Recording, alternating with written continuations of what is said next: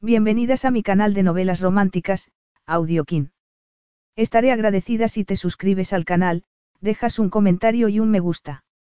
Comencemos con la narración de la novela cuyo título es Embarazo por contrato. Argumento.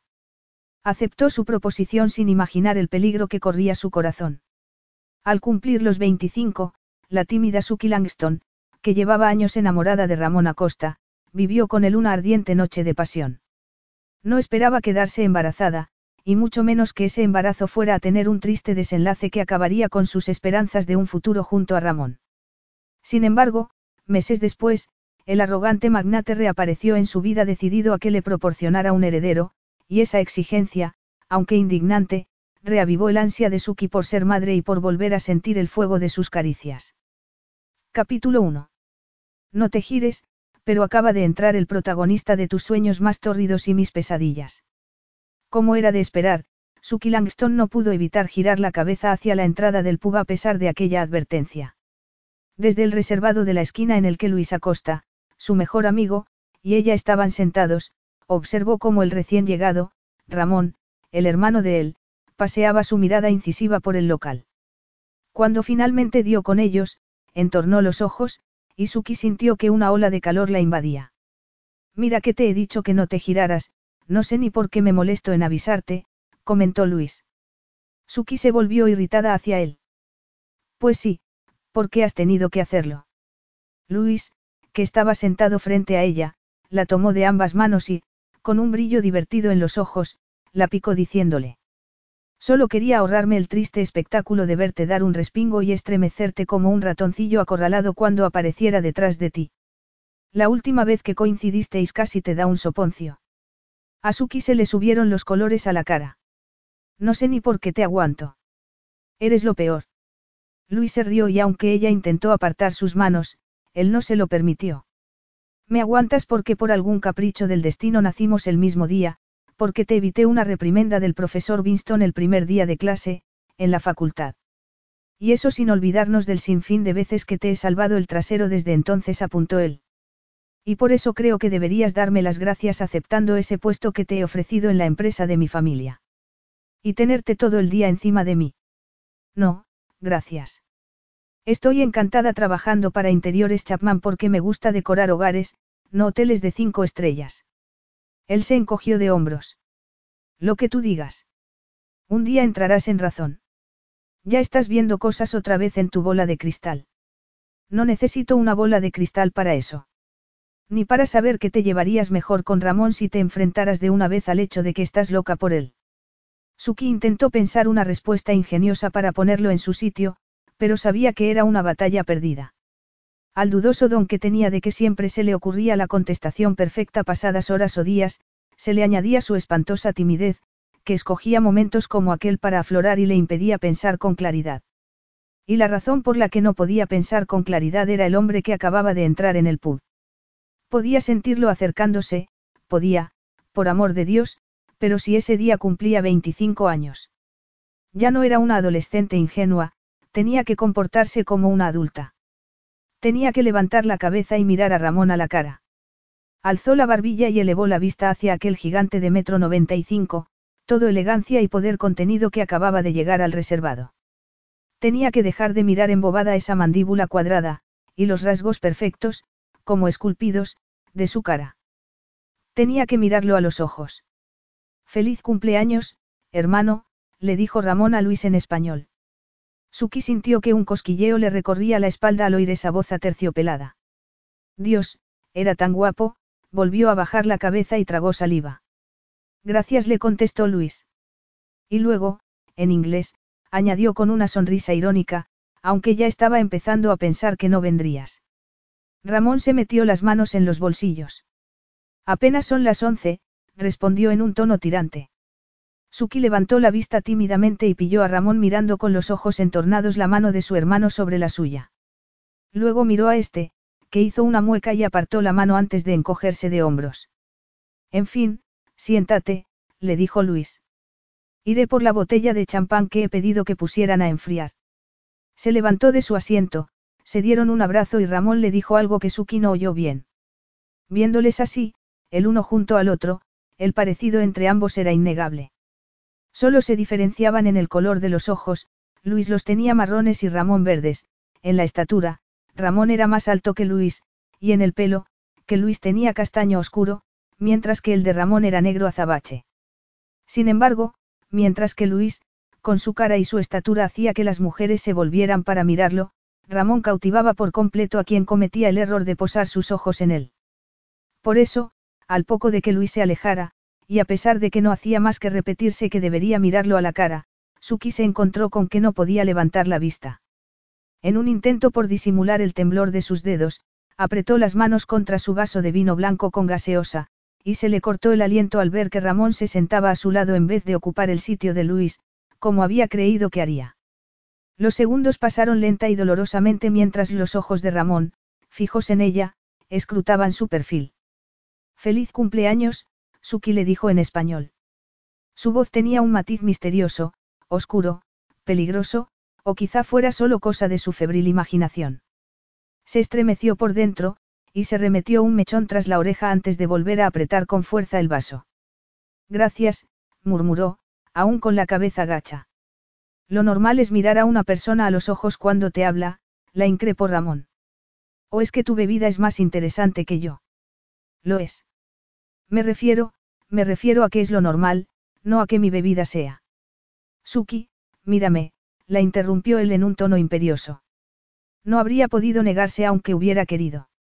Cuando giró la cabeza, se encontró con sus intensos ojos verdes fijos en ella. Apenas conocía a Ramón, solo de verlo unas cuantas veces. La primera había sido hacía tres años, cuando Luis se lo había presentado en la ceremonia de graduación en la universidad, y a cada vez que había vuelto a coincidir con él, más difícil se le hacía articular palabra. Era absurdo. Además, no era ya solo que Ramón estuviera completamente fuera de su alcance, sino que también estaba comprometido. La afortunada era Svetlana Roskova, una modelo rusa guapísima.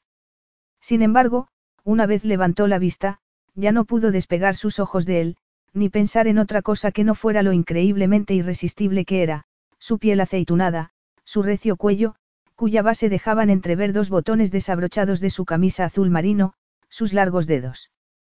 Mejor así murmuró con satisfacción. Me alegra no tener que pasar el resto de la noche hablándole a tu perfil, aunque no sea verdad eso de que si alguien te mira a los ojos mientras habla puedas saber si está siendo sincero. Suki detectó en su voz un matiz evidente de resentimiento, envuelto en una ira apenas disimulada. Te, ¿te ha pasado algo? Aventuró. Pareces algo molesto. Él se rió burlón. ¿Tú crees? Le espetó. Su tono tornó la perplejidad de Suki en irritación. ¿Te divierte que me preocupe por ti? Los ojos verdes de Ramón escrutaron su rostro, deteniéndose en sus labios. ¿Estáis juntos mi hermano y tú? Le preguntó de sopetón, sin responder a su pregunta.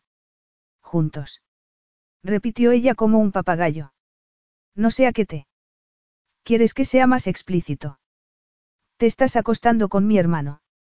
Exigió saber. Suki resopló espantada. Perdona. No hace falta que te finjas ofendida por mi pregunta. Con un sí o un no bastará. Mira, no sé lo que te pasa, pero es evidente que esta mañana al despertarte te has levantado de la cama con el pie izquierdo, así que... Ramón masculló un improperio en español. Haz el favor de no hablarme de camas. Suki frunció el ceño. Lo ves, me estás dando la razón. Lo que me lleva a preguntarte por qué has venido al cumpleaños de tu hermano si de tan mal humor estás. Ramón apretó los labios. Porque soy leal, le espetó. Porque cuando doy mi palabra, la cumplo. La gélida furia con que pronunció esas palabras la dejó sin aliento. No estaba cuestionando tu lealtad ni. Aún no has respondido a mi pregunta. Suki, que no acababa de entender el giro que había dado la conversación, sacudió la cabeza. Probablemente porque no es asunto tuyo. ¿Eso crees, que no es asunto mío? Le espetó él mirándola ceñudo.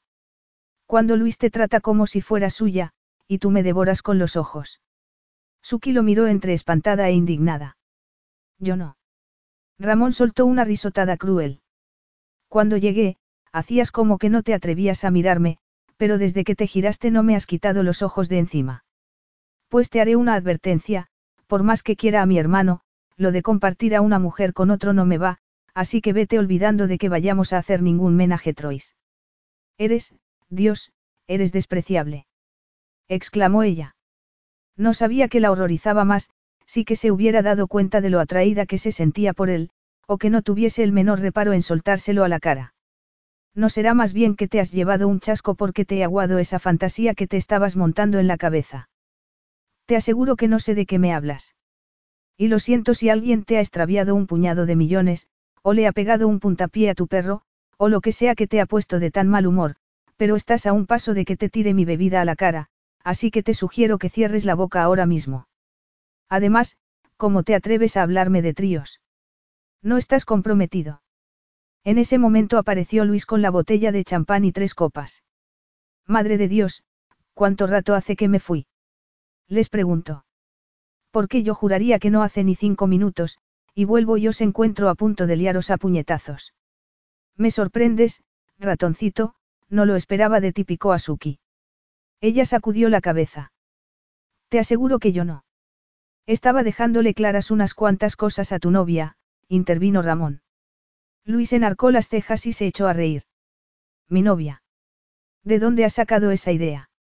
Ramón relajó levemente la mandíbula antes de encogerse de hombros. ¿Quieres decir que no lo es? Suki apretó los dientes. Podríais dejar de hablar de mí como si no estuviera delante. Ramón la ignoró y se quedó mirando a su hermano, como esperando una respuesta. Luis dejó las copas y la botella en la mesa para sentarse frente a ellos. Es como una hermana para mí y me preocupo por ella, le contestó Luis. Es mi amiga, y como amigo suyo me considero con el derecho de darle una patada en el trasero a quien intente siquiera hacerle daño. Es. De acuerdo, de acuerdo, lo he entendido, lo cortó Ramón. Bien. Me alegra que lo hayamos aclarado, contestó Luis. Suki giró la cabeza hacia Ramón. ¿Te ha quedado claro? Le preguntó entre dientes. Ramón esbozó una media sonrisa, como si ahora que su hermano se lo había explicado lo encontrara divertido. Parece que malinterpreté la situación, dijo. Se supone que eso es una disculpa. Inquirió ella con aspereza. Los ojos de él se oscurecieron. Si quieres que me disculpe, tendrás que darme algo de tiempo para encontrar las palabras adecuadas. A Suki le costaba creer que alguien tan seguro de sí mismo pudiera quedarse sin palabras. Había convertido el negocio de sus padres, que habían empezado con algunos hoteles en Cuba, en la prestigiosa cadena internacional Acosta Hoteles, a la vez que se entregaba a su pasión, el arte. De hecho, según le había contado Luis, de la noche a la mañana sus cuadros y esculturas estaban muy solicitados. Pareces de peor humor que de costumbre, hermano observó Luis mientras retiraba el aluminio que recubría el corcho de la botella. Casi puedo ver el humo saliéndote por las orejas. Ramón apretó los labios. Es así como quieres pasar el resto de tu cumpleaños, haciendo chistes a mi costa. Solo intentaba distender un poco el ambiente, precisamente porque es mi cumpleaños, pero si no quieres contarme qué te pasa, al menos contesta el maldito teléfono, debe llevar como cinco minutos vibrándote en el bolsillo. Ramón le lanzó una mirada irritada, se sacó el móvil del bolsillo, y apenas lo miró antes de apagarlo. Luis se quedó boquiabierto. ¿De verdad has apagado el móvil? ¿Te encuentras mal? ¿O es que estás ignorando las llamadas de alguna persona en concreto? Luis, dijo Ramón en tono de advertencia. Su hermano, sin embargo, no hizo ningún caso. Dios, no me digas que hay problemas en el paraíso. Los tacones de aguja han hecho tropezar a la gran Svetlana en la pasarela y ha caído en desgracia. Las facciones de Ramón se endurecieron. Iba a esperar para decírtelo, pero ya que sacas el tema, desde esta mañana ya no estoy comprometido. Un silencio atronador descendió sobre el reservado. Las palabras de Ramón rebotaban como una bala en la mente de Suki. Ya no estaba comprometido. El brusco chasquido del corcho al salir disparado hizo a Suki dar un respingo. Luis le tendió una copa. Bébetela, ratoncito. Ahora tenemos dos, no, tres razones para celebrar, le dijo. Vaya, me alegra que nuestra ruptura te haga tan feliz, murmuró Ramón en un tono gélido. Luis se puso serio. Desde el principio respeté vuestra relación, pero sabes que siempre he pensado que no era la mujer adecuada para ti. No sé si fuiste tú quien decidió romper o si fue ella, pero... Fui yo. Luis sonrió. Pues entonces, celébralo con nosotros o aprovecha para ahogar tus penas. Ramón levantó su copa, les deseó de nuevo feliz cumpleaños a los dos, y se la bebió de un trago. Suki solo tomó unos sorbitos de la suya, pero Luis se puso a servirse una copa tras otra, mientras la tensión entre Ramón y ella iba en aumento. Hora de empezar a lo grande mi segundo cuarto de siglo, anunció Luis de pronto, levantándose, con los ojos fijos en una despampanante pelirroja, que no hacía más que sonreírle desde otra mesa. Suki, aliviada, empujó a un lado su copa. Pues yo creo que me voy a casa, murmuró. Quédate, le dijo Ramón. Y antes de que ella pudiera replicar se volvió hacia su hermano. Tengo mi limusina fuera esperando. Dile al chofer a dónde quieres que os lleve. Luis le plantó la mano en el hombro. Te agradezco el ofrecimiento, pero voy a ir con pies de plomo con esa florecilla, no quiero abrumarla con nuestros lujos de millonarios y que salga huyendo. Ramón se encogió de hombros. Por mí como si quieres tomar el autobús.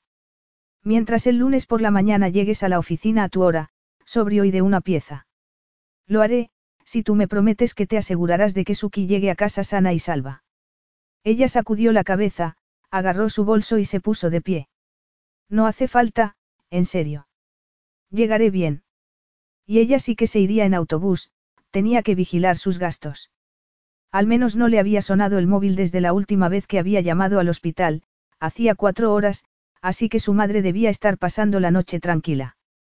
O eso esperaba. Siéntate, Suki, le dijo Ramón en un tono autoritario. Tú y yo no hemos acabado de hablar. Ella le lanzó una mirada desesperada a Luis, pero su amigo se limitó a inclinarse sobre la mesa para darle un abrazo y le susurró al oído.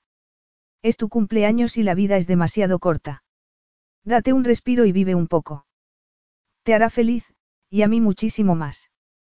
Y antes de que pudiera responder, Luis se alejó en dirección a la mesa de la pelirroja, con esa sonrisa que hacía que las mujeres se derritieran. He dicho que te sientes, insistió Ramón. Difícilmente podría salir del reservado con él bloqueando la salida. Con las palabras de Luis resonando en su mente, volvió a sentarse muy despacio. No sé para qué quieres que me quede, le dijo, no tengo nada que decirte. Ramón volvió a escrutar su rostro con esa intensa mirada que la ponía nerviosa. Creía que habíamos quedado en que te debía, algo. Una disculpa. Tanto te cuesta decir la palabra.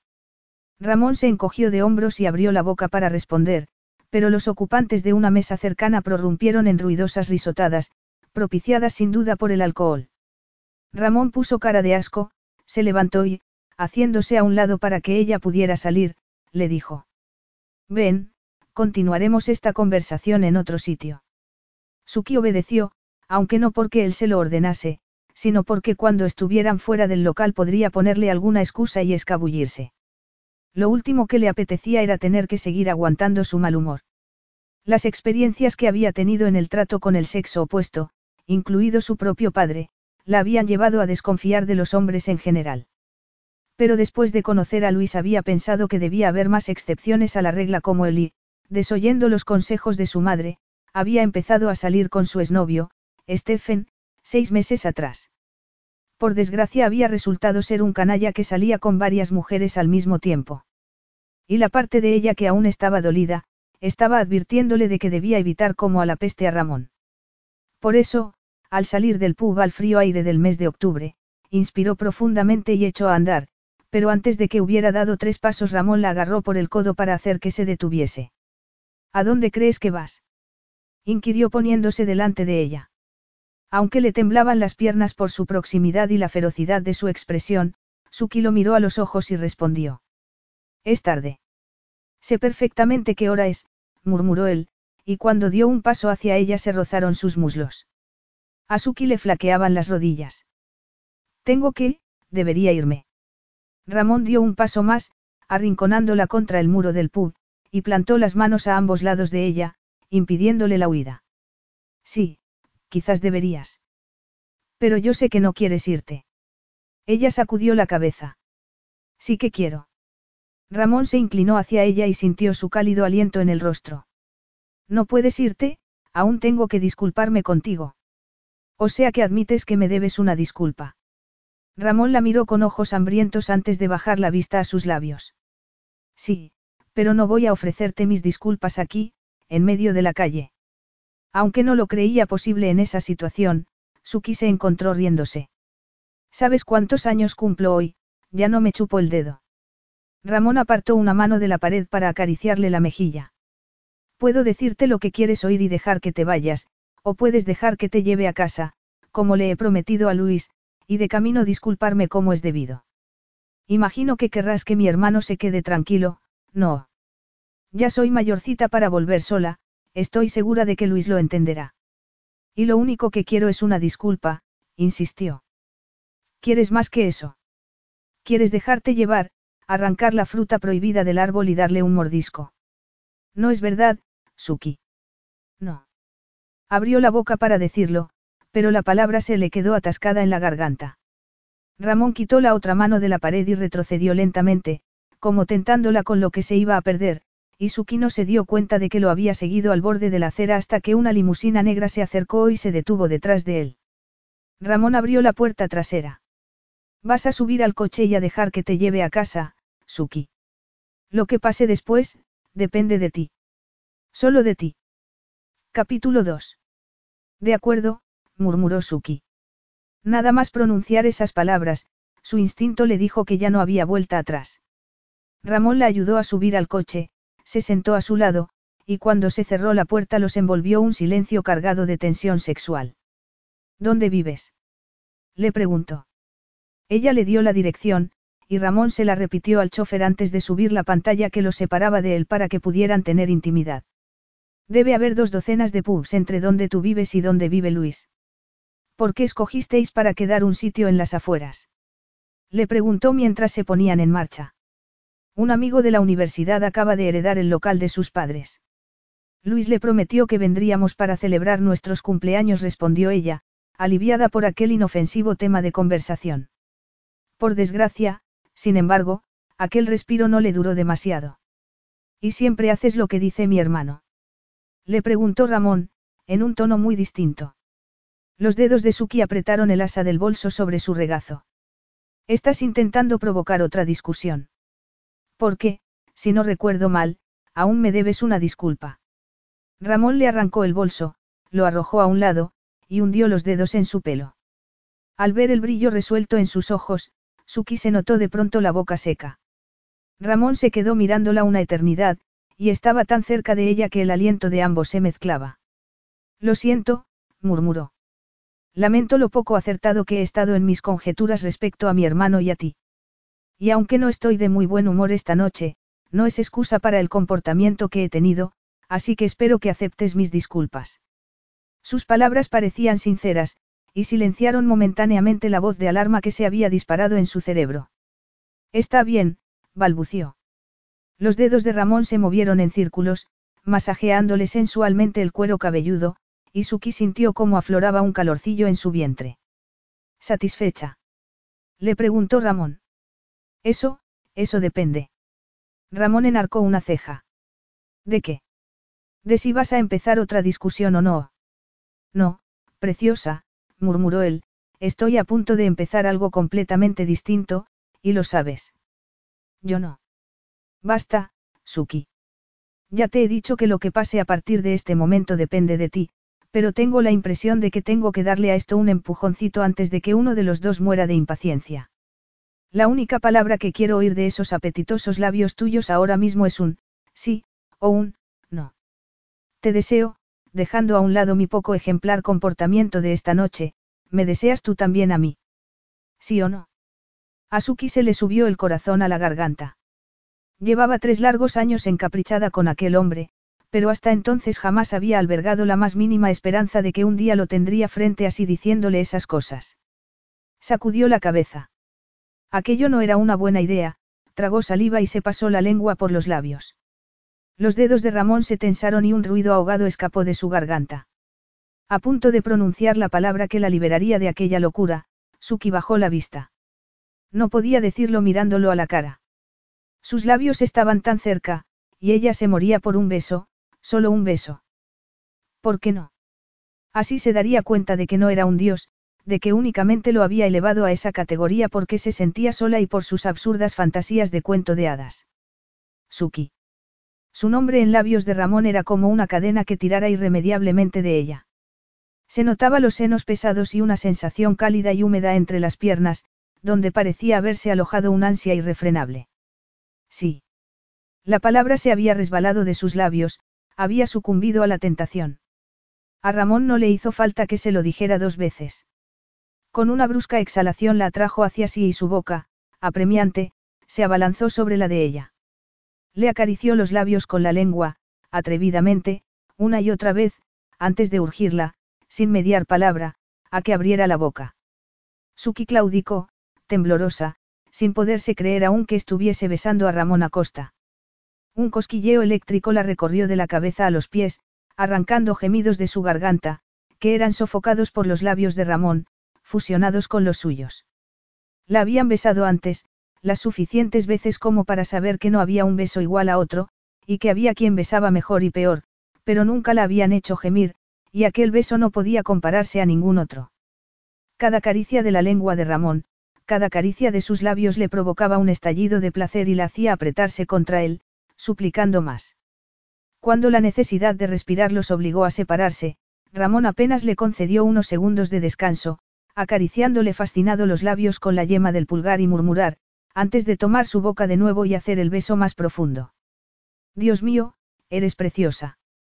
Sus palabras la liberaron de unas ataduras de las que hasta ese instante ni siquiera había sido consciente, y relajó las manos, con las que había estado aferrándose al asiento, y se atrevió a levantar una y ponerla en el muslo de Ramón. Este se tensó, y notó cómo se endurecían los músculos de su pierna. Despegó sus labios de los de ella y la atravesó con una mirada salvaje. Aturdida, Suki hizo ademán de apartar la mano, pero él la retuvo. ¿Quieres tocarme? No. Pues tócame. Ramón. Él aspiró bruscamente. Creo que es la primera vez que te oigo decir mi nombre. ¿Cómo? Balbució ella. Era imposible, lo había dicho tantas veces, en sus fantasías. La otra mano de Ramón, que seguía en su pelo, le empujó la cabeza hacia él. Dilo otra vez murmuró contra sus labios. Ramón, susurró ella agitada. Él se estremeció de arriba abajo, y sus labios volvieron a sellar de nuevo los de ella. La mano que cubría la suya subió por su brazo, deteniéndose a cada pocos centímetros para acariciar su piel desnuda. A medio camino, sin embargo, descendió a su cadera y subió por el costado hasta la parte inferior del pecho. Permaneció allí, tentadoramente cerca de sus senos, que ansiaban ser acariciados, y de sus pezones, que se habían endurecido, demandando su atención. La respiración de Suki se había tornado entrecortada de deseo. Frotó la palma de la mano contra el muslo de Ramón y al subir un poco se topó con el enorme bulto bajo la cremallera, y se quedó paralizada al oírlo gemir atormentado. No, no pares, tócame le ordenó él contra sus labios. Suki cerró la mano sobre su miembro, y Ramón soltó una ristra de palabras en español. Cuando la mano de él, hambrienta, atrapó uno de sus senos y comenzó a masajearlo, Suki gimió estasiada. No estaba segura de en qué momento la empujó contra el asiento de cuero, ni cuando tiró de sus caderas hasta el borde del asiento, ni en qué instante le bajó la cremallera del vestido y le subió la falda. Pero entre beso y beso lo encontró de rodillas entre sus muslos, con las manos ascendiendo por sus piernas. Llevaba unas medias de seda, y cuando los dedos de Ramón se toparon con la franja de encaje que las remataba soltó otra acalorada retaíla de palabras en español. Luego siguió el borde con las yemas de los dedos y acarició la piel desnuda por encima de las medias, haciéndola estremecer. Tras un último beso, Ramón levantó la cabeza. Necesito verte, Suki le dijo con voz ronca. Tocarte como tú me has tocado. Los dedos de Ramón siguieron el reborde de sus braguitas de encaje y satén. Se suponía que solo iba a ser un beso, claro que quizá debería hacer caso a Luis y vivir un poco, solo por esa noche, pero es que las probabilidades de que volviera a ver a Ramón después de aquella noche eran casi. Debo estar perdiendo facultades si tu mente escoge justo este momento para ponerse a divagar, observó Ramón. ¿En qué estás pensando? Exigió saber, acercando peligrosamente el pulgar a su sexo. Suki se estremeció. En, en nada. Ramón deslizó el pulgar de la otra mano por el lado contrario. No me mientas, Suki. Ya he tenido bastantes mentiras por hoy. Estabas pensando en otro hombre. La increpó. Mientras estás aquí, con las piernas abiertas ante mí, estabas pensando en otra persona. En tu novio, tal vez. Ella lo miró indignada y trató de incorporarse, pero él se lo impidió. ¿Crees que estaría haciendo esto contigo si tuviera novio? Le espetó ella. Contesta a mi pregunta, la desafió él, en un tono cada vez más gélido. Suki sacudió la cabeza. No, no tengo novio. Estaba pensando en ti. La tensión que se había apoderado de él se disipó un poco. Sus ojos brillaron. ¿Y qué pensabas exactamente? Insistió, deslizando los dedos por debajo de la fina tela para acariciar su carne húmeda. Suki gimió y exhaló temblorosa. En que después de esta noche no volveré a verte. Ramón se quedó quieto y escrutó su rostro con el ceño fruncido. ¿Y eso es lo que quieres?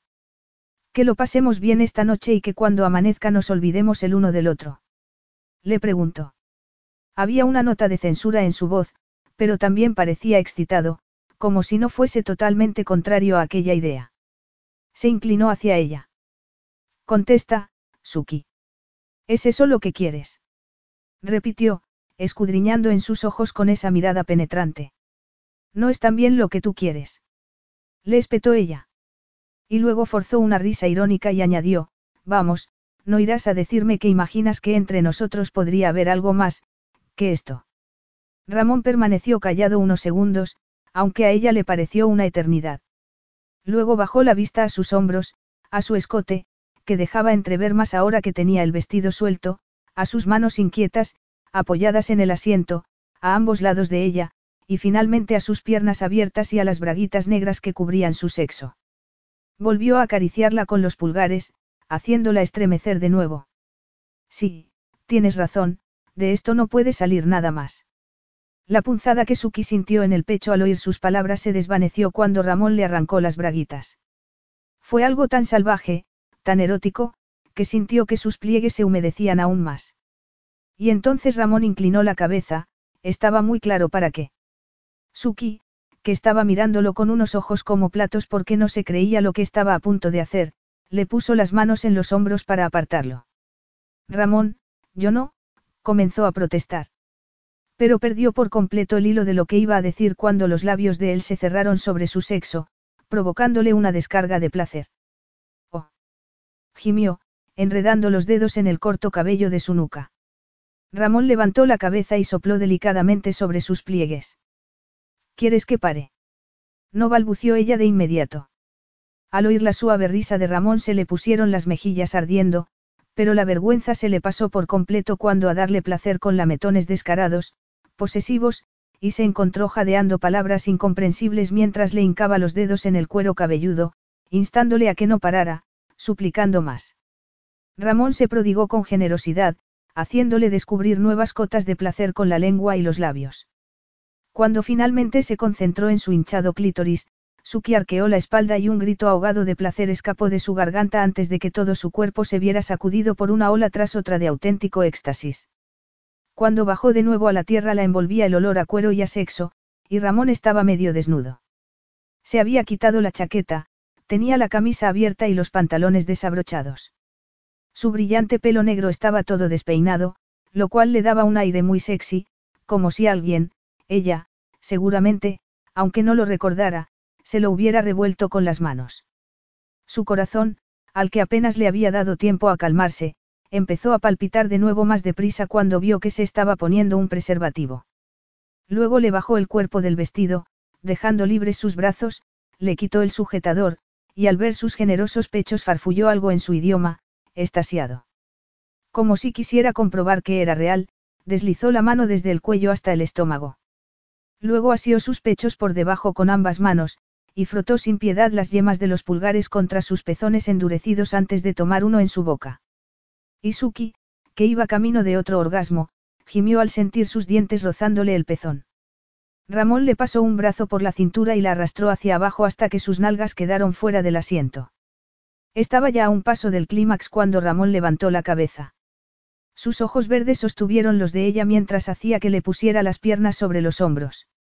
Luego, Con un gruñido, la agarró por la cintura y la penetró hasta el fondo de una embestida. El grito de placer de Suki fue ahogado por un beso, y Ramón la sujetó mientras empujaba las caderas de nuevo. Dios, estás tan húmeda, murmuró con una voz ronca que apenas se le entendía. Dominaba su cuerpo como un músico virtuoso domina su instrumento, llevándola hasta las notas más altas y haciendo que la sostuviera, una y otra vez. Ramón, Ramón. Suki no sabía cuántas veces gimió su nombre, pero sí que de repente se encontró a horcajadas de él, que seguía de rodillas en el suelo. Los dos se movían, jadeantes y sudorosos, cuando de pronto Suki sintió cómo se desencadenaba en su interior un estallido de placer, y se quedó quieta, aferrándose a esa intensa sensación que parecía estar arrastrándola a las profundidades de un vórtice sin fondo. Ramón le mordió el lóbulo de la oreja antes de alcanzar el clímax él también, y masculló entre dientes una ristra incomprensible de palabras. Aún no habían recobrado el aliento cuando el coche tomó una curva y al poco se detuvo. Ramón la subió de nuevo al asiento y la ayudó a ponerse bien el vestido. Incapaz de mirarlo a los ojos, ni de sofocar la sensación de incomodidad que la invadía, Suki recogió del suelo del coche sus braguitas desgarradas y el sujetador y los metió en el bolso. Ramón, que ya había terminado de volver a vestirse, se sentó de nuevo a su lado. Esto, gracias por traerme, murmuró ella cuando al cabo de un rato él seguía sin decir nada. Ramón, en vez de contestar, se quedó mirándola con los ojos entornados, así que apretó el bolso en su mano y se movió en el asiento hacia la puerta. Buenas noches, Ramón le dijo. Que llegues bien a, bueno, a donde sea. Alargó el brazo hacia la manivela para abrir la puerta, pero él la detuvo agarrándola por la muñeca y la hizo volverse hacia sí. No hemos terminado, ni de lejos le dijo. Se bajó del coche con la gracia de un felino y le tendió su mano. Suki vaciló. De pronto, lo que le esperaba fuera la intimidaba más que la increíble sesión de sexo que acababan de compartir en el coche. Sal, Suki le dijo Ramón. Ella se bajó, diciéndose que no lo estaba haciendo porque se lo hubiera ordenado, sino porque no podía quedarse para siempre en la limusina. En cuanto salió, Ramón cerró la puerta y dio un par de golpes con los nudillos en el capó del vehículo. Mientras éste se alejaba, Ramón la atrajo hacia sí y le dio un beso largo y ardiente que bastó para reavivar en ella la llama del deseo. Ramón alzó la vista hacia su casa y le dijo. Invítame a pasar. Y así lo hizo Suki, pero antes incluso de que hubiera cruzado el umbral de su hogar, supo que aquella no sería la experiencia inolvidable que había pensado que sería. Capítulo 3. Diez meses después. Cuando Suki volvió a leer el email, el temblor de sus manos no era nada comparado con el dolor que laceraba su corazón. A la mitad del primer párrafo se le empañaron los ojos, y al parpadear un par de lágrimas rodaron por sus mejillas. Se celebrará un servicio religioso privado en memoria de Luis Acosta y sus padres, Clarita y Pablo Acosta. Se trata de un evento estrictamente familiar al que solo pueden asistir quienes hayan sido expresamente invitados. Los abogados de la familia Acosta requieren además su presencia para la lectura del testamento de Luis y, seguidamente, una reunión privada con su hermano Ramón. Su asistencia es absolutamente necesaria. Nuevas lágrimas se le agolparon en la garganta. Apartó la vista de aquellas palabras que no quería aceptar y pinchó en el archivo adjunto. Para su sorpresa, la llevó a la página web de una compañía aérea. Tragó saliva. Era la confirmación de una reserva a su nombre. La reserva de un billete de avión de ida y vuelta a Cuba en primera clase. El email se lo enviaba un bufete de abogados de La Habana, los mismos abogados con los que, desesperadamente, había intentado ponerse en contacto desde que se había enterado de la horrible noticia de la muerte de Luis y sus padres en un accidente de coche. Los mismos abogados que durante dos meses se habían negado a devolverle las llamadas y a responder sus cartas. A pesar del giro imprevisto de los acontecimientos tras su noche juntos, había intentado llamar a Ramón al morir Luis. Al principio, imaginando lo que debía estar sufriendo por la muerte de sus padres y su hermano, había respetado que no contestara ni devolviera sus llamadas. Pero luego se había enterado por las redes sociales de que varios de sus compañeros de universidad habían sido invitados al funeral, mientras que ella se había visto obligada a llorar la muerte de su mejor amigo a solas. Quería odiar a Ramón por haberle negado el último adiós al único amigo de verdad que había tenido, pero estaba tan destrozada con todo por lo que había pasado en esos diez meses, que era incapaz de albergar un solo sentimiento negativo más. Durante semanas había llorado, rezado, y luego maldecido al destino, a la ciencia, tras aceptar finalmente la dura realidad había perdido las ganas de seguir luchando, había llorado durante varios días más, y creía haber tocado fondo. Pero entonces la vida también le había arrebatado a Luis, y su muerte la había dejado desolada. Y aún así había tenido que mantenerse fuerte por su madre, aunque en ciertos momentos aún le entrase la llorera, como la semana anterior, durante una entrevista con la responsable del Departamento de Recursos Humanos de su empresa. Tras el aborto le habían dado una baja de tres meses. Todavía le quedaba un mes, pero como sus finanzas empezaban a tambalearse por el costoso tratamiento de su madre, había solicitado que le permitieran reincorporarse antes, y la responsable del Departamento de Recursos Humanos había accedido a recibirla para hablarlo. El problema fue que en medio de la conversación se le habían saltado las lágrimas, y ya no había podido parar. No la había extrañado que la gerente hubiese sentido lástima de ella y le pidiese un taxi que la llevara a casa, pero nunca se habría esperado la carta que recibió unos días después, informándole de que le habían ampliado la baja un mes más con la mitad de sueldo porque no la consideraban apta para tratar con los clientes en su estado actual. Suki estaba demasiado agotada como para protestar por esa valoración, y en el fondo sabía que, aunque la enorgullecía ser diseñadora de interiores para una de las empresas más prestigiosas de Londres, necesitaba que cicatrizaran sus heridas antes de retomar su rutina. Cerró el portátil, se levantó de su pequeño escritorio y fue a la cocina a tirar por el fregadero el té que apenas había probado. Lavó la taza de forma mecánica y la puso en el escurreplatos. Fuera trinaban los pájaros y zumbaban los insectos mientras Vauxhall, el distrito del sur de la ciudad donde vivía, disfrutaba de aquel soleado festivo nacional del mes de agosto. Suki le dio la espalda a la ventana y se llevó la mano al vientre, como tantas otras veces, recordando con dolor el embarazo que no había podido llevar a buen término.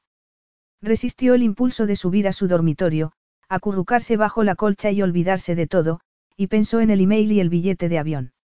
Aunque había estado dispuesta, dos meses atrás, a gastar parte de sus pocos ahorros en ir a Cuba a darle el último adiós a Luis, había tenido que desistir de esa idea cuando habían vuelto a ingresar a su madre porque el cáncer se le había reproducido. Había tenido que usar casi todo su dinero para poder pagar los gastos médicos, y pronto ese viaje a Cuba se había convertido en un sueño lejano. No iba a rechazar aquel billete de avión, aunque la hiriese un poco en su orgullo.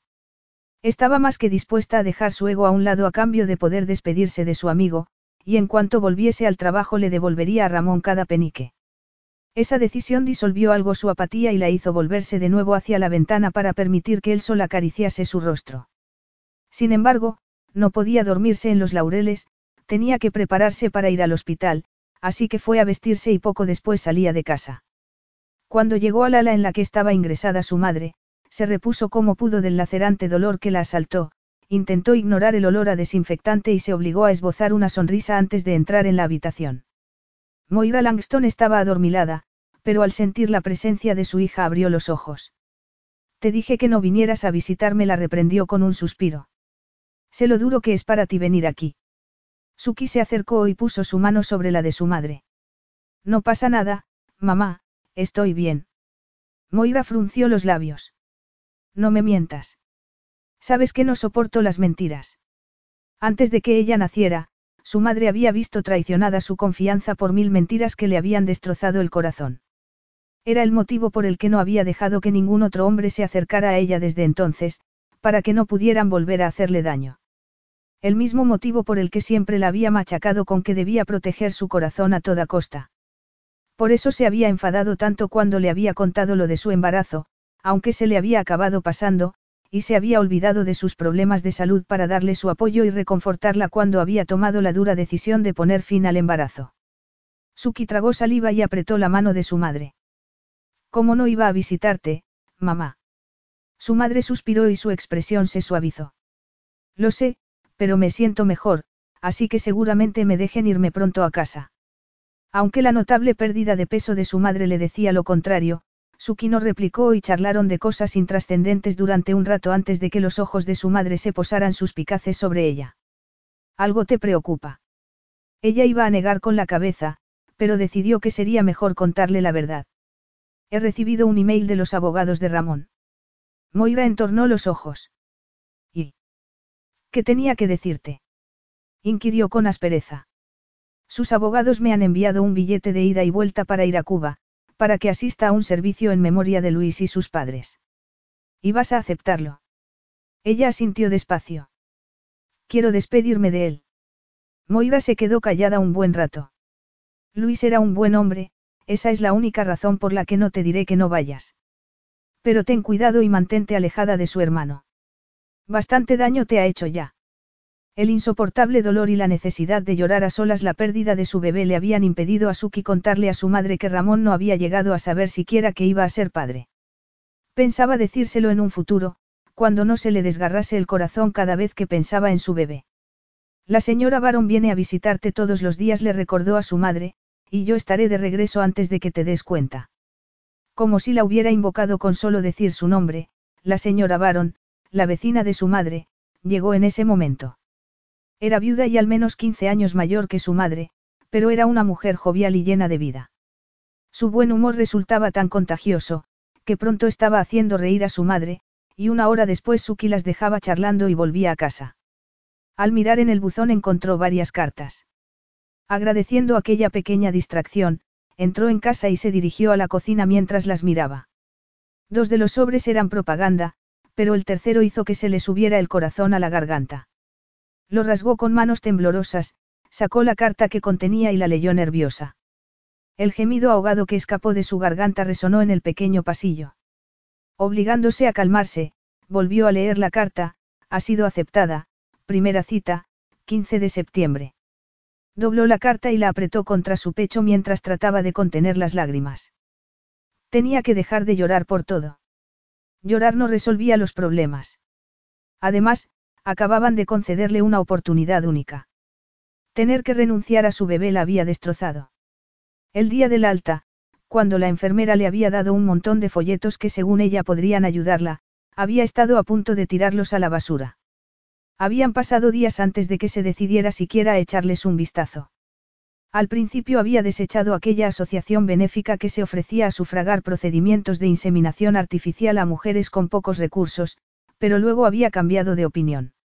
Aunque había perdido a su bebé, aún le quedaba amor que dar. Además, esa vez sería un embarazo por decisión propia y haría las cosas a su manera, sin el temor de un hombre que no permanecería a su lado, como le había ocurrido a su madre. Y ella que había pensado que no tendría suerte porque la asociación solo aceptaba a 25 mujeres en su programa cada año, volvió a desdoblar la carta y sus labios se curvaron despacio en una leve sonrisa mientras absorbía aquellas palabras de salvación. Fue por su portátil y se lo llevó a la cocina, bañada por la radiante luz del sol. Lo primero que hizo fue contestar a los abogados de Ramón, y después envió un email de confirmación de la cita a la clínica de fertilidad. Luego, con una sonrisa esperanzada, subió a su dormitorio, sacó la maleta del armario y empezó a hacer el equipaje. La llovizna que había envuelto al avión mientras aterrizaban en el aeropuerto José Martí de La Habana ya había pasado cuando Suki fue a recoger su maleta. Entre la gente vio a un hombre vestido de chofer que sostenía una cartulina con su nombre. Le entregó su maleta y lo siguió fuera del aeropuerto. Una hilera de taxis de los años 50, pintados de un amarillo brillante, aguardaban junto a la acera. El chofer se había detenido junto a una limusina plateada que atraía las miradas de los viandantes. Cuando subió al vehículo, las lunas tintadas y el olor a cuero de la tapicería le recordaron vívidamente a la limusina a la que se había subido aquella noche con Ramón, solo que esa vez estaba sola, igual que cuando le habían dicho que era poco probable que su bebé sobreviviera. Apartó esos sombríos pensamientos y miró fuera mientras se ponían en marcha, camino del hotel a Costa Habana, donde se alojaría. La mayoría de los edificios pertenecían a la era precomunista, y muchos estaban muy deteriorados por la menos que floreciente economía, pero en cada rincón se apreciaban esfuerzos por devolver el antiguo esplendor al rico patrimonio cultural de la ciudad, estatuas, plazas con suelo de mosaico, una catedral barroca. Una media hora después se detenían a la entrada del hotel, un impresionante edificio de diez plantas en una avenida flanqueada por palmeras, donde convergían la Habana antigua y la moderna. El hotel, que antaño había sido un palacio barroco, había sido rehabilitado, pero saltaba a la vista que se había hecho un esfuerzo por respetar al máximo el estilo original de la hermosa fachada. El interior era igual de espectacular.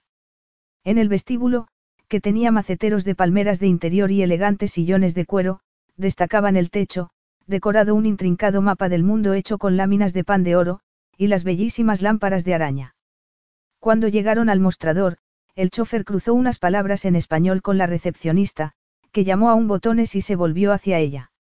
Bienvenida a La Habana, señorita Langston la saludó en inglés con una sonrisa. Esperamos que disfrute de su estancia con nosotros. Este es Pedro añadió señalando al botones, se ocupará de su equipaje y la llevará a su suite. La suite no podría ser más amplia y lujosa. Hasta tenía esperándola un almuerzo ligero en la terraza bañada por el sol. Suki, que no tenía mucha hambre porque estaba nerviosa ante la idea de volver a ver a Ramón, solo picoteó un poco de la ensalada de marisco. Se levantó de la mesa y volvió dentro. Miró su correo en el móvil y vio que le había llegado otro email del bufete, notificándole que pasarían a recogerla a las nueve de la mañana para llevarla al servicio en memoria de Luis y sus padres. Pasó el resto de la tarde deshaciendo la maleta, se dio un baño y, aunque era temprano, se metió en la cama. Mejor estar descansada para lo que la aguardaba. A la mañana siguiente Suki se levantó temprano. Se dio una ducha, se puso un vestido negro sencillo y unos zapatos de tacón a juego y se recogió el cabello en un moño. Pidió que le subieran el desayuno, pero estaba tan nerviosa que le estaba costando tragar los huevos revueltos que se había servido en el plato. De pronto llamaron a la puerta. Miró su reloj. Llegaban temprano para recogerla, pensó levantándose, eran poco más de las ocho. Se apresuró a tomar su bolso de mano para ir a abrir, y el corazón la dio un vuelco al encontrarse a Ramón frente a sí. Vestido de luto parecía aún más intimidante. Sus fríos ojos verdes se clavaron en ella. ¿No vas a saludarme? Le preguntó en un tono gélido.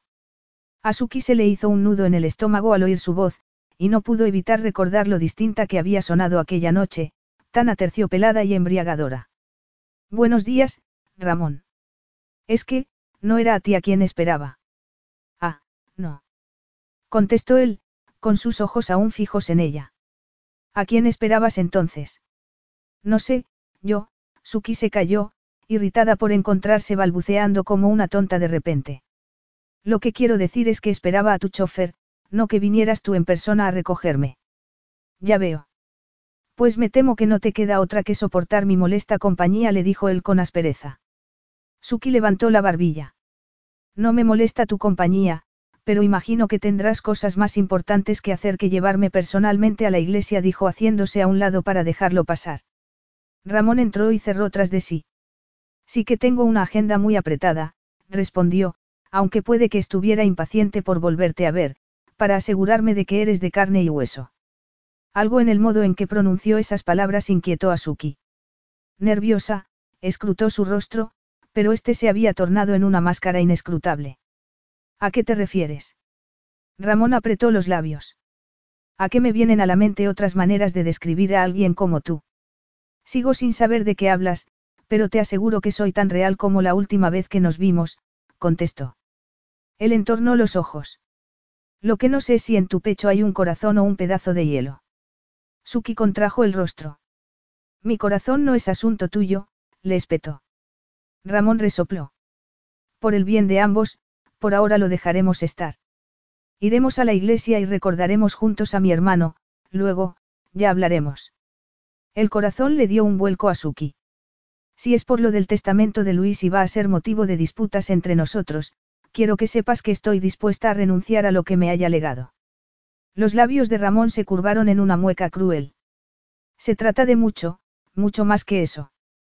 Pero no te preocupes, pronto lo averiguarás.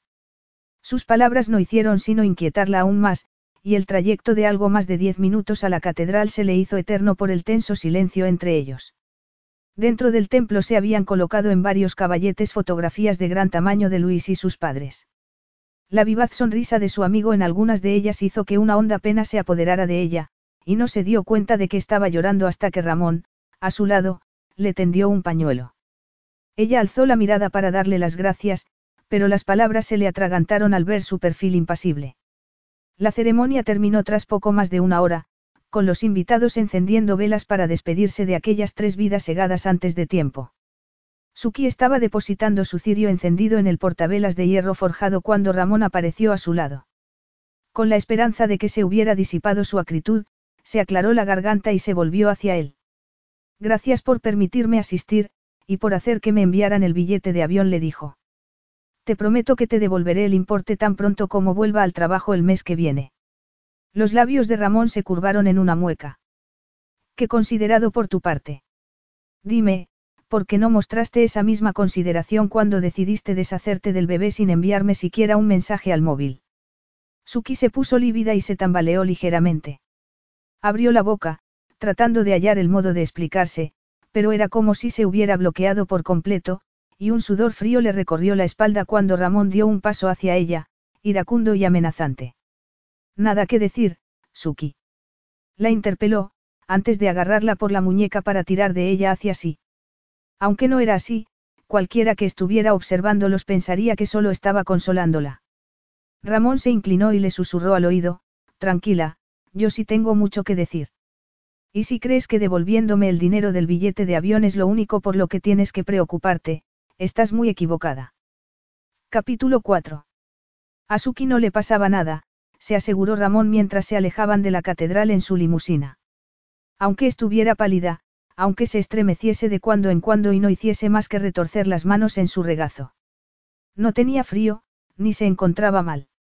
No le pasaba nada. Era todo fingido. Suki Langston no era más que una vil mentirosa con el corazón de piedra. Siempre se había preguntado qué había visto Luis en ella, porque la amistad entre ellos había durado tantos años. Al final había acabado concluyendo que lo había engañado igual que a él. Y no solo eso, sino que además lo había convencido para que le ocultara algo que no debería haberle ocultado. No sabía si alguna vez llegaría a sentirse agradecido con él por haber roto su promesa y habérselo contado. ¿De qué servía que le dijeran a uno que le habían arrebatado algo que ni siquiera había sabido que tenía? Al principio se había quedado aturdido. Había usado preservativo al hacer el amor con ella, y aunque era consciente de que los preservativos no eran seguros al 100%, no podía aceptar que Suki hubiera decidido, sin consultarle, sobre algo que también le pertenecía a él.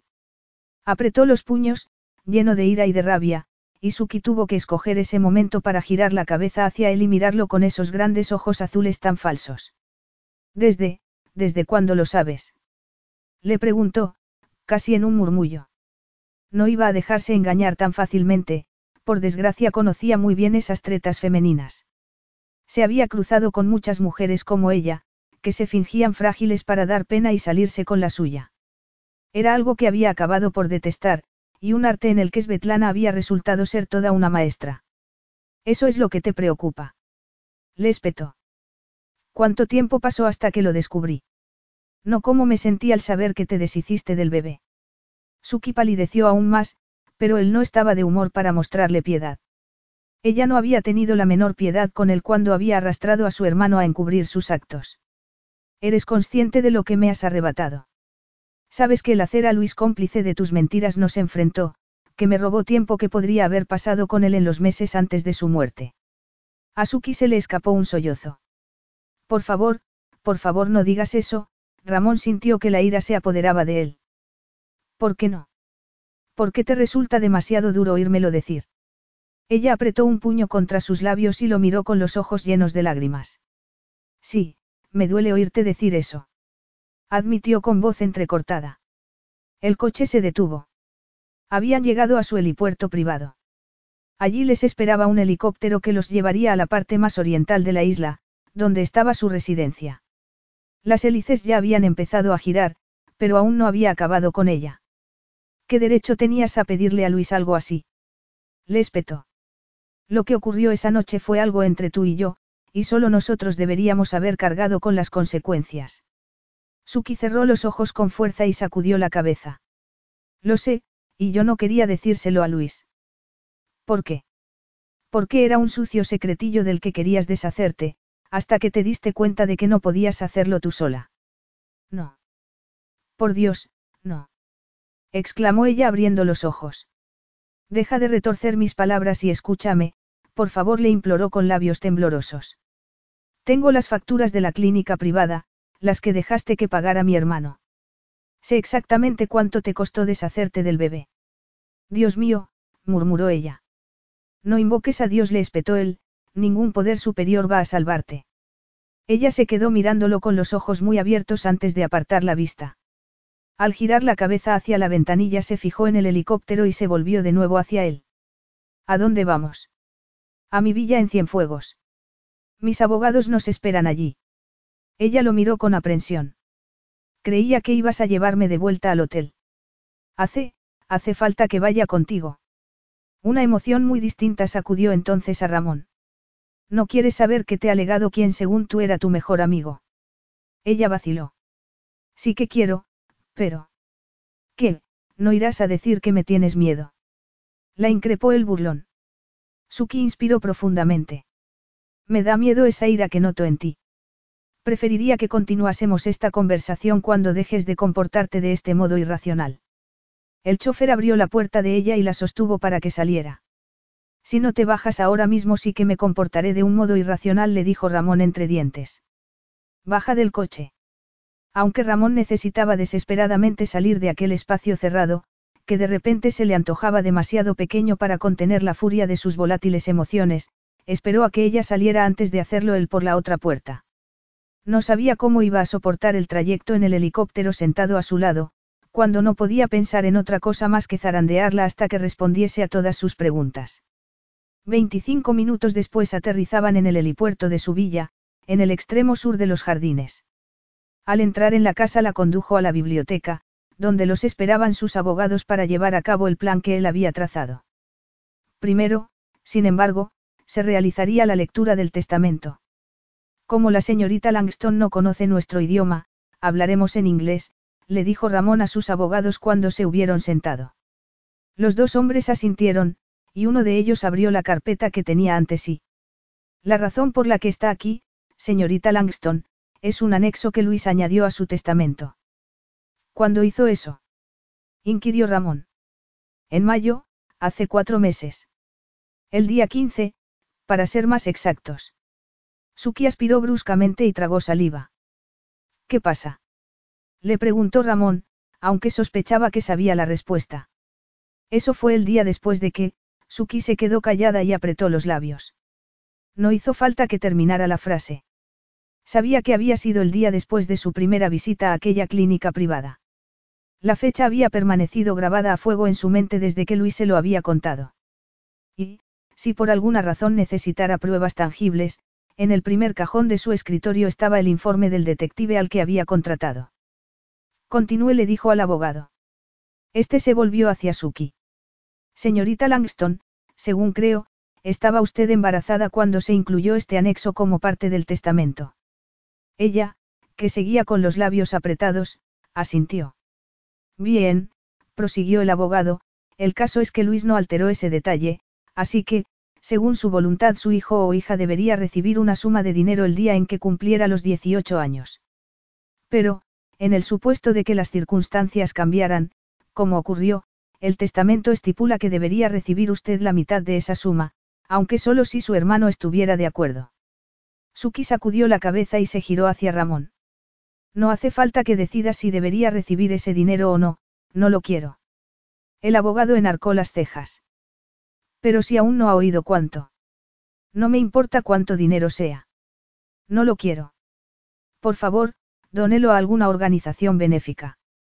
Ramón, al oírla, se enervó. Es así como piensas honrar su memoria.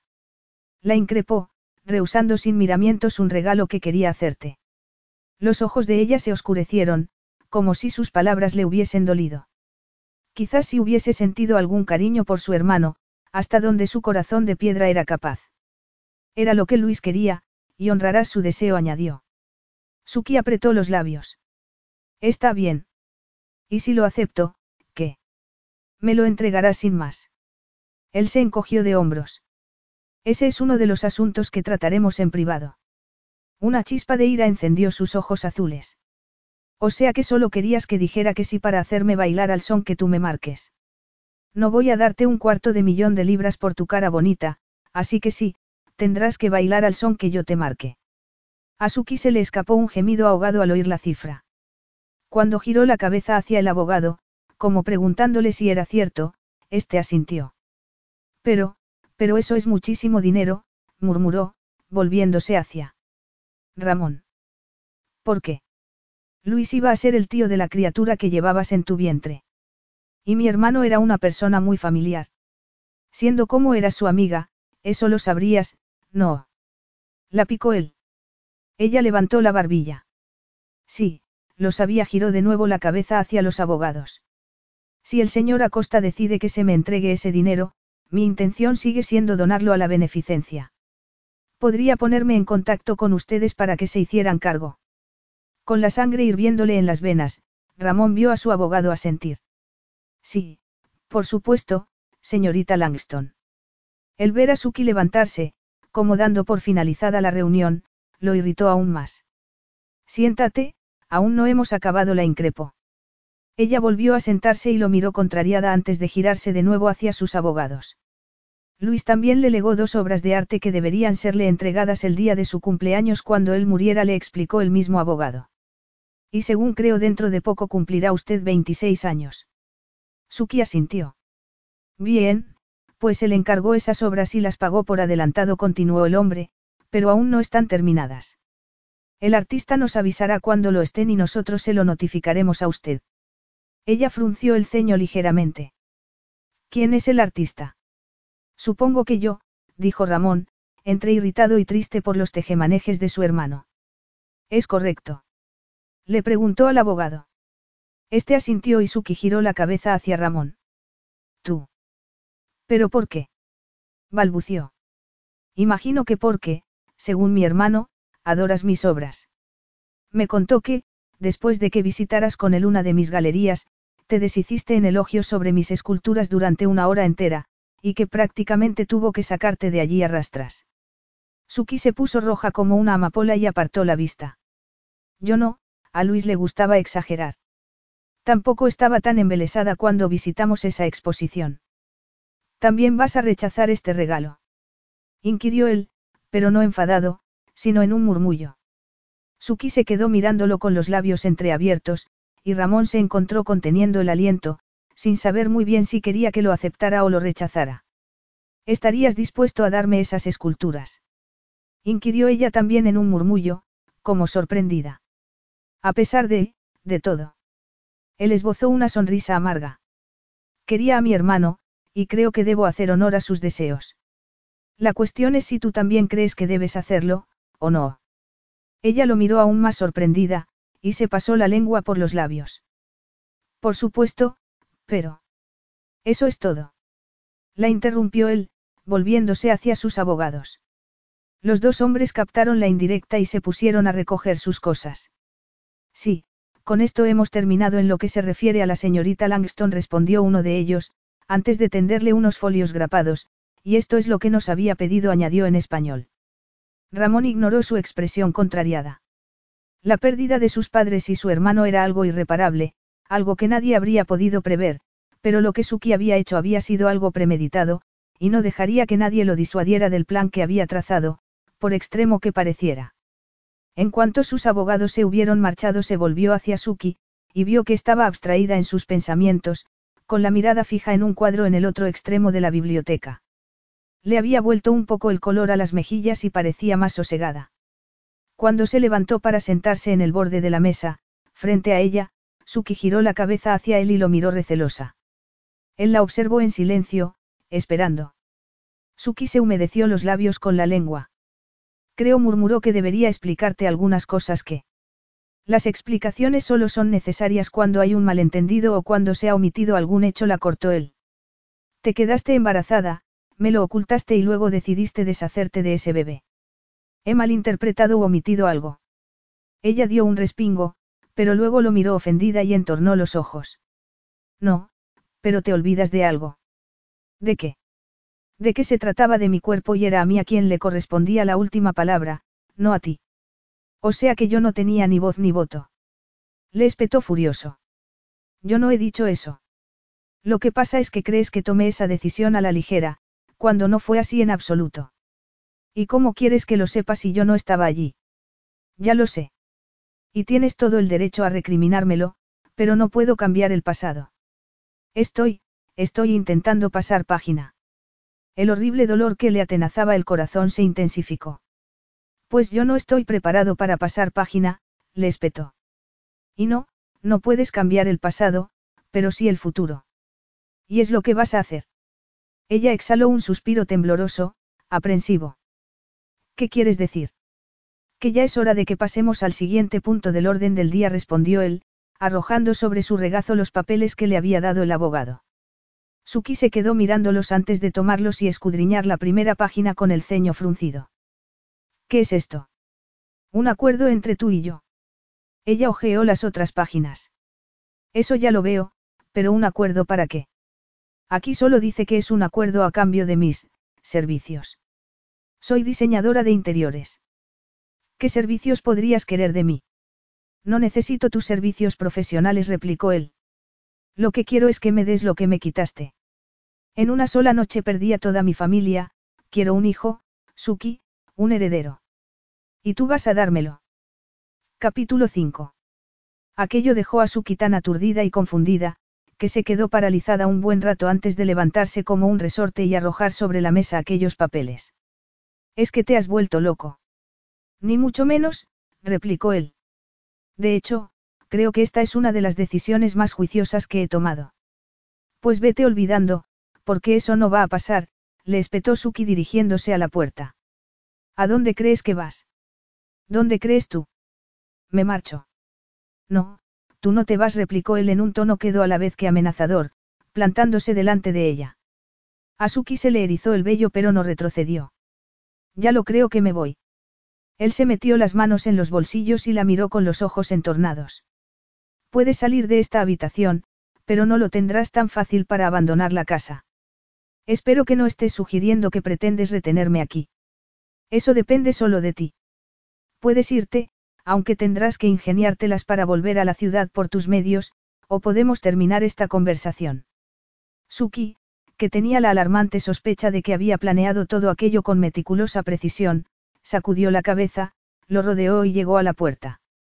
Ya me las apañaré para que alguien me lleve, le espetó, y un inmenso alivio la invadió cuando giró el pomo y vio que se abría la puerta. Ya se alejaba por el pasillo cuando Ramón dijo a sus espaldas, en un tono casi indiferente. Esa prisa que tienes por volver, es por la cita que tienes en esa clínica de reproducción asistida, o por tu madre. Suki se giró tan deprisa que casi perdió el equilibrio. No podía creerse que hubiese tenido la desfachatez de invadir de ese modo su vida privada. ¿Qué has dicho? Ramón, que estaba apoyado en el marco de la puerta con aire indolente, permaneció callado con sus ojos verdes clavados en ella. ¿No me has oído? Te he preguntado. Te he oído, y sabes perfectamente que he dicho la cortó él. Lo que pasa es que preferiría no seguir esta conversación en el pasillo, donde puede oírnos cualquier miembro del servicio, sobre todo con lo alterada que estás.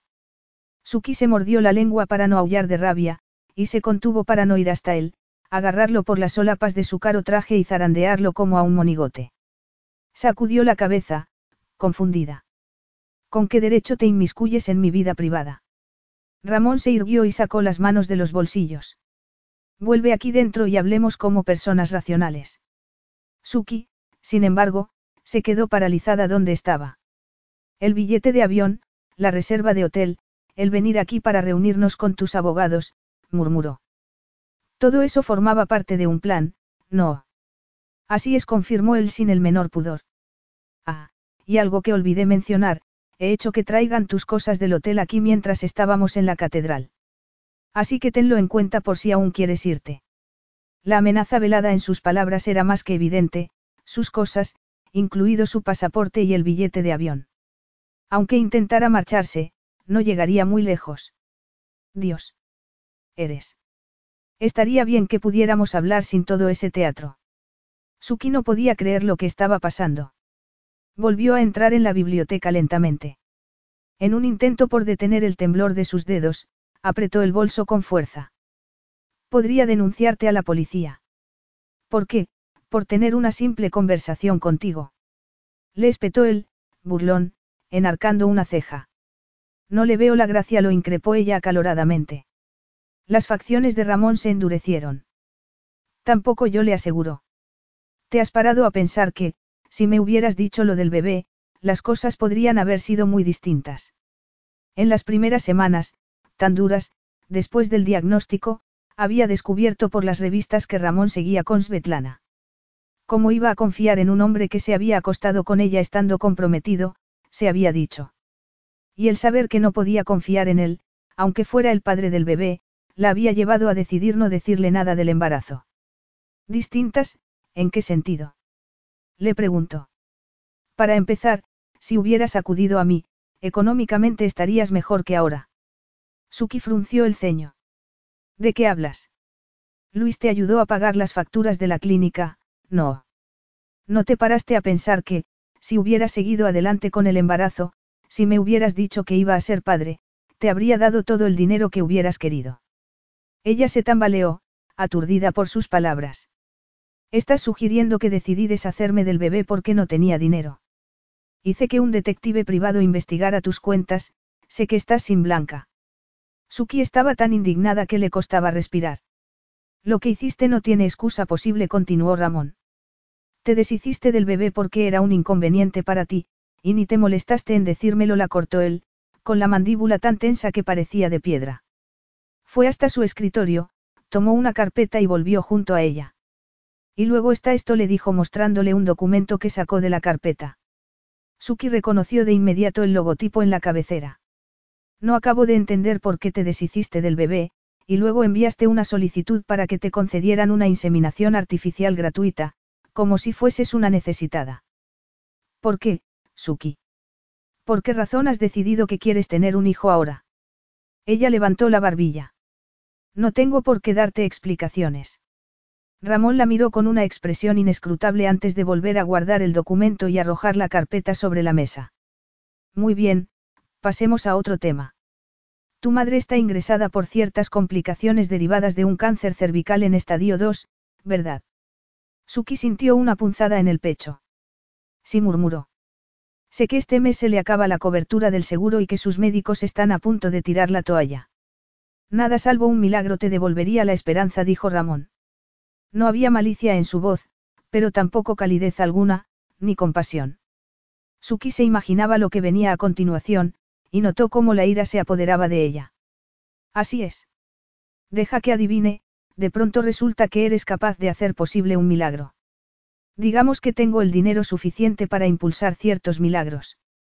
Pero estoy tratando de descubrir cuáles son tus objetivos, ese bebé que quieres tener, sería tu manera de aliviar una futura pérdida. Antes no querías un hijo, pero ahora pareces desesperada por tener uno. Es por eso, ¿por qué no querrías quedarte sola si tu madre muere? inquirió con frialdad. No sé qué clase de monstruo crees que soy, pero lo que estás sugiriendo es repugnante. Lo es. inquirió él en un tono más suave, más vulnerable. Suki abrió mucho los ojos al comprender de pronto. Por eso quieres tú un hijo. Para no sentirte solo. Las facciones de Ramón se contrajeron de dolor. Sí, quiero una familia, asintió. Y hurgando en el historial médico de mi madre, ¿qué crees que vas a conseguir, aparte de hacerme pensar que intentas chantajearme? No es chantaje. Te estoy ofreciendo mi ayuda. Podemos llegar a un acuerdo y así tendrás una preocupación menos. Suki se rió con incredulidad. ¿De verdad esperas que crea, después de la que has montado para traerme aquí, que me ayudaría simplemente por hacer una buena obra. Él se quedó callado, y cuando finalmente contestó había una desolación palpable en su voz. Por alguna razón que desconozco, Luis sostenía en mucho aprecio a tu madre y a ti. Y a pesar de que el dinero que te ha dejado en su testamento podría ayudar a tu madre, estás dispuesta a rechazarlo solo por orgullo. Luis ya no está aquí para hacerte entrar en razón, pero yo sí. Suki sacudió la cabeza. Ese dinero era para ese bebé que no llegué a tener. No, era para ti. Pero como todo lo demás lo has despreciado sin pensar. ¿Crees que a Luis se le pasó el hecho de que ya no estabas embarazada cuando decidió no revisar su testamento? Sabía que tu madre estaba enferma, no se te ha ocurrido que podría ser su manera de intentar ayudaros. No lo sé. No tengo ni idea de qué estaba pensando cuando. Puede que en esto precisamente. La interrumpió él. Tal vez creía, y con razón, que me debías unas cuantas respuestas, le espetó con los puños apretados. Suki, sin embargo, no dio marcha atrás.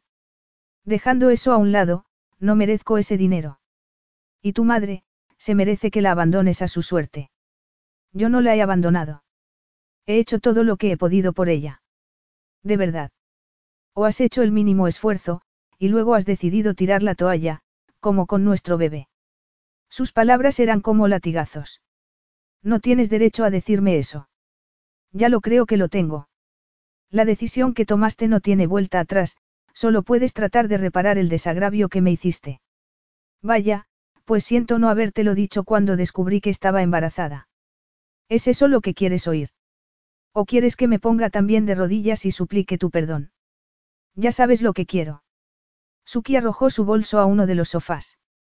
¿Cómo puedes proponerme algo así, cuando me miras con ese odio? Le espetó.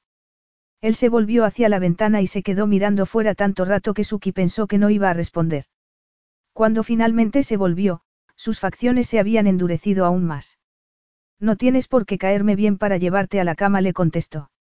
De hecho, la última vez que nos vimos era evidente que no conectábamos en absoluto y aún así quedó demostrado que había una fuerte química entre nosotros. Su razonamiento estaba dejando patidifusa a Suki. ¿De verdad crees que lo que pasó esa noche puede compararse con lo que me estás proponiendo? Pues lo siento por ti, pero te equivocas si crees que puedes obligarme a algo así. No, te quedarás aquí y dejaré que lo consultes con la almohada. Mañana por la mañana me darás una respuesta, y espero que sea un, sí. ¿O qué? O nada. Y por nada quiero decir que los dos saldremos de esto con las manos vacías. No vas a volver a Inglaterra a inseminarte con el esperma de un donante anónimo. De hecho, he llamado para decirle que ibas a volver a intentarlo por la vía tradicional conmigo. Suki se sintió como si el suelo temblara bajo sus pies. No, no puedes hacer eso. Me parece que subestimas hasta qué punto quiero esto, le contestó él. Tú no quieres que tu madre se cure. Eso, eso es chantaje. Creo que no eres la más indicada para lanzar acusaciones.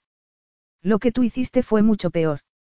Suki, que lo que querría hacer sería agarrar un abrecartas y clavárselo en ese negro corazón que tenía, reprimió como pudo su irritación y levantó las manos en un gesto conciliador. Ramón, escúchame, por favor le pidió, lo que hice, la decisión que tomé, no tenía elección, se le quebró la voz y tuvo que tragar saliva. Sacudió la cabeza y repitió, no tenía elección. Ramón palideció. Sus facciones se contrajeron de ira, y sus ojos refulgían como un volcán en erupción. Si la tenías. Yo podría haberte ayudado. Pero fuiste demasiado egoísta como para dejar que fuera parte de la ecuación. Tomaste esa decisión sin contar conmigo. No haces más que echarme la culpa de todo, le espetó ella. ¿Qué me dices de ti? Ramón frunció el ceño. ¿De mí? Sí, de ti. Me dijiste que ya no estabas comprometido, y unas semanas después descubrí que era mentira. Un músculo se contrajo en la mandíbula de Ramón. Y esa es la razón por la que llamaste a mi hermano, cuando deberías haberme llamado a mí. Por eso le cargaste a él con la responsabilidad cuando debería haberme hecho cargo yo. Suki exhaló temblorosa. No le cargué con ninguna responsabilidad. Yo no lo llamé. Fue mi madre quien lo hizo. Él se quedó muy quieto y frunció el entrecejo. Tu madre. Suki asintió. Le habían dado el alta, pero aún estaba débil por la quimioterapia. Sabía lo que estaba pasando y se sentía mal por no poder ayudarme. Le dije que no necesitaba ayuda, pero ella, no me hizo caso. Pensaba que estaba fallándome. Sabía que Luis y yo éramos muy buenos amigos, y dio por hecho que nuestra relación había pasado a ser algo distinto. El caso es que creyó que él era el padre y lo llamó. Parece ser que le echó un buen rapapolvo por eludir sus responsabilidades, y Luis en vez de decirle que se equivocaba, aguantó el chaparrón y al día siguiente se presentó en mi casa. Déjame adivinar, fue entonces cuando le hiciste prometer que no me contaría nada. La voz de Ramón era una mezcla de fuego y hielo. Quería decírtelo yo. Creí que no te parecería bien que fuera él quien lo hiciera. Y pensaba que tenía mucho tiempo. Pero luego las cosas, se complicaron. Ramón suspiró con pesadez. Pues bien que encontraste tiempo para llamar una segunda vez a Luis para que sostuviera tu mano cuando te hicieran el aborto. Suki se sentía aturdida por la cantidad de detalles que conocía. Sin embargo, estaba muy equivocado. Yo no le pedí que me acompañara, pero él se negó a aceptar un no por respuesta cuando se ofreció a hacerlo. Ramón soltó una risa seca. Debió resultarte tan difícil ceder ante su insistencia, igual de fácil que te resultó encontrar excusas para no llamarme. ¿Cómo te atreves? Ramón dio un golpe en el escritorio que le hizo dar un respingo. Digo lo que pienso porque he perdido a mi bebé y tú tienes la culpa. El dolor que le causaron esas palabras la sacudió de la cabeza a los pies. Me das sermones desde tu pedestal, acusándome de no haber hecho lo correcto, pero, pensabas que después de que me mintieras querría volver a saber nada de ti. ¿O vas a decirme que era un doble tuyo el que aparecía con Svetlana en esas fotos que publicaron las revistas unas semanas después? Ramón apretó la mandíbula. Lo que pasó entre tú y yo fue algo de una sola noche y, si mal no recuerdo, era lo que tú querías, lo que los dos queríamos. ¿Y Svetlana no tiene nada que decir de todo esto? Le preguntó. Hace meses que lo nuestro terminó, respondió él en un tono tajante. Igual que la última vez que nos vimos. Te he dicho que lo nuestro terminó, y por tanto no pinta nada en esta conversación, dijo Ramón. Vas a dejar que tu orgullo y tu cabezonería se interpongan cuando tal vez podría salvar la vida a tu madre. El corazón de Suki se estremeció. Haría lo que fuera por mi madre, pero lo que me propones, no puedo evitar verlo como una fría transacción. Una transacción con la que los dos ganamos. Pero los médicos dicen que no pueden hacer nada más por ella. Pues se equivocan, dijo Ramón. Tomó otra carpeta del escritorio y se la llevó. Con las manos temblándole, Suki la abrió y empezó a leer las hojas que contenía. Se mencionaban algunos de los mejores hospitales universitarios y centros de investigación del mundo, y también había cartas de especialistas de renombre que habían contestado a las preguntas que él les había formulado. No le ofrecían garantías, pero media docena de médicos distintos apuntaban un porcentaje más alto de probabilidades de que su madre se curase. Todo lo que dice en este informe ha sido revisado y contrastado no una, sino dos veces, le aseguró Ramón. Lo único que hace falta para darle a tu madre la ayuda que necesita es que tú digas que sí. Capítulo 6. Suki releyó detenidamente el informe que Ramón le había dado. Recomendaba que el nuevo tratamiento de su madre debería empezarse de inmediato, y preferiblemente en una clínica de Miami que estaba a la vanguardia en ese tipo de terapia. Cerró la carpeta y fue a sentarse en el sofá. Tenía el pulso acelerado y estaba tan agitada que dejó a un lado la carpeta y se quitó, una tras otra, todas las horquillas que sujetaban el moño que se había hecho esa mañana. Soltarse el cabello la alivió un poco, pero su mente seguía siendo un hervidero de pensamientos por la enormidad de lo que Ramón estaba pidiéndole. Alzó la vista hacia este, que estaba de pie frente a ella, esperando. ¿Estás lista para que lo discutamos como es debido? Le preguntó. Suki inspiró profundamente. ¿Por qué yo? Seguro que en tu libreta de teléfonos tienes a alguna conquista que pasara una sola noche contigo y que estaría encantada de darte un hijo. Ramón apretó los labios.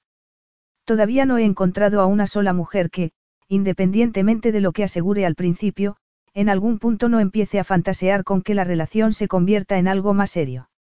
Y yo no quiero una relación seria. Ya. ¿Y cómo no quieres una relación seria? Te comprometiste con Svetlana para casarte con ella. Ramón ignoró su sarcasmo. Me comprometí con ella porque creía que funcionaría, pero ya no lo creo así. El matrimonio no está hecho para mí. Y respecto a por qué tú, se encogió de hombros. Porque tú buscas a un donante de esperma y resulta que yo necesito un vientre de alquiler. Una simple transacción, sin complicaciones, a la que te comprometerás al firmar el acuerdo que mis abogados han redactado. Suki sintió una punzada en el pecho. No voy a entregarte a mi bebé como si nada cuando nazca. Ramón se quedó muy quieto, y fue entonces cuando Suki se dio cuenta de lo que había dicho. ¿Significa eso que estarías dispuesta a darme un hijo? Inquirió él al cabo de un rato, con la voz extrañamente ronca. Ella exhaló temblorosa. Yo, no, aún no he dicho nada. La respuesta es muy simple, sí o no. Ya, pues me gustaría que me dieras al menos cinco minutos para pensármelo. Como quieras, respondió Ramón, yendo hacia su escritorio. Mientras lo piensas, llamaré a la cocina para que nos traigan algo de comer. Ella soltó una risa áspera. Unos canapés no harán que me resulte más fácil decidir. Ni tampoco que estés sin comer ni beber. Estás mucho más delgada que la última vez que te vi. Será porque he pasado por un trauma o dos. Pues tenemos que ponerle remedio, replicó él. Estupendo, engórdame antes de sacrificarme, masculló ella entre dientes. Ramón ya había descolgado el teléfono y estaba dando instrucciones en español a alguien del servicio. Cuando colgó, volvió a plantarse de pie frente. A ella un buen rato con los brazos cruzados antes de sentarse a su lado. ¿Qué pasa, Suki? Vamos, suéltalo. Ella no quería decir en voz alta lo que estaba pensando, pero el miedo que atenazaba su corazón no se disipaba. Es que, ¿no te preocupa que algo pueda salir mal? Le preguntó. Otra vez, añadió para sus adentros. Un músculo se contrajo en la mandíbula de él. Ibas a someterte a una inseminación artificial, ¿acaso te daban alguna garantía de que haciéndolo de esa manera el embarazo saldría bien? A se le encogió el corazón. No, musito. Pues eso. Esto es lo mismo, pero te aseguro que estarás bajo la supervisión de los mejores especialistas. Las palabras de Ramón la tranquilizaron un poco, y se sorprendió al darse cuenta de que estaba planteándose en serio acceder a lo que le habían propuesto. ¿Y cómo nos organizaríamos? Le preguntó. Tú viajas mucho por tu trabajo y yo vivo en Inglaterra. Nuestro hijo nacerá aquí en Cuba. Cuando sea lo bastante mayor, trasladar mis oficinas a cualquier otra parte del mundo no será un problema. Ya lo decidiremos llegado el momento. Suki frunció el ceño. Yo también tengo un trabajo, Ramón. ¿Qué esperas que haga, que me siente a mirar el aire hasta que nazca el bebé? Preferiría que no trabajaras durante el embarazo, y por supuesto durante los primeros años de vida del niño. Suki lo interrumpió con una risa incrédula. Estás de broma, no. El mundo no funciona así. Tengo facturas que pagar y tengo que cuidar de mi madre. ¿Y cómo piensas hacer eso cuando tu empresa ha denegado tu petición para reincorporarte a tu puesto? Ella se quedó mirándolo boquiabierta. ¿Hay algún resquicio de mi vida en el que no haya surgado? No puedo creer que esto esté ocurriendo, murmuró apartando la vista. Ramón la agarró por los hombros para que lo mirara. Quiero un hijo y serás tú quien me lo dé, le dijo con voz ronca. ¿De qué otro modo quieres que te lo diga para que te des cuentas de que hablo en serio? Quizá fuera el tacto abrasador de sus manos sobre la piel desnuda de sus brazos, o el ligero temblor en su voz, que sonaba tan desesperada, fuera lo que fuera, puso fin a su indecisión y comprendió que debía hacerlo. Por su madre, por sí misma, y quizá sobre todo por Luis, porque a través de su hijo siempre tendría una parte de él consigo. No hace falta que digas nada más, murmuró. Entonces, ¿estás de acuerdo? Suki asintió.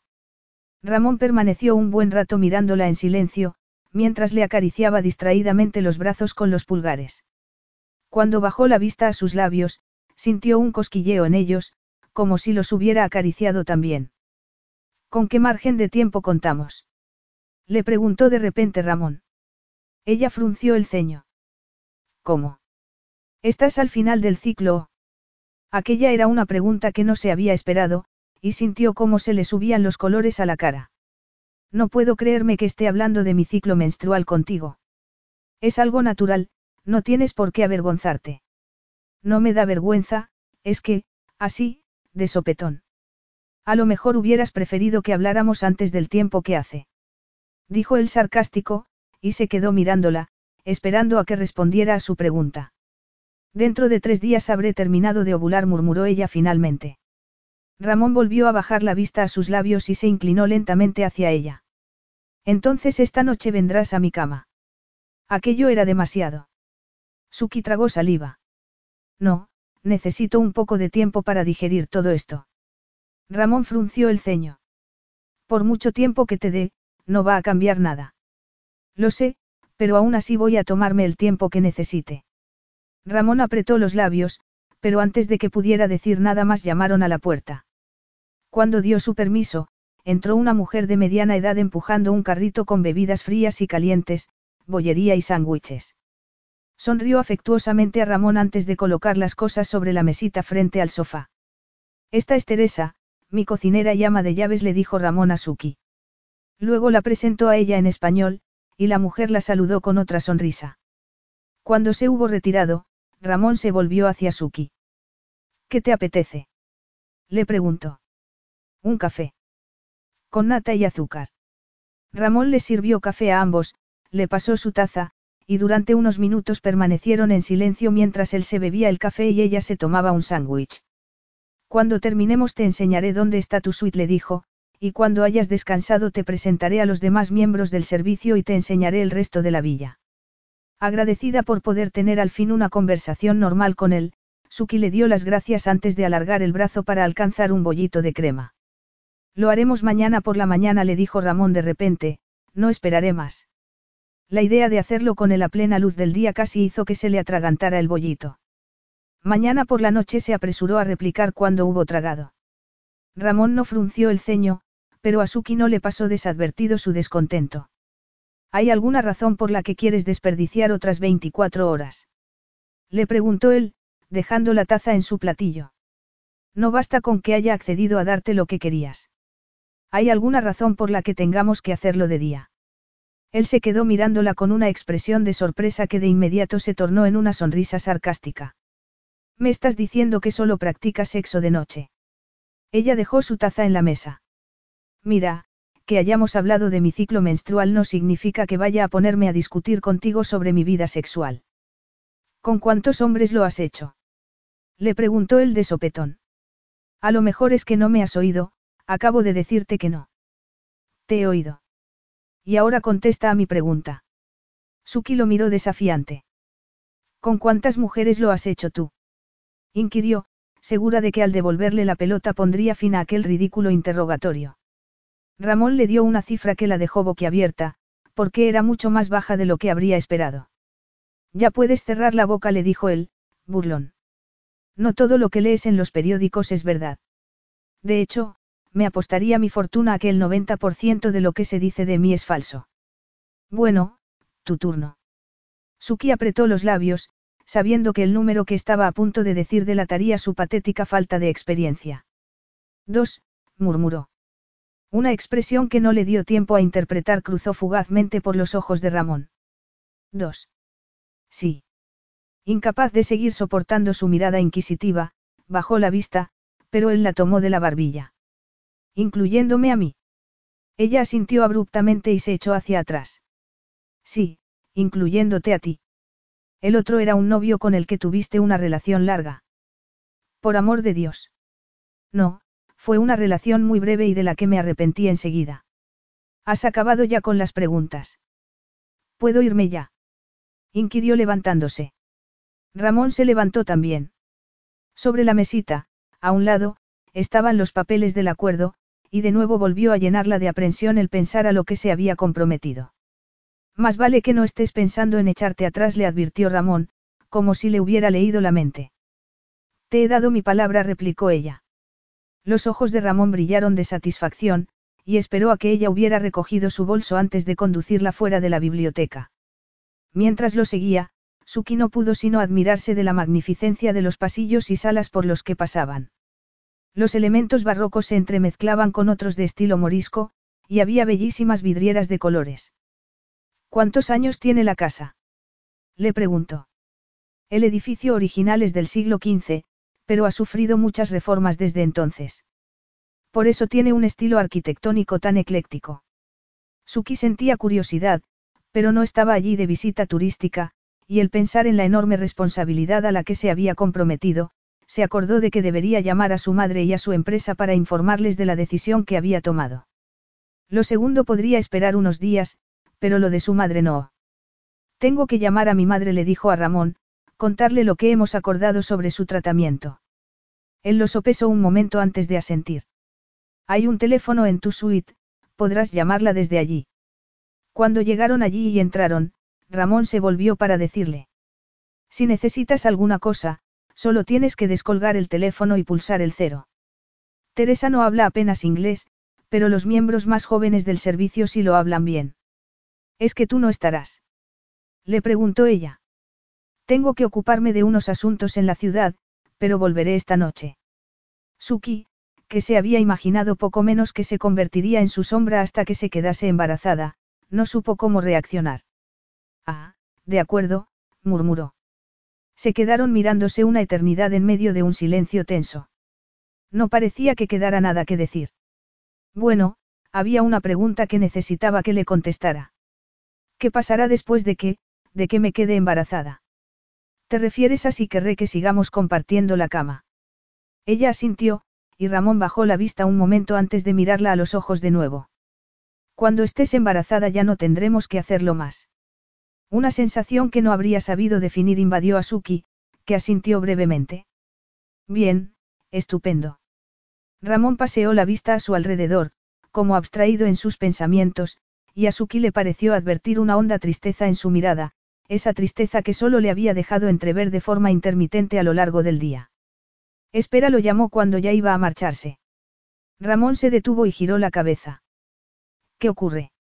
Suki retorció entre los dedos la correa del bolso. No llegaste a contestar los emails que te envié, y supongo que ahora ya sé por qué, pero, en caso de que no los leyeras, quiero que sepas lo que te decía en ellos, siento muchísimo tu pérdida, Luis era muy especial, y estoy segura de que tus padres también lo eran. Él se quedó completamente inmóvil, y su rostro se tensó antes de que asintiera. Gracias murmuró. Después de que Ramón se marchara, Suki se dio una ducha, se puso un albornoz, y fue al vestidor, donde hizo un repaso de la poca ropa que tenía para ponerse. Como no había tenido intención de permanecer más de tres días en Cuba, había metido en su maleta lo justo. Aparte del vestido y el suéter que había llevado en el viaje de ida solo tenía un par de vestidos, un camisón, unas cuantas prendas de ropa interior y unas sandalias. No podría apañarse solo con eso durante nueve meses. Tenía que calmarse, ponerse histérica no la ayudaría en nada, se dijo, saliendo al dormitorio y subiéndose a la cama. Tomó el inalámbrico de la mesilla y marcó el número del móvil de su madre.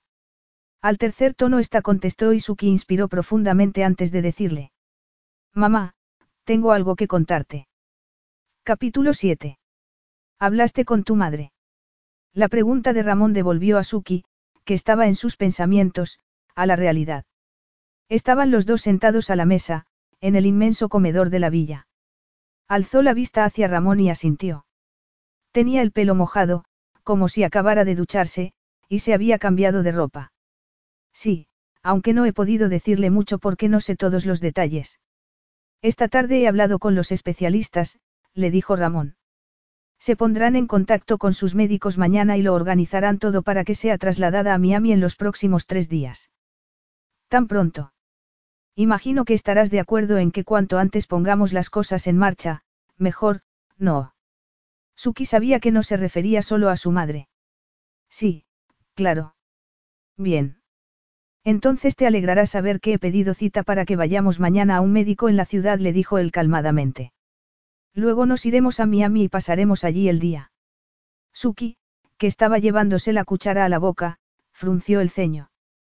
¿Por qué? Mi madre ni siquiera habrá llegado. Ya que hasta la noche no estaremos ocupados concibiendo un bebé, dijo Ramón, he aprovechado para concertar una reunión de negocios por la mañana en Miami, y tú, mientras, puedes ir de compras para tener algo más de ropa que ponerte. A menos que pienses apañártelas un año entero con lo poco que has traído. Suki frunció los labios. Pensaba comprar un par de cosas aquí, en La Habana, y luego traerme la ropa que me hiciera falta cuando vuelva a Inglaterra. Ramón soltó la cuchara y apretó la mandíbula. Hasta que te quedes embarazada no irás a ninguna parte sin mi permiso. Y cuando eso ocurra, como hemos acordado que el bebé nacerá aquí, lo lógico es que te quedes en Cuba. Además, tu madre estará en Miami, podrás ir a visitarla cuando quieras. Ella lo miró furibunda. ¿Piensas dictar qué puedo o no hacer con cada segundo de mi vida a partir de ahora? Voy a tomar las riendas para asegurarme de que el embarazo vaya bien. Acéptalo y no habrá ningún problema. Pero si aún no estoy embarazada. Podrías estarlo ya si no fueras tan particular respecto a hacerlo de día. Suki se enfureció casi tanto consigo misma, por sonrojarse, como con él. Por favor, te crees todo un semental, no. Él se encogió de hombros con arrogancia. Te dejé embarazada hace meses aunque usamos preservativo, así que quiero pensar que esta vez tendremos la misma suerte. ¿Y si no me quedo embarazada a la primera? Le espetó ella desafiante. Ramón esbozó una sonrisa lobuna. Eso es lo maravilloso del sexo, podemos intentarlo tantas veces como haga falta. Y ahora acábate la sopa antes de que se enfríe. Me parece que he perdido el apetito. Es igual, cómetela. Tienes que comer para estar sana. Suki puso los ojos en blanco y tomó un sorbo de agua mientras intentaba pensar en algún tema de conversación neutral que no tuviera que ver con bebés o sexo. Creía que no se podía volar de Cuba a los Estados Unidos, comentó. Hasta hace poco era así, pero las cosas están empezando a cambiar. Suki advirtió un matiz distinto en su voz, mezcla de orgullo e ilusión. Sí, me he fijado en que parece que se está produciendo una recuperación en La Habana. ¿Es por ese cambio lo que ha hecho que hayas decidido quedarte en Cuba? Le preguntó. El rostro de Ramón se ensombreció ligeramente, pero asintió. En parte, sí. Teresa, que había salido del comedor para llevarse sus platos, regresó en ese momento con el segundo, pollo relleno acompañado de pimientos asados y arroz cocido en leche de coco. Continuaron comiendo en silencio, y la tensión entre ellos hizo que la conversación siguiera igual de embarada. A Suki le dolía que no tuviera ningún interés en ella más allá de utilizarla para que le diera un hijo. Sé que no lo hemos discutido a fondo, pero preferiría no dejar mi trabajo por completo durante el embarazo, le dijo. Me volvería loca pasarme todo el día sentada. Pensaba que Ramón mostraría de inmediato su desacuerdo, pero para su sorpresa se levantó y le respondió. Tengo un proyecto del que podrías ocuparte. ¿Lo dices en serio? Ramón asintió. Ven, te lo enseñaré. Suki dejó su servilleta en la mesa y lo siguió fuera del comedor. La siesta que se había echado y lo tarde que él había vuelto había impedido que le enseñara el resto de la villa, como le había prometido. Sin embargo, cuando una criada la había conducido al comedor para la cena, había aprovechado para asomarse brevemente a las estancias por las que pasaban. Cada una le había parecido más impresionante que la anterior, y por eso estaba segura de que el proyecto de reforma que quería encomendarle no tendría nada que ver con la villa. Pero eso fue hasta que llegaron a una estancia del ala oeste. La diferencia con el resto era tan chirriante que se quedó boquiabierta. Por Dios. ¿Quién ha hecho esto? Alguien en quien no debería haber confiado, contestó él.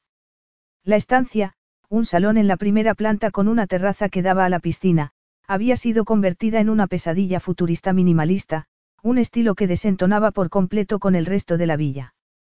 Mirar a donde mirara había muebles blancos que chocaban de un modo espantoso con otros con las mesas y sillas con armazón de cromo y cortinas y sillas tapizadas con telas brillantes con estampados de flores. ¿Y por qué lo permitiste? Le preguntó ella. No sabía si cerrar los ojos para no ver tanta estridencia, o echarse a llorar por aquel crimen. Desoí mi buen criterio. Y además cometí el error de darle carta blanca al diseñador. Cuando me di cuenta le dije que parara las obras de inmediato, como verás. Suki miró la pared más alejada y se fijó en que, efectivamente, el estuco estaba a medio hacer. No puedo creer que hiciera, esto. murmuró ella. Pudiste salvar alguno de los elementos originales. Para su sorpresa, Ramón asintió. El marido de Teresa, Mario, es el guardés de la villa. Se aseguró de que todo lo que se quitara se mantuviera intacto. ¿Te interesaría hacerte cargo de este proyecto de restauración? Ya lo creo. El último trabajo importante de restauración que hice fue en una casa de campo en Sussex. No era tan grande como esta, ni la decoración tan intrincada, pero me encantaría intentarlo. Estupendo. Mario te mostrará dónde guardó todo lo que se retiró. Pero eso será solo cuando. Cuando haya cumplido con mi, deber, lo sé. Vas a enseñarme el resto de la villa. Ramón miró su reloj. Me temo que eso tendrá que esperar, le dijo. Tengo que dejarte, debo hacer unas cuantas llamadas. Además, mañana tenemos que salir temprano, y quiero que estés descansada para la noche.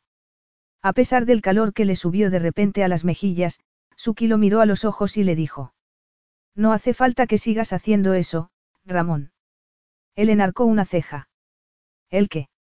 Recordarme que vamos a, que voy a. A acoger mi semilla en tu vientre mañana por la noche. Terminó él por ella, sin el menor pudor. Suki se puso aún más colorada. Por favor. ¿Quién habla así hoy en día? Ramón levantó una mano para acariciarle la mejilla. Te sonrojas con nada, murmuró. Casi podrías engañarme y hacerme pensar que formas parte de la raza de los ángeles, añadió en un tono de clara censura. No es culpa mía que te hubieras formado una impresión equivocada de mí. Nunca he dicho que fuera un ángel, ni mucho menos replicó ella. Pero desde luego tampoco soy el diablo sin corazón que crees que soy. Los dedos de Ramón se deslizaron hasta su nuca. No lo eres. murmuró. Eso está por ver, molesta, Suki dio un paso atrás, apartándose de él.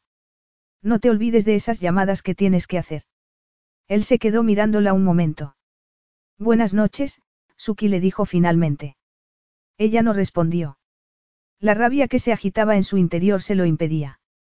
Permaneció allí de pie, en silencio, mientras él salía, y luego, incapaz de seguir un instante más en aquel esperpento de salón, salió a la terraza.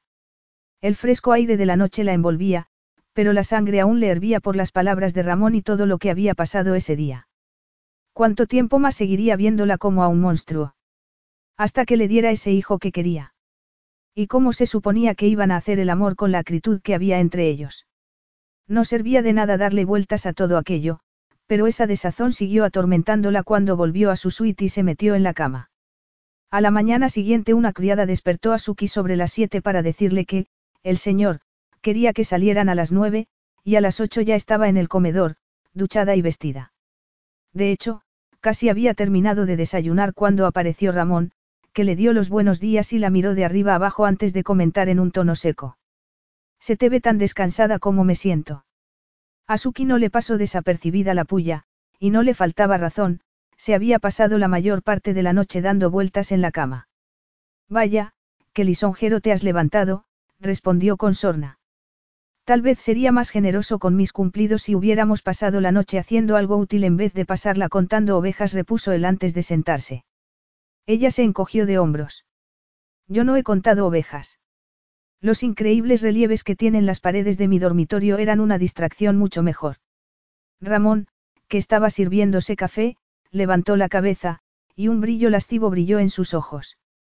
Espero que los disfrutaras, porque esta noche no podrás entretenerte con ellos. Aunque Suki optó por ignorarlo, sus palabras hicieron que le temblara el vientre. No se había despertado ella esa mañana pensando en lo mismo. Y no le había provocado ese pensamiento un cosquilleo de expectación. Depositó con cuidado la taza de té en su platillo y se levantó. He terminado, dijo.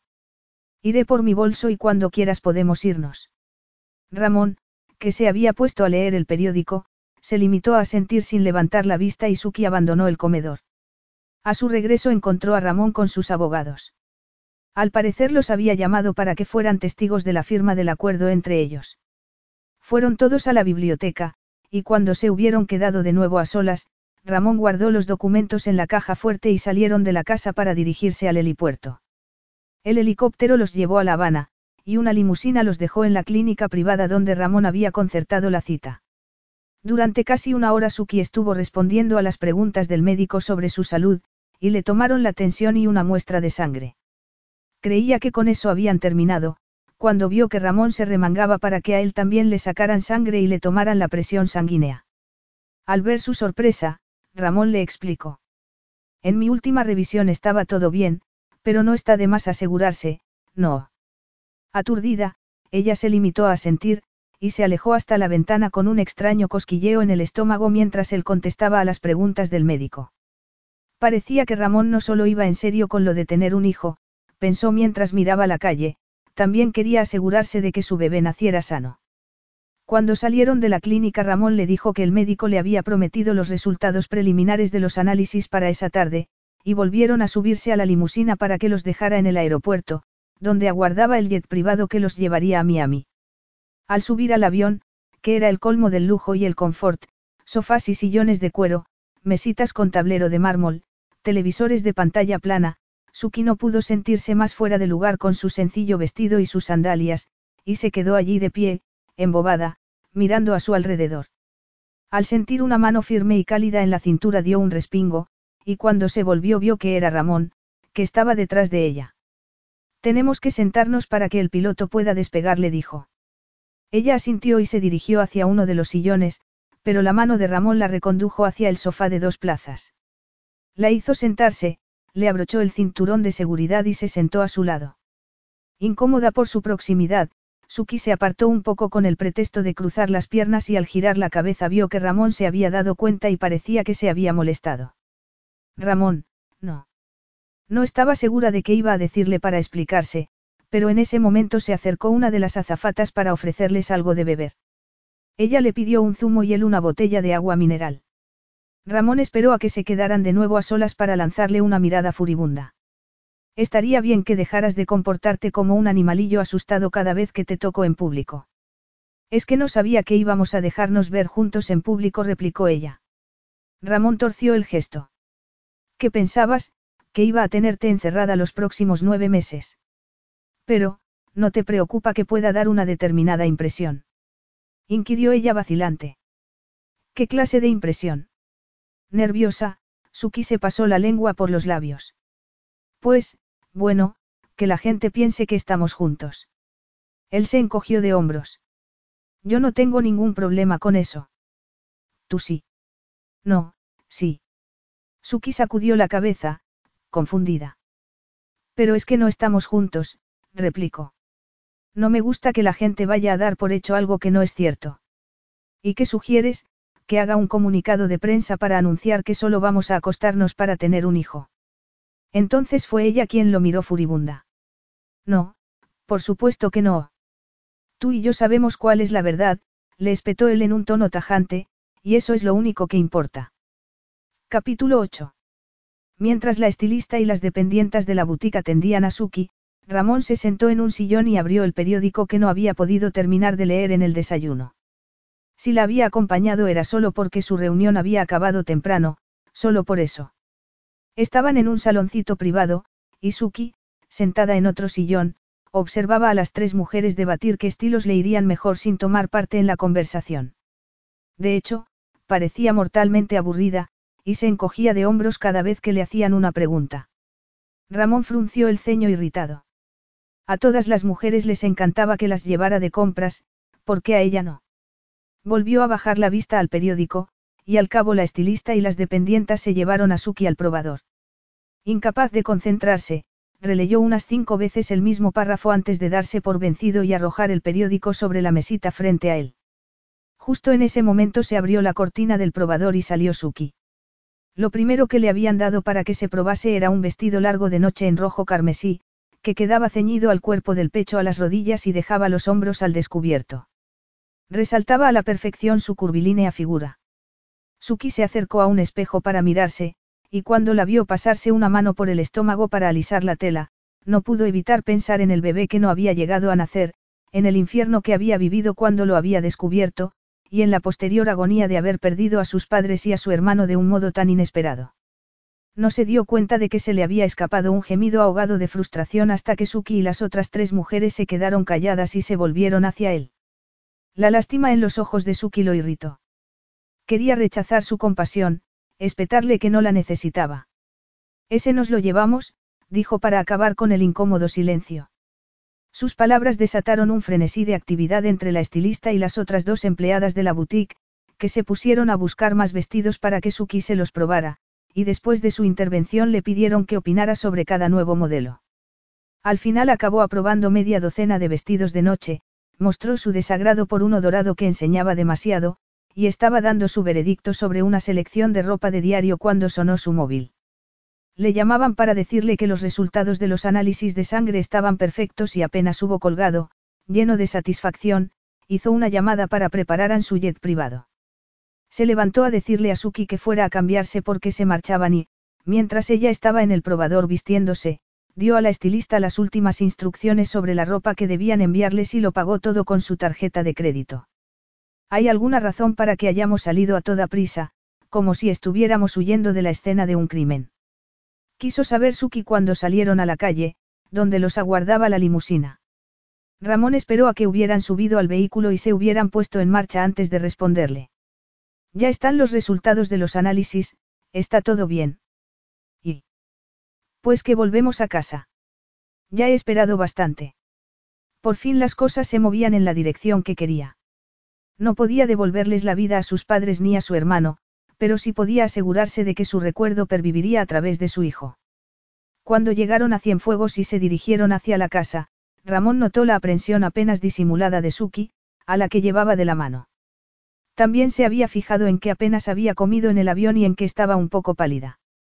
Ni que fuera una virgen que iba a ser sacrificada, claro que, teniendo en cuenta que solo había estado con un hombre aparte de él, en cierto modo sí que era como si fuera virgen. Cuando llegaron al salón principal, Ramón se detuvo y se giró hacia ella.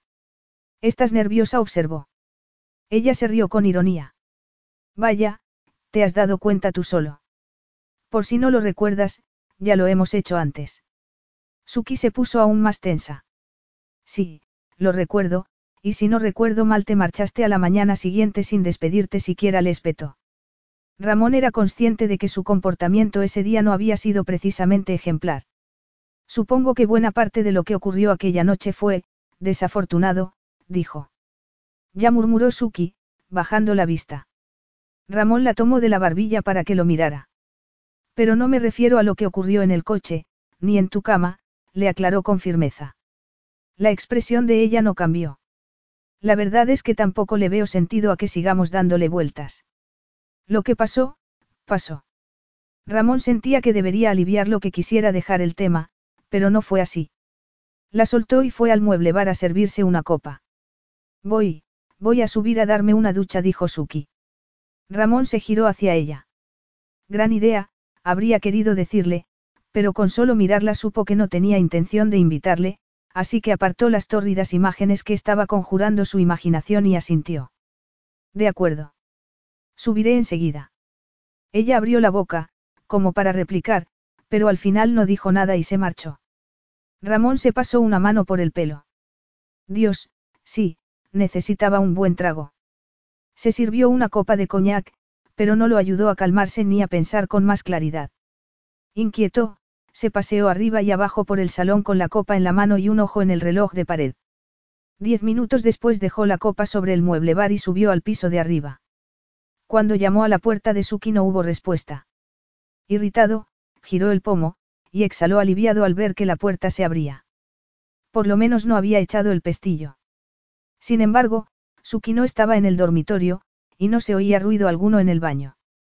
La absurda idea de que había huido lo hizo dirigirse apresuradamente al balcón, pero antes de que abriese las puertas cristaleras oyó un leve ruido detrás de sí. Ramón. Se dio la vuelta. Suki estaba en la puerta del vestidor, liada en una toalla. El cabello húmedo le caía sobre los hombros desnudos, y no pudo evitar preguntarse cómo podía ser que sin maquillaje, ni ataviada con lencería sexy, siguiera pareciéndole la mujer más cautivadora que había conocido. Con el deseo borboteándole en las venas, avanzó lentamente hacia ella y la vio tensarse de inmediato. Te has colado en mi habitación sin mi permiso. Lo increpó. Él se rió suavemente. Solo estaba asegurándome de que no habías decidido escaparte. Se detuvo ante ella y aspiró su embriagador aroma. ¿Y si lo hubiera hecho, si me hubiera escapado? Iría tras de ti, le aseguró él. Suki se estremeció, y a Ramón le entraron ganas de deslizar los dedos por su piel de satén y hacerla estremecer de nuevo. Sin embargo, si la acariciase en ese momento, sería incapaz de parar. Sin darle tiempo a reaccionar le pasó un brazo por la cintura, otro por debajo de los muslos y la alzó en volandas antes de dirigirse hacia la puerta. Suki, que estaba sujetándose la toalla con una mano, le plantó la otra en el hombro para erguirse y le preguntó con unos ojos como platos. ¿Dónde me llevas? Te hice el amor en mi limusina, y luego en tu casa, en tu cama respondió él mientras salía al pasillo. Esta vez será en mi cama. Ya en su dormitorio, cerró de un puntapié y la depositó en el suelo. Deja caer la toalla, le dijo con voz ronca. Suki parpadeó, miró agitada a su alrededor, y se mordió el labio. Déjala caer al suelo, o te la quitaré yo, gruñó Ramón. Ella sacudió la cabeza. Quítate tú algo primero. Ramón suspiró. Es que vas a empezar una discusión por cada pequeño detalle. Suki tensó la mano con la que tenía sujeta la toalla. Para las mujeres la igualdad es algo muy importante. Aquello estuvo a punto de arrancarle una sonrisilla a Ramón, pero se contuvo. Se quitó la chaqueta, dejándola caer al suelo, y a continuación se deshizo también de la corbata y la camisa. Cuando fue a desabrocharse el cinturón, Suki se quedó mirando sus manos, como paralizada. Ramón desabrochó la hebilla y fue sacando el cinturón lentamente de las trabillas del pantalón. Que estuviera mirándolo lo excitaba aún más. Y no era que se hubiera olvidado de su objetivo, pero no veía por qué no podía aprovechar para disfrutar un poco con aquello. Ahora tú le dijo. No volveré a repetírtelo. Muy despacio, Suki se quitó la toalla y la dejó caer. Una descarga de deseo lo sacudió. Sí que iba a disfrutar con aquello, atrajo a Suki hacia sí y la agarró por la cabeza para hacer que lo mirara. La ansiedad que reflejaba su rostro lo sorprendió. Mira, Suki le dijo. Podemos dejar que esto sea algo forzado y mecánico, o podemos intentar disfrutarlo. ¿Qué prefieres? Ella lo miró boquiabierta y se sonrojó. ¿Cómo? ¿Cómo esperas que responda a eso sin, sin? Ramón le acarició los labios con el pulgar. Está bien, no tienes que responder. Yo desde luego preferiría lo segundo. Y es lo que voy a procurar, a menos que tú me pidas lo contrario. O podríamos dejar de diseccionar la situación y ponernos a ello, propuso Suki irritada, bajando la vista. Ramón quería que volviera a mirarlo, pero no pudo resistirse a ese, ponernos a ello. No cuando sus manos estaban deslizándose por la gloriosa piel de Suki y la respiración de ella estaba tornándose ya entrecortada. Por suerte la cama estaba solo a unos pasos. Tumbó a Suki en ella, se quitó el resto de la ropa, y tuvo que reprimir un gruñido de excitación y controlarse cuando la vio mirar su erección con unos ojos como platos. Se tendió a su lado, la atrajo hacia sí y deslizó la mano por su espalda. Suki se arqueó hacia él, y gimió cuando sus pezones endurecidos rozaron su pecho. Incapaz de contenerse, agachó la cabeza para tomar uno de ellos en su boca y Suki gritó de placer al tiempo que hundía los dedos en su pelo. Sí, no había ninguna razón por la que no pudieran disfrutar concibiendo a aquel bebé que daría continuidad a su linaje, se dijo. A los pocos minutos el fiero deseo que lo embargaba amenazaba ya con hacerle perder la cordura y por eso, sin poder esperar ya más, la hizo rodar sobre el costado y se colocó sobre ella. Suki exhaló temblorosa cuando Ramón le separó las piernas. No podía ser, no podía ser que estuviera disfrutando con aquello. No podía ser que cada célula de su cuerpo estuviese deseándolo, pero un cosquilleo de placer la recorrió cuando los dedos de Ramón comenzaron a acariciar la parte más íntima de su cuerpo. Luego se inclinó sobre ella, y fue bajando por su cuerpo beso a beso, dejando un reguero de fuego a su paso. Suki movía la cabeza de un lado a otro sobre la almohada, frenética, y no se dio cuenta de que estaba clavándole las uñas en los brazos hasta que oyó a Ramón gruñir excitado.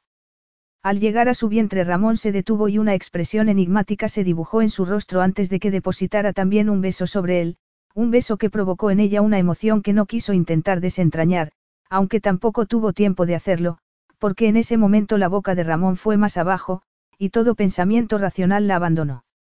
Apenas se había recobrado del primer orgasmo cuando notó que Ramón la hacía con firmeza por las caderas. Abre los ojos, le dijo con voz ronca. Suki, cuyo pecho subía y bajaba agitado, obedeció, y los intensos ojos verdes de Ramón escrutaron los suyos antes de penetrarla. Se hundió en ella hasta el fondo con una exhalación y se quedó muy quieto, con los dientes apretados. De tanto en tanto se estremecía, y el verlo luchando de esa manera por controlarse produjo a Suki una punzada de satisfacción. Ramón comenzó a sacudir las caderas con embestidas poderosas, implacables, tomando posesión de ella con una maestría que la estaba haciendo enloquecer. Suki, que necesitaba algo a lo que aferrarse, le hincó los dedos en la cintura. Ramón. Lo sé, déjate llevar, entrégate a mí. Suki se abandonó entre intensos gemidos al placer que se desató en su interior, y al poco Ramón soltaba un gruñido casi animal antes de hundirse una última vez en ella, depositando su semilla en su interior. Ramón rodó sobre el costado, llevándola con él, pero Suki se apartó. Había cumplido con su obligación, al menos por esa noche. Se movió hacia el borde de la cama y bajó las piernas, pero antes de que pudiera levantarse el brazo de Ramón se lo impidió, agarrándola por la cintura, y la arrastró de nuevo hacia él. ¿Dónde crees que vas? Le preguntó. Aún había color en sus mejillas y tenía el pelo todo revuelto. ¿Por qué tenía que ser tan condenadamente sexy? Me vuelvo a mi habitación. De eso nada. Hasta que no te quedes embarazada, dormirás cada noche en mi cama. Mañana haré que traigan aquí tus cosas. Temblorosa como una hoja, Suki sacudió la cabeza y le dijo. Preferiría que no. Ramón contrajo el rostro, visiblemente molesto. Si crees que vas a hacerme ir a buscarte cada noche, estás equivocada. A buscarme. Si mi habitación está a dos pasos. Pues así nos ahorraremos la molestia de estar en habitaciones separadas. Suki sacudió la cabeza de nuevo, su instinto estaba gritándole que aquello era una muy mala idea. Ramón resopló impaciente. Está bien, si lo que quieres es tener un poco de independencia, puedes ducharte y vestirte en tu suite. Pero las noches las pasarás aquí conmigo, estamos de acuerdo. Suki comprendió que no serviría de nada seguir discutiendo con él. No le quedaba más remedio que aceptar su oferta. Está bien. Satisfecho, Ramón la besó en los labios antes de levantar la cabeza para mirarla. Una cosa más, añadió. Sí. inquirió ella con voz trémula. Ramón se inclinó sobre ella. El que hayas intentado marcharte tan pronto después de que hayamos terminado me induce a pensar que crees que solo te haré el amor una vez en la noche, murmuró contra sus labios, provocando un cosquilleo en los de ella. Me equivoco. A Suki le ardían las mejillas. Yo no, ni siquiera había pensado en eso. Él esbozó una sonrisa burlona. Bueno, pues por si te pasara por la cabeza, ya sabes a qué atenerte. Y tampoco te pienses que me limitaré a hacerte el amor solo por las noches, le advirtió. Capítulo 9. A Suki le quedó claro muy pronto que Ramón no se iba a dar por vencido hasta que la dejase embarazada de nuevo. Rara era la noche en que la dejaba dormir más de dos o tres horas seguidas. Además, no se limitaba a hacerle el amor en el dormitorio, sino en los sitios más dispares, como la ducha o la azotea. Y cuando no estaba haciéndole el amor, se pasaba horas encerrado en su estudio, donde pintaba y esculpía. Le había enseñado a Suki toda la villa a la mañana siguiente de que regresaran de Miami. Todas y cada una de las 28 estancias la habían impresionado con sus elementos en madera, piedra, cristal tallado, sus valiosas antigüedades, y además había descubierto que había otras dos estancias, un pequeño comedor y una sala de estar, que también necesitaban que las restaurasen. Lo único que no le había mostrado era su estudio, un pequeño edificio de ladrillo y cristal separado de la casa. Por una especie de acuerdo tácito, ni Ramón ni ella habían mencionado la necesidad de que se hiciera una prueba de embarazo. Suki trataba de ignorar a la vocecilla malévola que sugería que no quería saber si estaba embarazada para poder seguir compartiendo el lecho de Ramón, y se decía que de todos modos la semana siguiente, cuando se suponía que debía bajarle la regla, ya lo sabrían. Hasta entonces se mantuvo ocupada elaborando una lista de arquitectos y restauradores cubanos y entrevistándolos por videoconferencia. Y cuando su madre llegó a Miami fue a verla y pasó el día con ella. Esta le había preguntado cómo era que aún seguía en Cuba, y la mentira piadosa que le había contado Suki, que Ramón le había encargado la restauración de algunas estancias de su villa, le había hecho torcer el gesto. Sin embargo, la verdad la habría alterado aún más. La llamada a su jefa había ido mejor de lo que había esperado, ya que ésta le había dicho que estarían encantados de volver a contar con ella cuando se sintiera preparada para reincorporarse. Suki, que no estaba segura de cómo sería siquiera su futuro inmediato, le había expresado su gratitud y le había prometido mantenerse en contacto con ellos. La ropa que habían comprado en Miami ya había llegado, y eran cajas y cajas. En una de ellas incluso había encontrado el vestido dorado que a Ramón no le había gustado. Y esa noche, extrañamente, le había pedido expresamente que se lo pusiera para la cena. Se suponía que iban a cenar a la luz de las velas en la azotea, pero media hora después de que se sentase a la mesa Ramón aún no había aparecido. Se levantó y fue hasta la barandilla. Las luces de su estudio estaban encendidas. Vaciló un momento, dudando si debería ir allí o no, pero al final bajó a su dormitorio a por un chal para echárselo sobre los hombros y fue en su busca. Los zapatos planos que llevaba apenas hacían ruido mientras avanzaba por el sendero de adoquines que llevaba al estudio. Cuando llegó a la puerta levantó la mano para llamar, pero se quedó paralizada al oír una sarta de improperios en español, seguida de fuertes golpes. Estaba debatiéndose entre el impulso de huir y el de averiguar si Ramón se encontraba bien, cuando la puerta se abrió con violencia. Por el amor de... exclamó Ramón, clavando sus ojos verdes en ella. ¿Qué haces aquí? Suki miró detrás de él y vio que el suelo estaba cubierto de polvo y de fragmentos rotos de mármol. Se suponía que íbamos a cenar juntos, pero llevaba media hora esperándote y no aparecías, así que vine a buscarte para ver si estabas. ¿Estás bien? Ramón salió y cerró la puerta tras de sí. Estoy bien. Te pido disculpas por haberte hecho esperar, le dijo con aspereza, pasándose una mano por el pelo. En cinco minutos estoy contigo. Había muchas preguntas que Suki quería hacerle, pero era evidente que le estaba diciendo que se fuera, así que volvió a la casa y, fiel a su palabra, cinco minutos después Ramón se reunía con ella en la azotea. Suki, que estaba apoyada en la barandilla, se giró al oírlo llegar, y por un momento Ramón pareció quedarse mudo al verla. Mientras que delante del espejo el vestido le había parecido simplemente un poco atrevido, ahora, con los ardientes ojos de Ramón fijos en ella, lo notaba completamente pegado al cuerpo y se sentía como si fuera desnuda. Y luego, cuando se sentaron a la mesa, a pesar del esfuerzo de Ramón por mantener una conversación cordial, lo notaba tremendamente tenso. No sabía si era por el destrozo que había visto en su estudio, o por el vestido, pero tampoco se atrevió a preguntar. Cuando intentó taparse disimuladamente con el brazo para que no viera cómo se le marcaban los pezones bajo el vestido, Ramón dejó en la mesa su copa y se lo apartó. Estamos a solas, Suki. Deja de esconderte de mí. Ella torció el gesto. No fue buena idea decirme que me pusiera este vestido. Yo lo veo como una manera de ejercitar la fortaleza interior y la paciencia, respondió él en un tono jocoso. Sin embargo, a Suki no le pasó desadvertido lo tensa que tenía la mandíbula, ni cómo se movía en su asiento cada pocos minutos, cuando posaba la mirada en su pecho.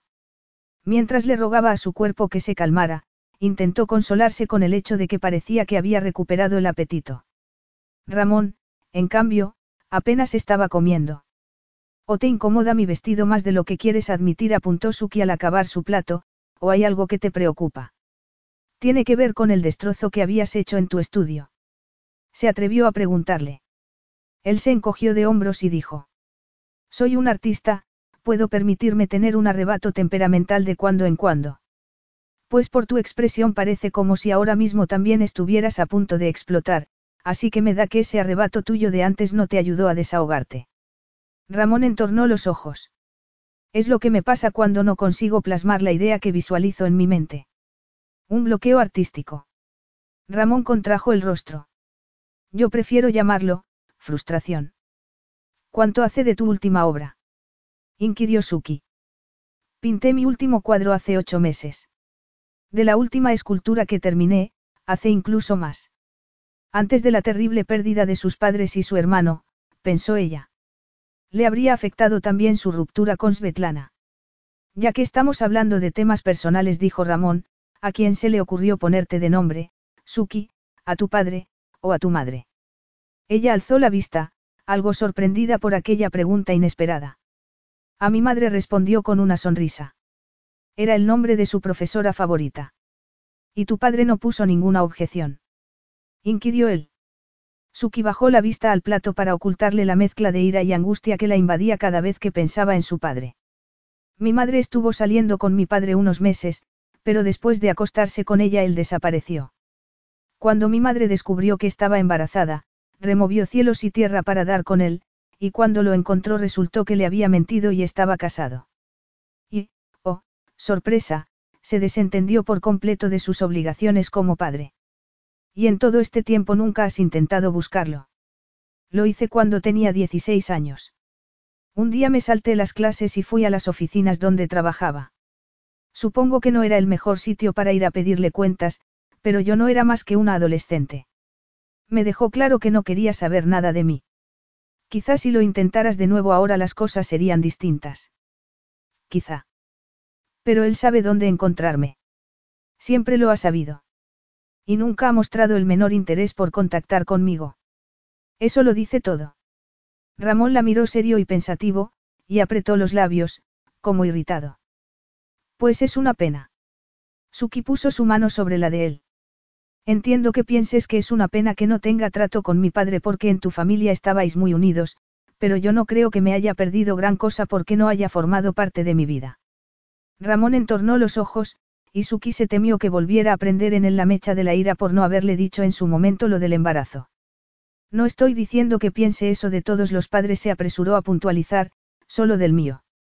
Por lo poco que sé de él, lo más probable es que, aunque se hubiese quedado al lado de mi madre, probablemente a la larga su relación no habría funcionado. Creo que mi madre no se enamoró de él en realidad, sino de la idea romántica que ella tenía del amor. Y él, por supuesto, Jamás habría dejado a su esposa por un romance de una noche. Me estás diciendo que nada de eso influyó en tus actos. La presionó él. Su tono no era un tono de condena, ni tan duro como el que había empleado con ella el día del servicio religioso por sus padres y su hermano. Su pregunta parecía más bien delatar una cierta vulnerabilidad y una sutil necesidad de que lo reconfortase. Suki apartó su mano. Piénsalo, Ramón, estaría yo aquí, intentando tener otro hijo contigo, si no lo quisiera yo también. Los médicos me aseguraron que, si me volvía a quedar embarazada, las probabilidades de que ese bebé también tuviera una cardiopatía congénita eran muy bajas, pero aún así me da un poco de miedo pensar que... ¿De que tuviera qué? La cortó Ramón abruptamente. Suki frunció el ceño. A nuestro bebé le diagnosticaron una cardiopatía congénita. Creía que lo sabías, me dijiste que habías contratado a un investigador privado y que... Se quedó callada cuando a Ramón se le resbaló la copa de la mano y rodó por el blanco mantel, tiñéndolo de rojo. Dios mío, masculló. Se quedó mirándola, aturdido y con el rostro lívido, antes de levantarse y apartarse unos pasos de la mesa. Se volvió hacia ella. Cuéntame qué, cómo, se quedó callado y tragó saliva.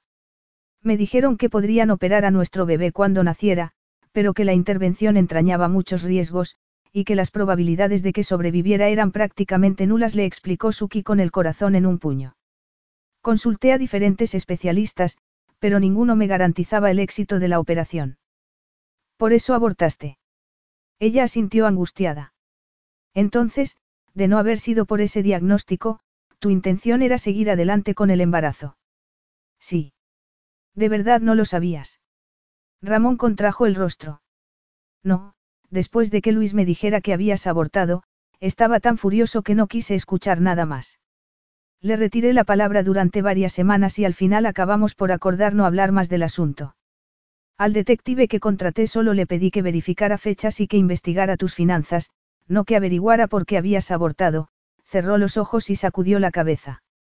Madre de Dios. Lo siento. Ramón volvió a abrir los ojos y en un tono de amargo remordimiento respondió. No, soy yo quien lo siente. Lo siento muchísimo. A Suki se le hizo un nudo en la garganta y cuando se le saltaron las lágrimas se acuclilló junto a su silla para enjugarle las lágrimas con los pulgares. Esta vez todo saldrá bien, le dijo con voz ronca.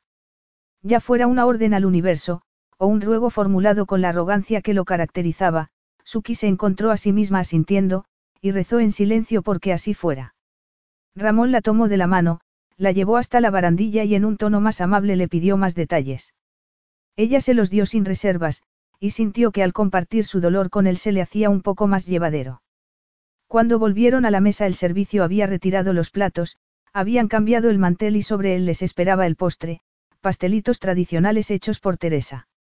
Come, sé que son tus favoritos, dijo Ramón, acercándole la bandeja. Suki lo miró con una ceja enarcada. ¿Estás intentando engordarme? No, estoy intentando acabar con esta cena cuanto antes para poder llevarte a mi dormitorio y quitarte ese condenado vestido, replicó él con voz ronca y el fuego del deseo en los ojos. Y tal como lo dijo, lo hizo. Solo que el vestido no sobrevivió a su impaciencia, y a Suki la asaltó la sospecha de que desde un principio lo había comprado con la intención de acabar haciéndolo trizas. A la mañana siguiente, cuando recogió del suelo los andrajos del vestido, recordó la conversación que habían tenido la noche anterior, y cierto asunto que la inquietaba y que no se había atrevido a tocar, Svetlana. Svetlana, y porque Ramón le había mentido, diciéndole que había roto su compromiso con ella. Seguía doliéndole pensar que se había acostado con ella estando aún comprometido. Por más que lo mires, me temo que a ese vestido ya no le podrás dar más uso. Suki se volvió. Ramón estaba en la puerta del dormitorio. Tenía las manos en los bolsillos del pantalón, y por lo tensos que estaban sus hombros, parecía que él también se sentía aún incómodo por la conversación de la noche anterior. Sí, estaba, estaba a punto de deshacerme de él. Después de darle la extrema unción. La picó Ramón. Suki no respondió y apartó la vista. Los pensamientos que la agitaban le impedían ver el humor en aquella situación. Ramón se puso serio, fue junto a ella y la tomó de la barbilla para que lo mirara. ¿Qué ocurre? Ella sacudió la cabeza, temerosa de cómo acabaría aquella conversación si se lo decía. Responde, Suki. ¿Por qué me mentiste la noche de mi cumpleaños? ¿Por qué me dijiste que habías roto tu compromiso? Le soltó ella de sopetón. Ramón apretó la mandíbula. No te mentí. Ella lo miró decepcionada. No negaste que os fotografiaron juntos después de que tú y yo. No lo negué porque era verdad, pero también es cierto que ya no estábamos prometidos. Eso no es más que semántica. Siguierais prometidos o no, la cuestión es que aún estabas con ella cuando te acostaste conmigo. No solo la engañaste a ella, sino que me hiciste a mi cómplice de tus actos. Ramón se alejó hasta las puertas del balcón, y cuando se dio la vuelta su expresión no podría ser más intimidante. Ese día, el día de tu cumpleaños, descubrí que Svetlana me estaba siendo infiel. Un gemido ahogado escapó de la garganta de Suki. Ella me juró que no era cierto, pero no la creí y puse fin a nuestro compromiso. Por eso estabas de tan mal humor aquella noche, murmuró ella. Ramón bajó la vista un momento a la moqueta. Por eso saqué conclusiones erróneas sobre ti, contestó. Unas semanas después me suplicó que le concediera el beneficio de la duda. Me negué, pero faltaba poco para el estreno de una película en la que debutaba como actriz, y me imploró que mantuviéramos las apariencias hasta ese día. A mí me quedó patente su falta de moral, pero no iba a ganar nada fastidiándola, así que accedí. Además, sabía que tendría a los medios detrás en cuanto se enteraran de nuestra ruptura, y era una manera de posponerlo un poco. O sea que seguisteis con la relación solo por mantener las apariencias. Ramón se encogió de hombros. Llevábamos juntos un año, pero los dos teníamos una vida muy ajetreada y en los dos últimos meses apenas nos habíamos visto, así que no me pareció un mal trato ir a ese estreno a cambio de que nuestra ruptura tuviera la menor repercusión mediática posible. Suki frunció el ceño. Pero bastante después siguieron saliendo fotos vuestras. Svetlana intentó convencerme de que volviera con ella. Incluso se negó a dejar de llevar su anillo de compromiso, y se presentaba en sitios donde sabía que yo estaría. Y supongo que la mandarías a paseo, no. La expresión de Ramón no cambió, pero por su silencio supo que estaba sopesando sus palabras. Seguía insistiendo en que era inocente, y cuando me demostró que uno de los rumores que corrían sobre ella era falso, decidí escuchar lo que tenía que decir. ¿Por qué estabas enamorado de ella? pensó Suki. ¿Por qué la, querías? inquirió. Ramón frunció el ceño. Estábamos prometidos e íbamos a casarnos, pues claro que la quería. Suki sintió una horrible sensación de vacío en el estómago. Entonces, ¿por qué ya no estás con ella? Porque solo uno de los rumores resultó ser falso, contestó Ramón en un tono gélido. Cuando Suki comprendió a qué se refería, se quedó boquiabierta. Te fue infiel, con varios hombres. Ramón apretó la mandíbula. Según parece se sentía sola y yo no pasaba el suficiente tiempo con ella, así que se echó en brazos de otros hombres, se pasó una mano por el pelo, revolviendo sus mechones negros. Hemos acabado ya con el interrogatorio. ¿Estás satisfecha ahora que sabes que no fuiste cómplice de una infidelidad aquella noche? Aunque sus explicaciones la habían aplacado, la sensación de vacío en su estómago no se disipó. Sí, estoy satisfecha, murmuró. Ramón exhaló y volvió junto a ella. Venía a decirte que el almuerzo ya está listo. Comeremos en el patio, le dijo. Teresa ha preparado boliche. Aunque aquel estofado tradicional de Cuba estaba delicioso, aquella era la primera vez que uno de los platos de Teresa no conseguía abrirle el apetito a Suki, que tomó solo unos cuantos bocados cuando se sentaron a la mesa, unos minutos más tarde, y por qué se obligó. También era la primera vez que Ramón no la regañaba por no comer, quizá porque a medida que avanzaba el almuerzo estaba cada vez más abstraído en sus pensamientos, y Suki tuvo que morderse la lengua para no preguntarle en qué estaba pensando. O más bien en quién estaba pensando. Por eso, cuando les retiraron los platos, le preguntó. ¿Te importa si me salto el postre? Quiero darme un chapuzón en la piscina y prefiero no llenarme demasiado. Como quieras. Su tono indiferente era otra prueba de que tenía la cabeza en otra parte, así que Suki se levantó y se alejó hacia la piscina. Dejó en una tumbona la camisola que llevaba sobre el bikini, se quitó las chanclas y se metió en el agua.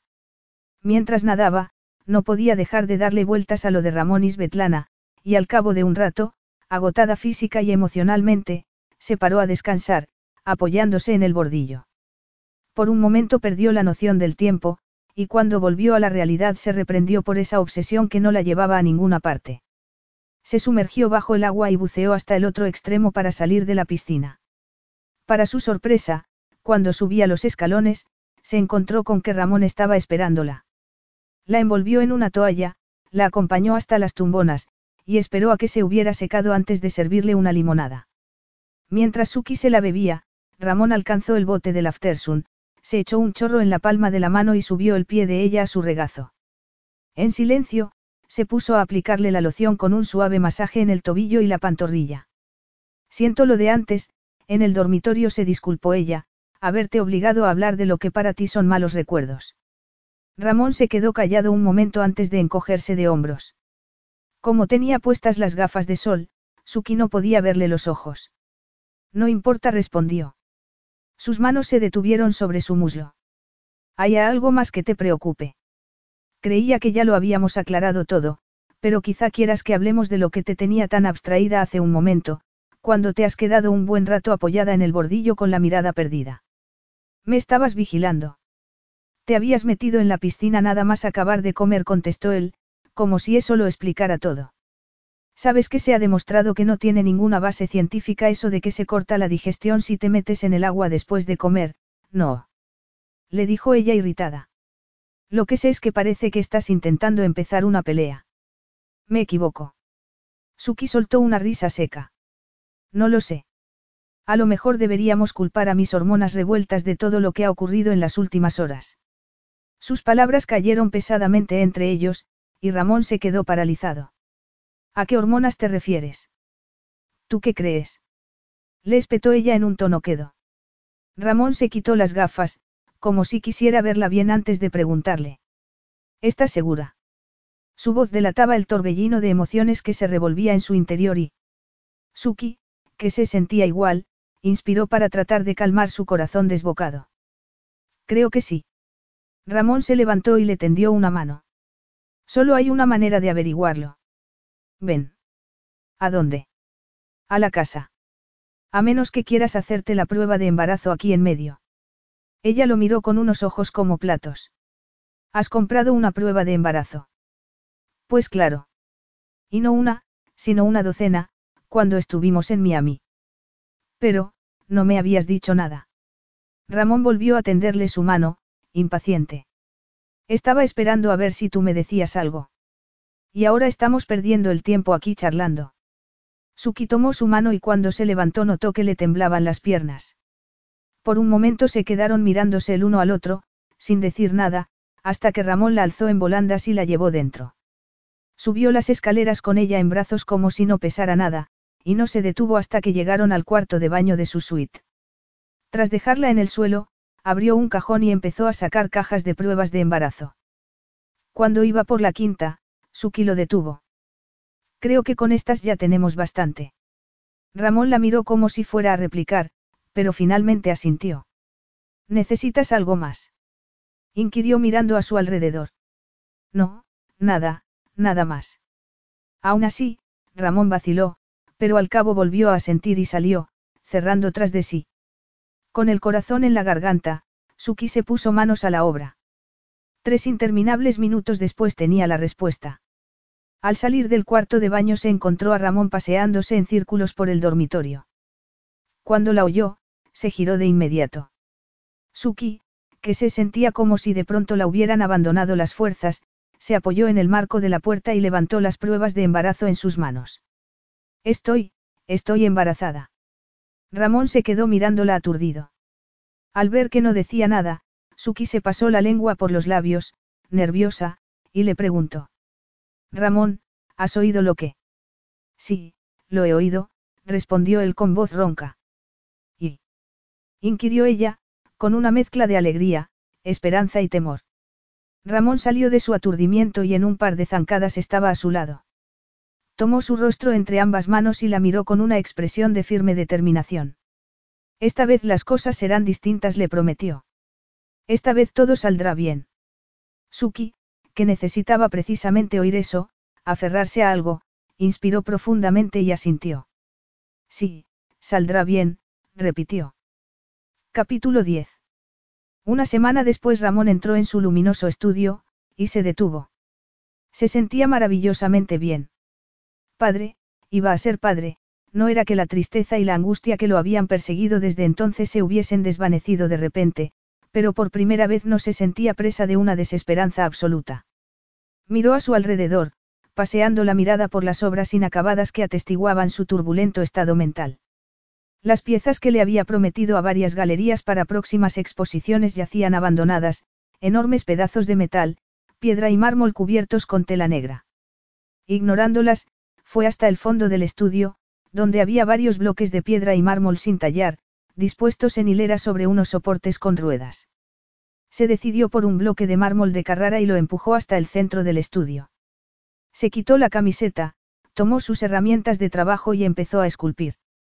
Tres horas después la idea que había esbozado en su mente había empezado a tomar forma.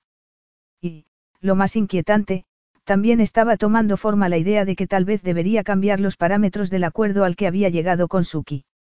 Sopesó mentalmente los pros y los contras mientras golpeaba el mármol con el martillo y el cincel. En más de un sentido era un camino que no quería volver a recorrer, pero no podía pensar solo en él. Y el bebé que estaba en camino pesaba más que cualquier contra. Para Suki, las primeras seis semanas del embarazo pasaron en medio de una mezcla vertiginosa de pura dicha, esperanza y momentos inevitables de temor. Ramón, por su parte, estaba pendiente todo el tiempo de su bienestar. Igual que se había afanado en dejarla embarazada, ahora había asumido el rol de inflexible cuidador, nunca se alejaba demasiado mientras estaba despierta, y le recitaba estadísticas tranquilizadoras cuando la preocupación amenazaba con apoderarse de ella. Entre lo comprometido que lo veía, la tranquilidad que le habían transmitido los médicos en cuanto al embarazo, y el hecho de que su madre hubiera superado con éxito la primera parte del tratamiento, debería estar más que feliz. Y lo estaba, salvo por un enorme agujero en el telar de su dicha, Ramón y ella ya no compartían el lecho. Aunque había sabido que ese día llegaría, no podía evitar la angustia que se había alojado en su pecho por ese abrupto cambio, inmediatamente después de que hubiesen confirmado que estaba embarazada. ¿Qué te ocurre? Suki dio un respingo al oír la voz de Ramón detrás de sí, y del susto se le cayó el trapo con el que había estado aplicando abrillantador al marco de un antiguo cuadro del salón que estaba restaurando. ¿A qué te refieres? Le espetó en un tono despreocupado, agachándose a recoger el trapo. No me ocurre nada. Entonces, ¿por qué estabas ahí de pie, con el rostro contraído y una mano en el estómago? Al comprender por dónde iban sus pensamientos, se apresuró a dejar a un lado el trapo, apoyó el cuadro en la pared y se volvió. Ramón, estoy bien, te lo pro, comenzó, pero el resto de las palabras se le atascaron en la garganta al verlo. Iba sin camisa, otra vez. Una fina capa de sudor banaba su torso esculpido y humedecía el reguero de vello que desaparecía bajo la cinturilla de los pantalones, manchados de polvo de mármol. ¿Qué decías? inquirió Ramón, sacándose un pañuelo del bolsillo trasero para limpiarse las manos. Esos dedos largos y hábiles, el sudor que cubría su piel, ese olor tan masculino, Dios, la volvía loca. Decía que estoy bien, contestó en un tono irritado. Tienes que ir por ahí medio desnudo todo el tiempo. Él enarcó una ceja. ¿Por qué? ¿Te molesta verme sin camisa? A Suki le entraron ganas de reírse, o de llorar. Tal vez incluso de pegar un grito o dos. Pero en vez de eso optó por mostrarse digna y serena. ¿Sabes qué? Puedes pasearte como quieras, estás en tu casa. Vaya, gracias, creo, contestó él con aspereza. Sin nada más que añadir, pero sobre todo ansiosa por hacer algo para evitar caer en la tentación de quedarse ahí plantada, admirando su magnífico torso desnudo, agarró el cuadro y echó a andar hacia la puerta. Pero no había dado más que unos pasos cuando él se adelantó y se lo quitó de las manos. Contraté a un segundo equipo para que te ayudaran y no tuvieras que cargar con nada, Suki le recordó molesto. Y así era. Hacía unos días había llegado ese segundo equipo de arquitectos y, tomando como base las fotografías que Ramón conservaba de la decoración original del salón, habían elaborado un calendario de las labores de restauración. Además, Ramón le había prohibido hacer tareas pesadas y para que organizase y supervisase el proceso habían convertido una de las muchas estancias del segundo piso en un despacho temporal para ella. Ese cuadro pesa menos que mi portátil, le dijo. Y, además, me viene bien el ejercicio. Ramón la miró ceñudo. El ejercicio sí, pero no subir y bajar las escaleras una docena de veces al día. Suki se abstuvo de replicar que solo había bajado dos veces en lo que iba de día, una para desayunar y otra para almorzar. ¿Habías venido aquí para algo, o solo para refunfuñar? Él se quedó mirándola un momento con los labios fruncidos, y acabó saliendo de la habitación sin darle una respuesta. Irritada, Suki lo siguió al piso de abajo, y en el pasillo se encontraron con el contratista. Ramón le dio el cuadro y le soltó una parrafada en español. Vamos, dijo luego, volviéndose hacia ella. ¿A dónde? ¿Y qué le has dicho al contratista? Él echó a andar hacia el salón principal, y a Suki no le quedó más remedio que seguirle. Le he dicho que hagan menos visitas a la cocina para picar algo, y se aseguren de que no andes tú llevando las cosas de un sitio a otro. Ramón. Él se detuvo y se volvió. Teníamos un trato, le espetó molesto, y confiaba en que no hiciera falta que tuviéramos esta conversación. Estás haciendo una montaña de un grano de arena. Ramón masculló algo en español y siguió andando. Cuando llegaron al salón, le sostuvo la puerta para que pasara. La luminosidad de aquella estancia bañada por el sol siempre tenía un efecto balsámico en Suki, que se adentró en ella mirando a su alrededor embelesada y acariciando con los dedos los antiquísimos muebles cargados de historia. Ramón se quedó apoyado en el marco de la puerta, observándola en silencio. ¿Me estás mirando así por alguna razón? inquirió ella. He empezado a trabajar en la primera obra que Luis quería que esculpiera para ti, le dijo solemne. El corazón de Suki palpitó con fuerza. Estás esculpiendo y pintando otra vez. La expresión del rostro de Ramón era inescrutable. Eso parece. Suki habría querido preguntarle desde cuándo y por qué, pero, temerosa de cuál fuera su respuesta, solo inquirió tímidamente. Puedo, puedo saber qué clase de escultura es. Aún no lo he decidido. He esbozado algunas ideas, pero necesito un modelo en el que basarme, y he pensado en ti. Suki lo miró sorprendida. Pero yo, ¿estás seguro? Nunca he posado. Él se encogió de hombros. Eres la persona que tengo más a mano. Vaya, gracias, murmuró ella con sorna. De pronto ya no me siento tan especial. Los ojos de Ramón se ensombrecieron. Para Luis sí lo eras. Debería haber pensado en utilizarte como modelo desde el principio, me habría ahorrado mucho tiempo, le dijo. Lo harás, posarás para mí. ¿Cómo no iba a hacerlo? Era un regalo que Luis había querido hacerle, un regalo que guardaría siempre con cariño. Claro, por supuesto que lo haré. Bien.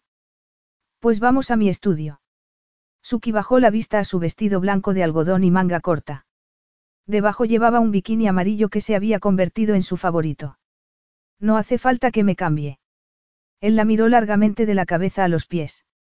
No, estás bien como estás. Salieron por la puerta de atrás y tomaron el serpenteante sendero empedrado que conducía al estudio de Ramón. Colocados en hilera a lo largo de las dos paredes laterales había varios bultos de grandes proporciones tapados con telas negras, probablemente obras inacabadas. ¿Por qué tienes todas esas obras cubiertas? Le preguntó Suki. No me gusta tener distracciones mientras trabajo. ¿Distracciones o recordatorios de Svetlana? se preguntó Suki, sintiendo una punzada de celos. Según Luis, la primera vez que Ramón había visto a Svetlana había sido desfilando en una pasarela de Milán y lo había fascinado de tal modo que le había pedido que posara para un cuadro. A los pocos días habían empezado a salir, y antes de un mes le había pedido que se casara con él. De pronto se dio cuenta de que Ramón le estaba hablando. Perdón, ¿qué decías?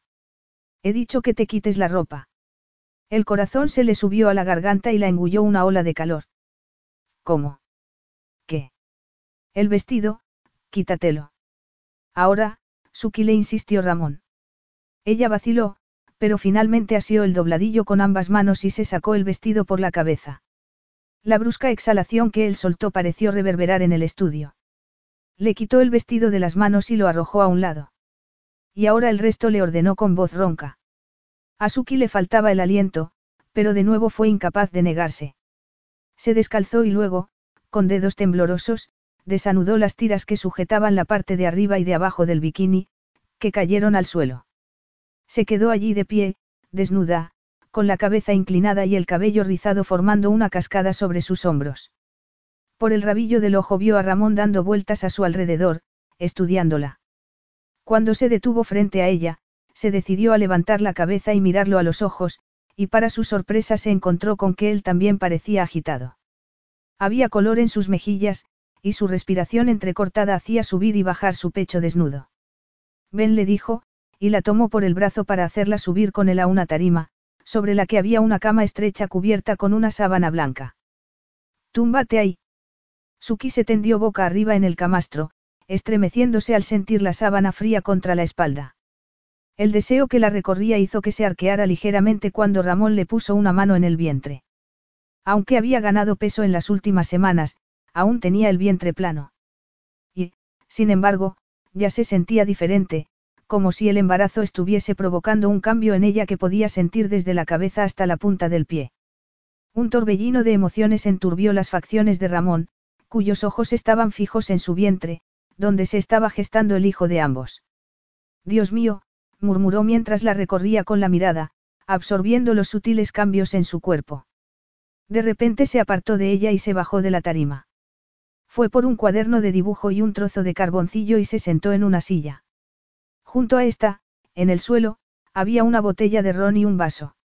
Se sirvió un dedo de licor, se lo bebió de un trago y su mano empezó a volar sobre el papel. Suki no habría sabido decir si el tiempo pasaba deprisa o lento. De pronto se sentía abstraída en aquella experiencia trascendental. Cuando Ramón se lo indicaba, se giraba a un lado o a otro, y se quedaba quieta, intentando no moverse. Al cabo Ramón dejó el cuaderno en el suelo y se sirvió otro poco de ron. Sus ojos la observaban fascinados mientras frotaba el vaso entre las palmas de las manos. Si las cosas fueran distintas, el que la estuviese mirando de ese modo habría hecho que el corazón le palpitase como un loco.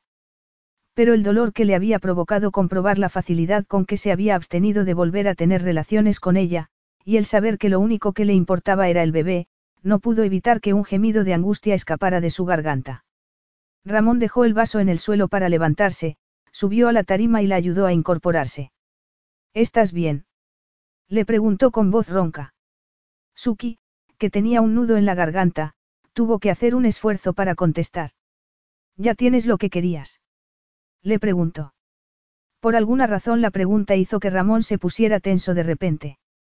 Sus facciones se endurecieron, dio un paso atrás y se bajó de la tarima, poniendo de nuevo distancia entre ellos. Sí, ya puedes vestirte. Mientras Suki volvía a ponerse el bikini, el vestido y las chanclas, su corazón aceptó finalmente la verdad y se encogió dolorido, pero no pudo evitar mirar una última vez a su alrededor. Siempre asociaría aquel lugar al momento en que había reconocido para sus adentros que su enamoramiento se había convertido, para siempre, en algo mucho, mucho más profundo. Capítulo 11. Creo que necesitamos un cambio de aires, anunció de repente la voz de Ramón detrás de Suki. Esta, que estaba apoyada en la barandilla de la azotea observando la puesta de sol, le respondió sin volverse. ¿Qué quieres decir?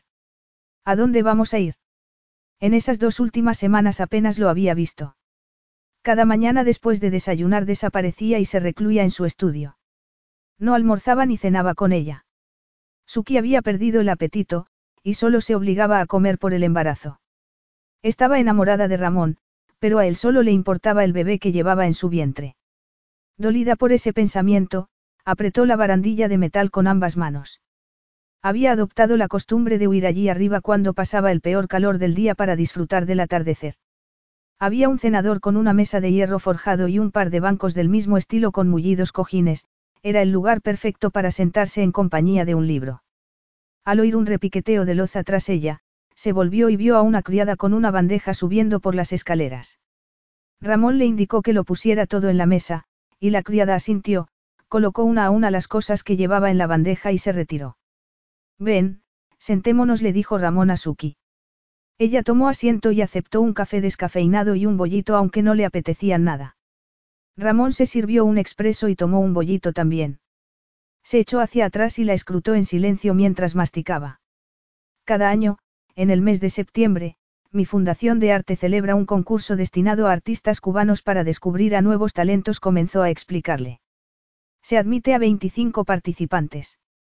La selección final se hace a mediados de octubre, y exponemos las obras de 10 de ellos en mis galerías durante dos semanas. Aquel tema inesperado, que no tenía nada que ver con el embarazo, despertó su interés. Aquí en Cuba. Él asintió. Sí, aunque también en las galerías que tengo en otros países. Teresa me ha dicho que estás comiendo menos y que estás a punto de volverte loca por tener que estar todo el día metida en la casa, añadió. Ahora que tu madre está de vuelta en Londres para la segunda fase del tratamiento, he pensado que podríamos hacer una parada allí para ver a tu madre después de pasar por Madrid para visitar la exposición. Embelesada ante la idea de poder pasar el tiempo haciendo algo más que dándole vueltas a los pensamientos que la atormentaban, en un primer momento no reparó en lo que había dicho. Eso sería fan, espera, es que le has dicho a Teresa que me espíe. Le preguntó molesta. Él se encogió de hombros. Le preocupa tu bienestar tanto como a mí. No quiero que acabes loca de atar. No me estoy volviendo loca, protestó ella. Bueno, el caso es que la primera exposición es este viernes, le dijo Ramón. Mi secretaria preparará un itinerario y lo organizará todo para que nos acompañe el equipo médico. Suki torció el gesto. Es necesario que vengan con nosotros. Hasta ese momento había sobrellevado las visitas del equipo dos veces por semana, pero estaban empezando a sacarla de quicio. Ramón la miró muy serio y todo su cuerpo se tensó, como si se estuviera preparando para una pelea. Sí. No es negociable. Suki se levantó y se alejó hasta la baranda. Cuando sintió a Ramón acercarse, se volvió hacia él y le espetó. Aunque su presencia me recuerde que en cualquier momento podría pasar algo. Él parpadeó, como sorprendido, y frunció el ceño. No lo había visto de ese modo. No, tú estás al frente de un emporio internacional y estás acostumbrado a que las personas que trabajan para ti se anticipen a los problemas y los prevengan antes de que ocurran. Ramón alargó el brazo para remeterle un mechón tras la oreja. Aunque era un gesto amable, su cuerpo seguía tenso. Es la manera más eficiente de mitigar posibles problemas, dijo. Suki apretó los puños. Pues yo no soy uno de tus negocios. Ramón dejó caer el brazo, se metió las manos en los bolsillos y bajó la vista un momento. Cuando volvió a levantarla, parecía aún más decidido. Ya he perdido demasiado. No pondré en riesgo la salud del bebé. Suki lo miró dolida. ¿Y crees que yo sí lo haría? Ramón apretó la mandíbula. Acordamos que durante el embarazo un equipo médico te monitorizaría. Su tono tajante y ese recordatorio de que no era más que el vientre que estaba gestando a su hijo destruyeron la minúscula esperanza que aún albergaba Suki. La esperanza de que tal vez cuando naciera el bebé podrían forjar una relación. Había sido un anhelo desesperado, patético, pero que hasta ese momento había creído posible. La mirada de Ramón le decía algo completamente distinto. Aunque la deseara, su corazón jamás sería suyo. Aflojó los puños lentamente. Bien, si eso es lo que pone en ese trozo de papel que firmamos, pues que vengan, le espetó. Y después de rodearlo bajó las escaleras y lo dejó solo en la azotea. Ramón la vio marcharse y se preguntó si no estaría equivocándose. Suki había firmado el acuerdo, sí, pero, podía un trozo de papel abarcar la realidad con todos sus matices. Había visto el tormento en sus ojos. El mismo tormento, sin duda, que debía haber experimentado cuando le comunicaron el diagnóstico de ese bebé que no había llegado a nacer. Aquello había sido un trago muy duro para ella. No debería dejarla respirar un poco. Se puso una mano en la nuca y alzó la vista hacia el cielo mientras intentaba pensar con claridad. Era como si su instinto, en el que siempre había confiado, de repente le estuviera fallando. ¿No será que ya no confías en lo que te dice? le susurró una vocecilla. Se apoyó en la baranda y trató de apaciguar sus agitados pensamientos, pero no lo consiguió. Suki ocupaba su mente de noche y de día. Al menos había encontrado una válvula de escape en la escultura casi terminada que iba tomando forma en su estudio. Esa que está empezando a convertirse en una obsesión para ti, lo picó aquella misma vocecilla. Ramón gruñó irritado. ¿Y qué si estaba obsesionándose? Era la última voluntad de su hermano, iba a cumplir con ella. Y que si estaba volcándose en esa obra como no lo había hecho con ninguna otra antes. Y que si por las noches, al caer rendido en la cama soñaba con la mujer que la había inspirado y se despertaba con una sensación de vacío. Basta, se increpó. Se sacó el móvil del bolsillo, llamó a su secretaria y después de darle instrucciones precisas sobre el equipo médico que debía acompañarles, colgó. Luego volvió a guardar el móvil y trató de tener unos momentos de paz disfrutando de la puesta de sol, pero al cabo de un rato estaba llamando a su secretaria de nuevo para darle unas instrucciones un poco distintas. Y aunque la vocecilla se rió, burlona, la ignoró. En su viaje a La Habana dos días después todo salió a la perfección. La exposición de nuevos talentos estuvo muy concurrida entre artistas locales, ávidos coleccionistas y galeristas extranjeros interesados en el arte cubano. De hecho, ya había recibido varias llamadas de otras galerías en los Estados Unidos y Europa que estaban interesadas en exponer las obras de tres de sus nuevos talentos. Acababa de darles la buena noticia a los artistas en cuestión cuando sus ojos se posaron en Suki, que estaba en el otro extremo de la sala, hablando con uno de aquellos jóvenes talentos. El vestido de encaje y manga corta que llevaba quedaba ceñido por arriba, mientras que la falda, que le llegaba a las rodillas, era bastante más holgada. De todas las mujeres presentes, era sin lugar a dudas la más cautivadora, y daba fe de ello que todos los hombres se girasen para mirarla. No lo sorprendió el sentimiento posesivo que se despertó en su interior. El cavernícola que había en él habría querido gruñir a esos hombres y decirles que era suya, pero se contuvo. Se dirigió hacia donde Suki seguía conversando con el artista, y se detuvo a unos pasos de ellos.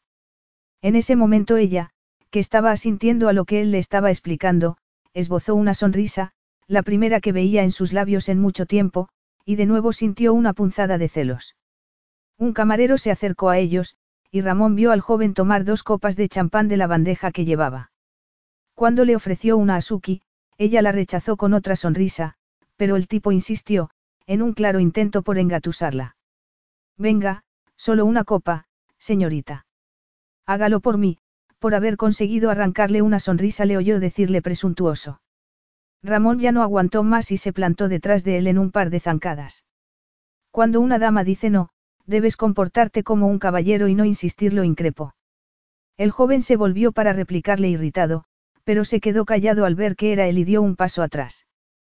Tiene razón, señora Costa murmuró. Lo siento, se disculpó, volviéndose hacia Suki, no pretendía molestarla, señorita, disfrute de la velada, dijo atropelladamente, y se alejó zigzagueando entre la gente. Los ojos azules de Suki miraron acusadores a Ramón. Solo estaba siendo amable conmigo. Tenías que humillarlo de esa manera. Ramón llamó a un camarero que pasaba y tomó un vaso de coñac para él y un cóctel sin alcohol para ella. Estaba traspasando una línea que no debería haber traspasado. ¿Qué línea? ¿De qué hablas? Solo estábamos charlando. Eres la mujer más hermosa de todas las que hay aquí. Eres una ingenua si crees que cualquier hombre que se te acerque solo quiere charlar, le espetó él. Ella soltó una risa seca. ¿Se puede saber qué te pasa? Si no te conociera diría que estás celoso. Pues siento decirte que no debes conocerme, porque sí que lo estoy. El vaso se tambaleó ligeramente en la mano de Suki, que abrió mucho los ojos y se sonrojó de un modo adorable. Ramón. Estás deslumbrante, pero detesto ese vestido que llevas. Suki frunció los labios. Pues la culpa es tuya, lo elegiste tú. Bueno, entonces no sabía que me encontraría deseando ver los cambios de tu cuerpo por el embarazo en cada momento. Ella frunció el ceño, contrariada. ¿Te encuentras bien? Estás muy raro. Ramón se rió y, sin poder resistirse, le pasó un brazo por la cintura. Es que la falda de ese vestido es demasiado holgada, le explicó. Si aún ni se me nota el embarazo, replicó ella. Es igual. Hay algo que quería decirte, me he dado cuenta de que hace dos días no fui tan comprensivo contigo como debería haberlo sido. Suki enarcó una ceja.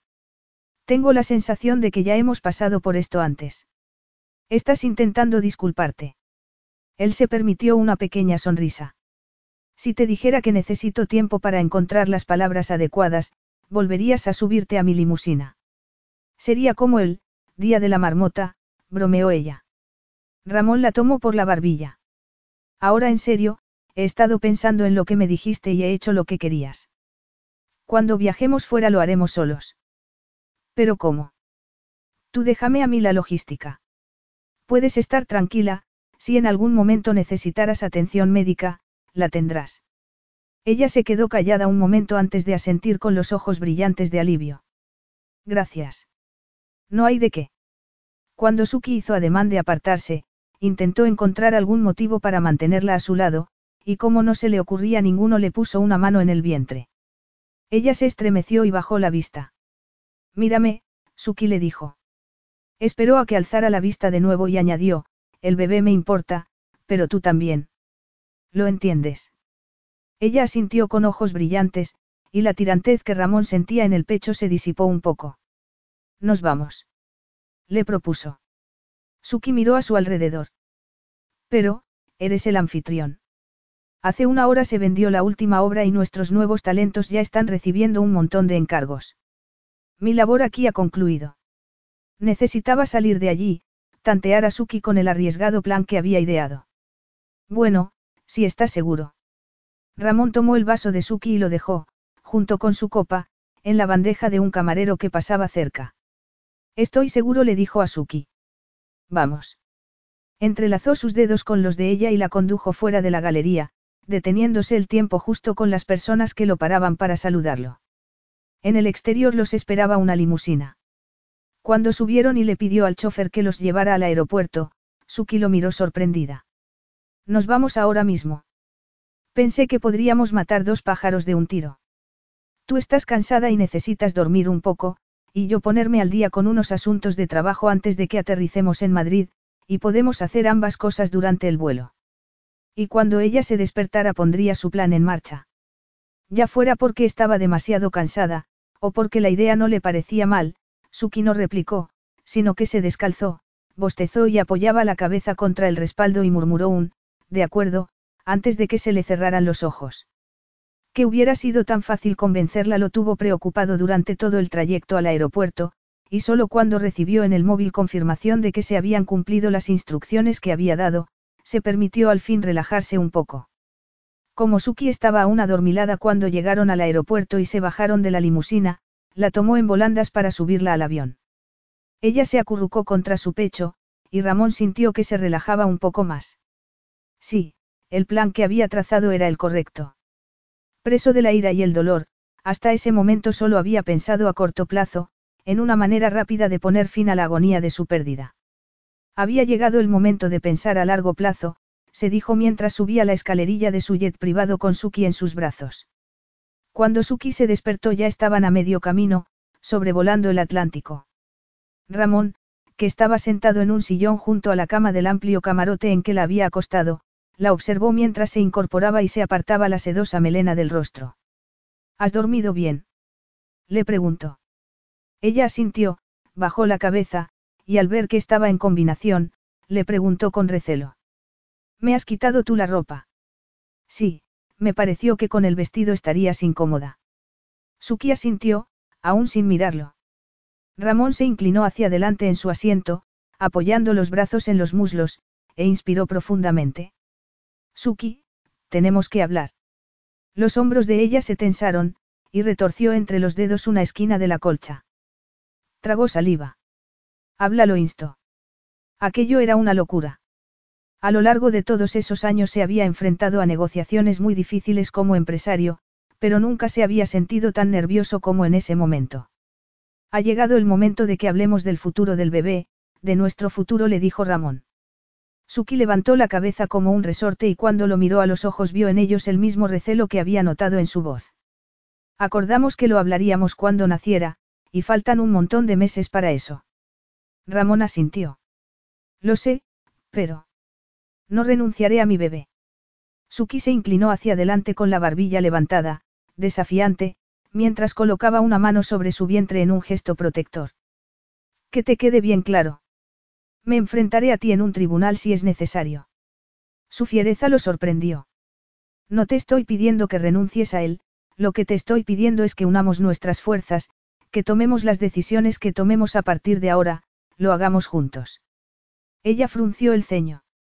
Ramón querría levantarse, tomar sus manos, besarla, hablarle de todas las emociones que se revolvían en su interior, pero, ¿cómo podría hacerlo cuando ni él mismo era capaz de entender todas esas emociones?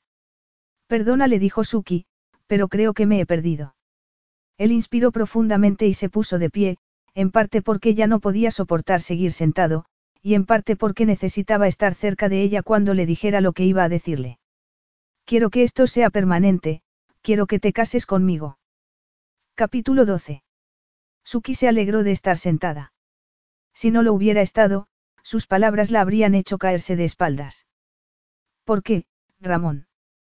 ¿Por qué? Él se quedó callado un momento, como si estuviera intentando ordenar sus ideas. Era evidente que se traía algo entre manos. Creo que las circunstancias en las que nos encontramos son una buena razón para casarnos, ¿no te parece? A Suki el corazón le dio un vuelco y tuvo que hacer un esfuerzo para contener las lágrimas. Cuando hace solo unas semanas me dijiste que lo del matrimonio no era para ti. Sabiendo ahora lo que no había sabido entonces, aquello le resultaba aún más doloroso. La mujer a la que amaba lo había traicionado, y él había cerrado su corazón para siempre al amor. Y que ahora estuviese dispuesto a obligarse a pasar otra vez por eso, solo por el bebé. Las cosas han cambiado, le dijo Ramón. Yo he cambiado. Si los dos nos ponemos de nuestra parte para que funcione, funcionará. Quiero intentarlo. Suki deseaba con todo su corazón poder volcar su amor en Ramón y que él la amara, pero sabía que a él solo le importaba el bebé. Con el corazón en un puño, sacudió la cabeza y balbució. No, no creo que.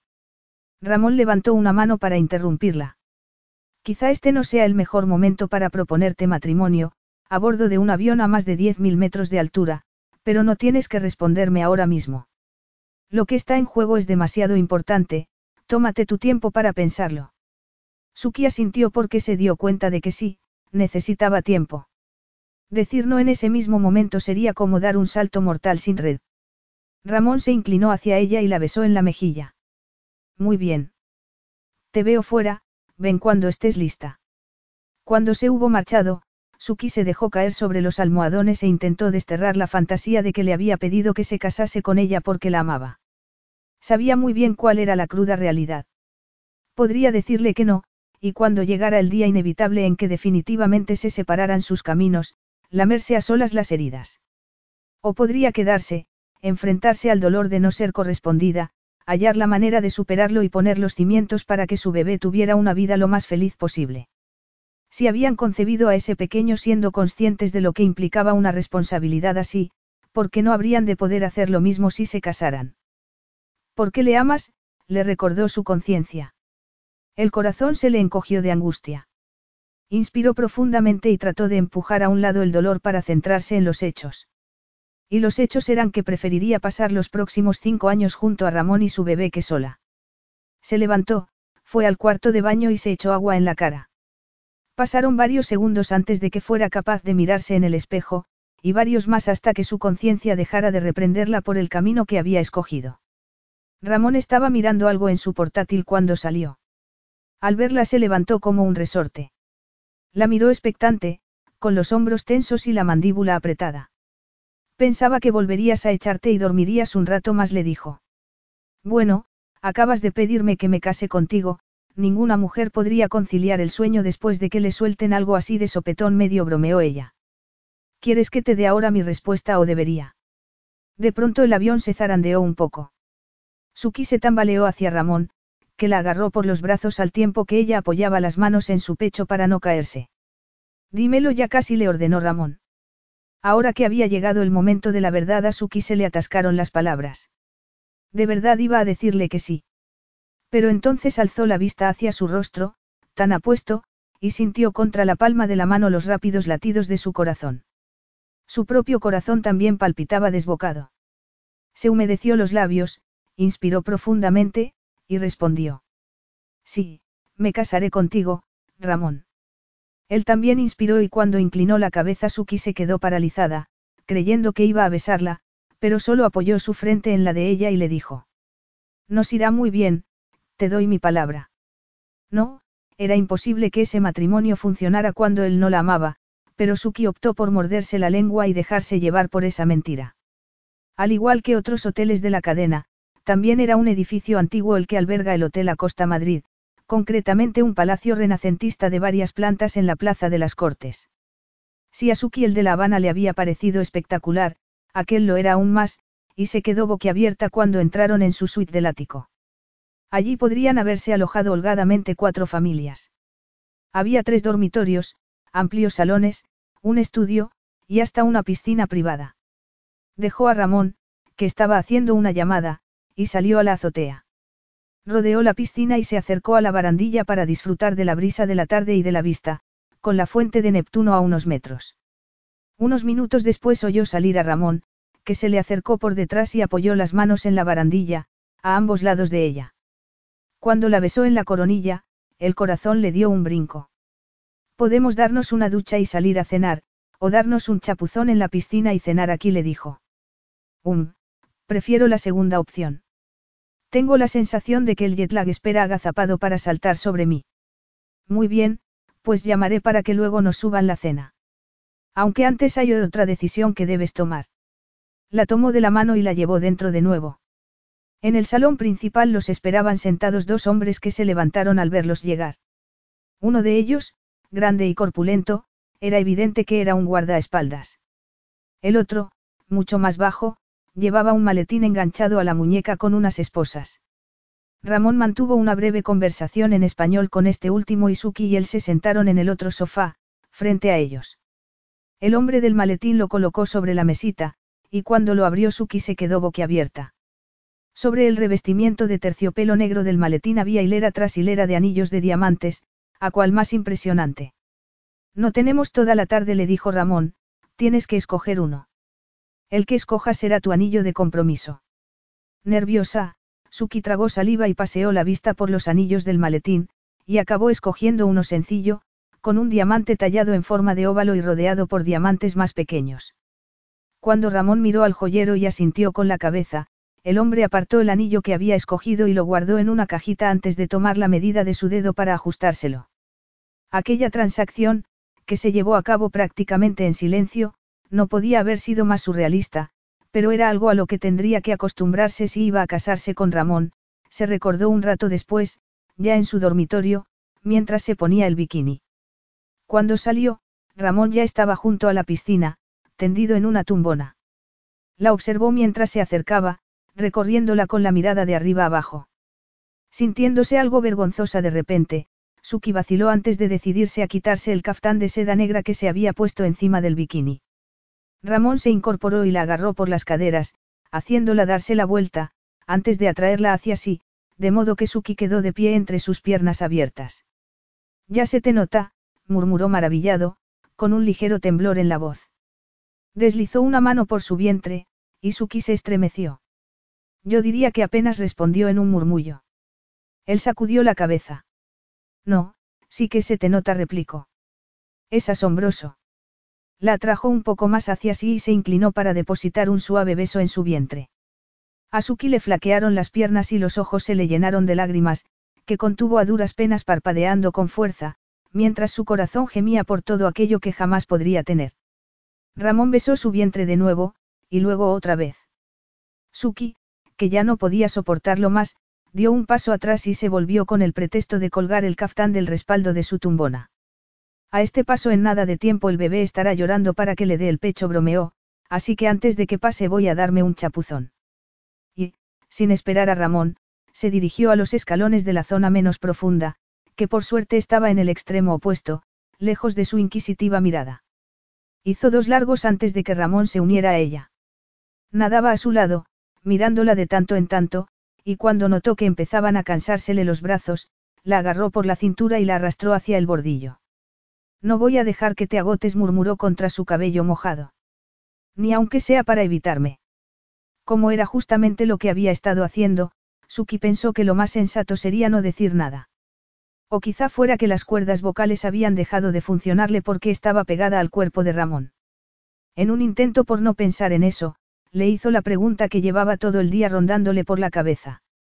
En el itinerario que me diste dice que el doctor Domingo y su equipo venían a Madrid esta mañana. ¿Significa eso que ya están aquí? Así es.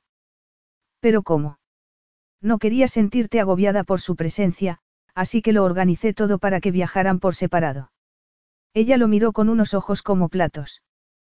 Pero eso debe costarte una fortuna. Con tal de que estés tranquila, Doy ese dinero por bien empleado. Y ya que hablamos de eso, mañana es la primera ecografía, le dijo Ramón. Puede que sea un poco pronto, pero creo que los dos la necesitamos para quedarnos más tranquilos. Suki sintió una punzada en el pecho y Ramón, como si hubiera advertido su aflicción, le levantó la barbilla con un dedo y mirándola a los ojos le dijo. El bebé estará bien. Eso no puede saberlo. Estará bien, insistió él, como si tuviera el poder de hacer que así fuera. Aunque Suki no sabía muy bien por qué, la firmeza de Ramón mitigó sus temores, y dejó que la condujera fuera de la piscina. Se dieron una ducha y se cambiaron, y al poco llegó su cena. Cuando estaban tomando el postre llamaron a la puerta de nuevo. Era un empleado del joyero, que traía el anillo ya ajustado. Ramón no esperó a que terminaran de cenar, se acuclilló junto a ella para ponérselo, y le besó los nudillos, haciendo que el corazón le palpitara con fuerza.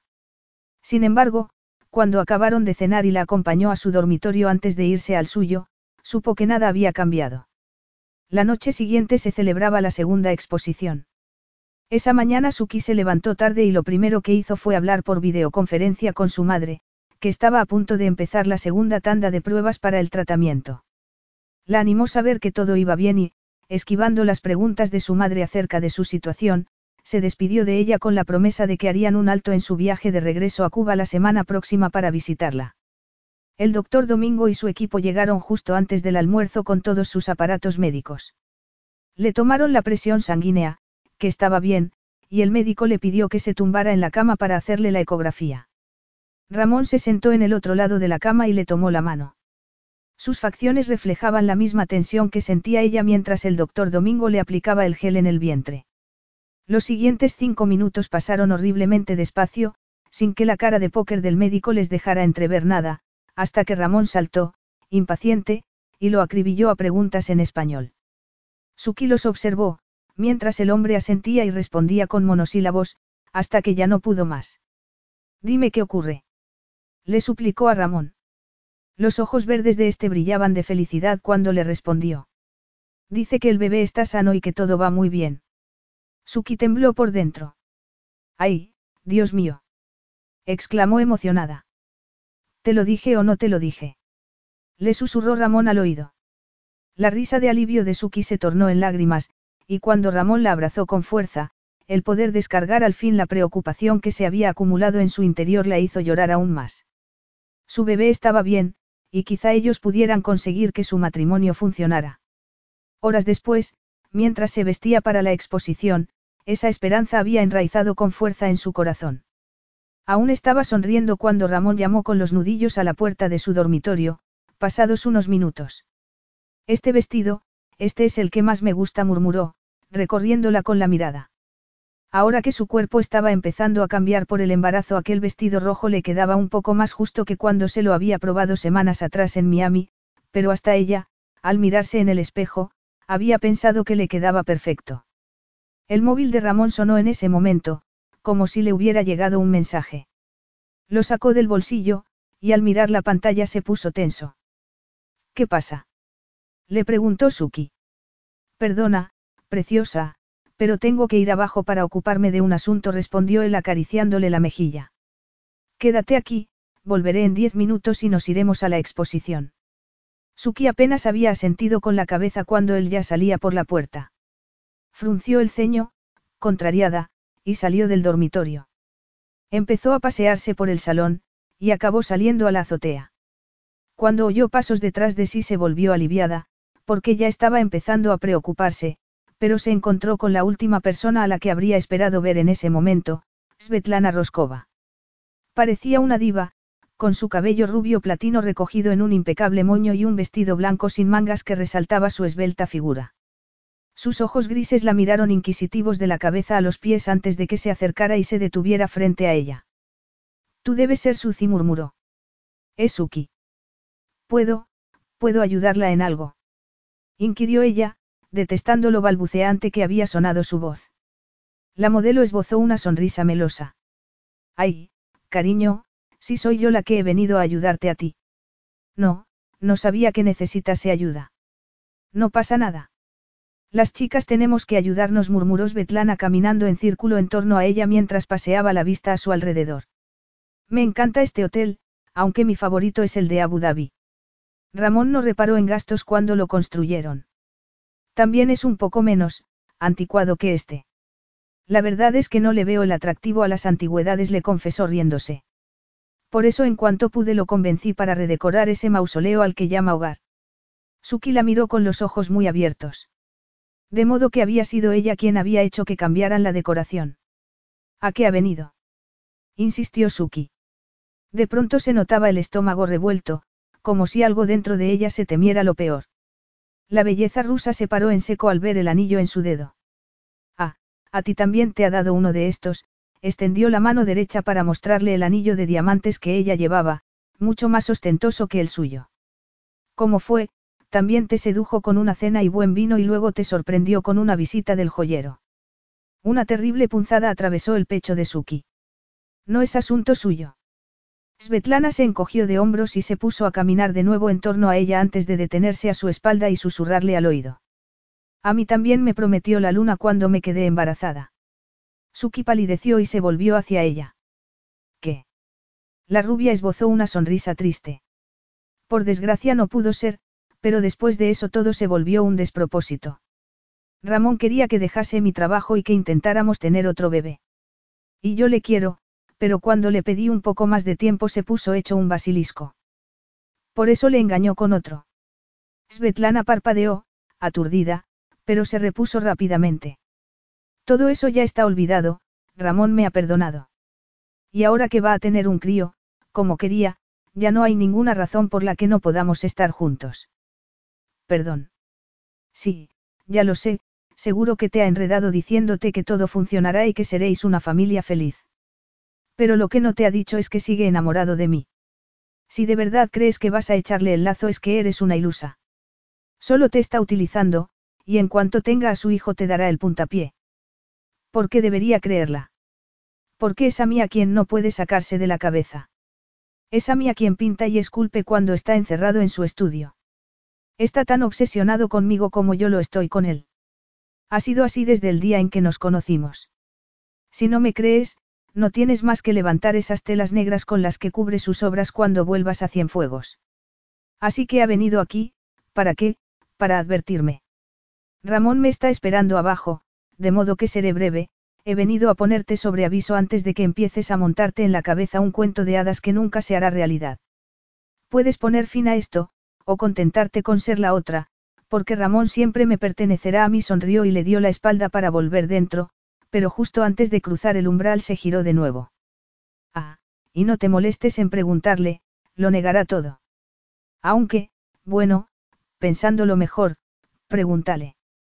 Cuanto antes pongamos las cosas en claro, antes ocupará cada uno el sitio que le corresponde.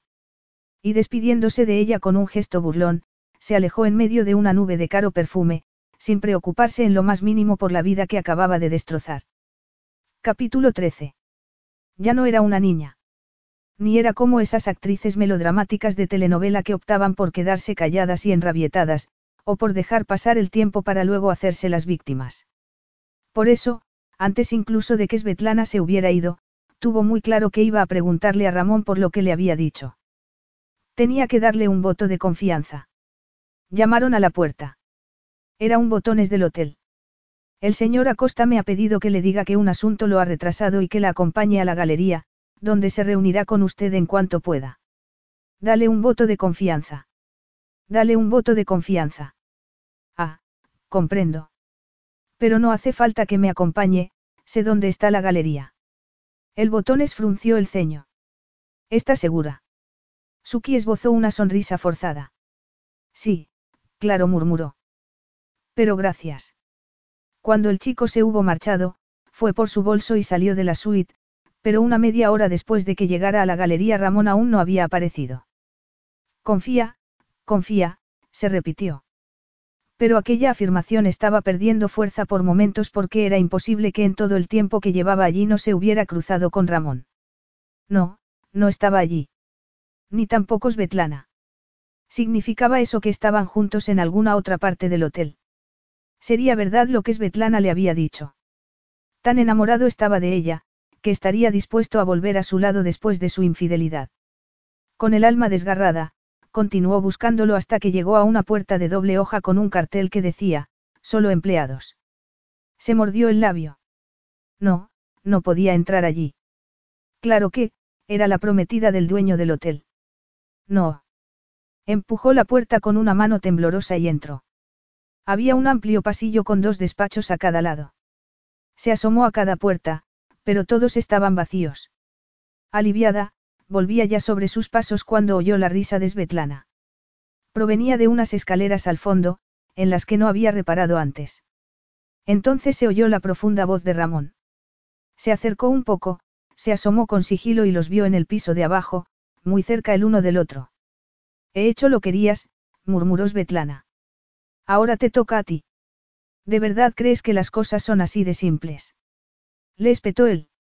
Parecía enfadado, pero había algo más en su voz, algo que hizo que un escalofrío le recorriera la espalda a Suki. Está arriba, contestó Svetlana. Lo único que tienes que hacer es decirle. Ramón la agarró por los brazos con brusquedad y masculló algo en español que Suki no entendió. Dios, me encanta cuando te pones así de rudo, murmuró Svetlana. Se balanceó hacia él, acortando la poca distancia entre ellos y subió las manos por su torso. Él no la apartó, sino que la acorraló contra la pared y plantó las manos a ambos lados de su cabeza. A Suki se le revolvió el estómago. Svetlana. No sabes cómo echaba de menos oírte decir mi nombre.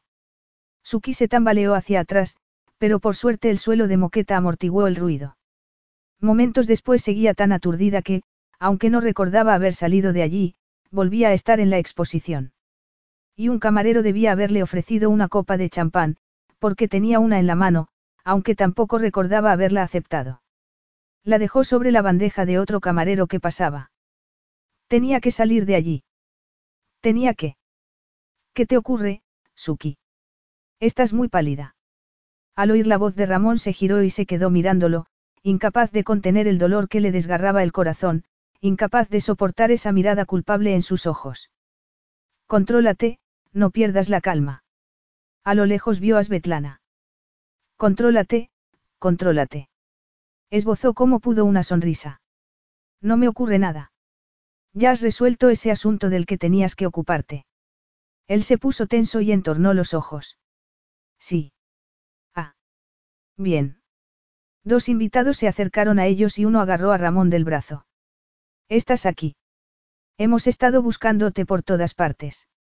Ven a conocer a... Perdonad un momento, los interrumpió él con aspereza. Se volvió hacia ella con el ceño fruncido. Suki. Tranquilo, ve con ellos. Cumple con tu tarea de anfitrión, ya iré a buscarte si te necesito. Ramón apretó la mandíbula, reticente, pero no podía comportarse como un grosero con sus invitados, así que no le quedó más remedio que ser cordial y acompañarlos. Y, mientras se alejaban, Suki vio cómo los labios de Svetlana, que había estado observando la escena, se curvaban en una sonrisa arrogante. No iba a quedarse allí ni un segundo más. Cuando oyó la voz de Ramón llamándola, Suki creyó que estaba soñando, pero una mano la zarandeó por el hombro, haciendo que se despertase del todo. Se dio la vuelta y en la penumbra vio la silueta de Ramón, de pie junto a la cama, recortada contra la luz del cuarto de baño. Por la rendija entre las cortinas del balcón se filtraba ya la luz del sol. Se incorporó, rogando porque no se le notase que había estado llorando antes de quedarse dormida. ¿Quieres algo? Le preguntó, con la voz ronca por el sueño. Anoche te fuiste de la exposición sin decirme nada.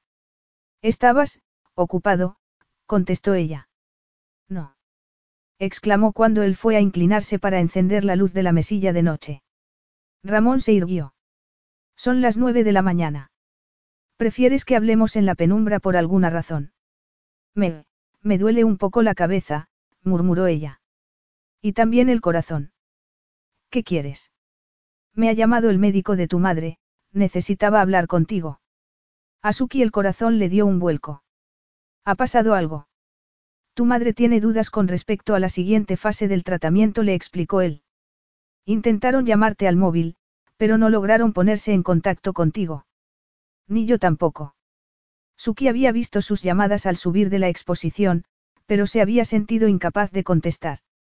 Lo silencié para poder dormir, se excusó, alargando la mano para alcanzar el móvil, que estaba sobre la mesilla. Si no te importa, ahora querría llamar al hospital. Suki, tenemos que hablar. Seguro que puede esperar, esto es importante.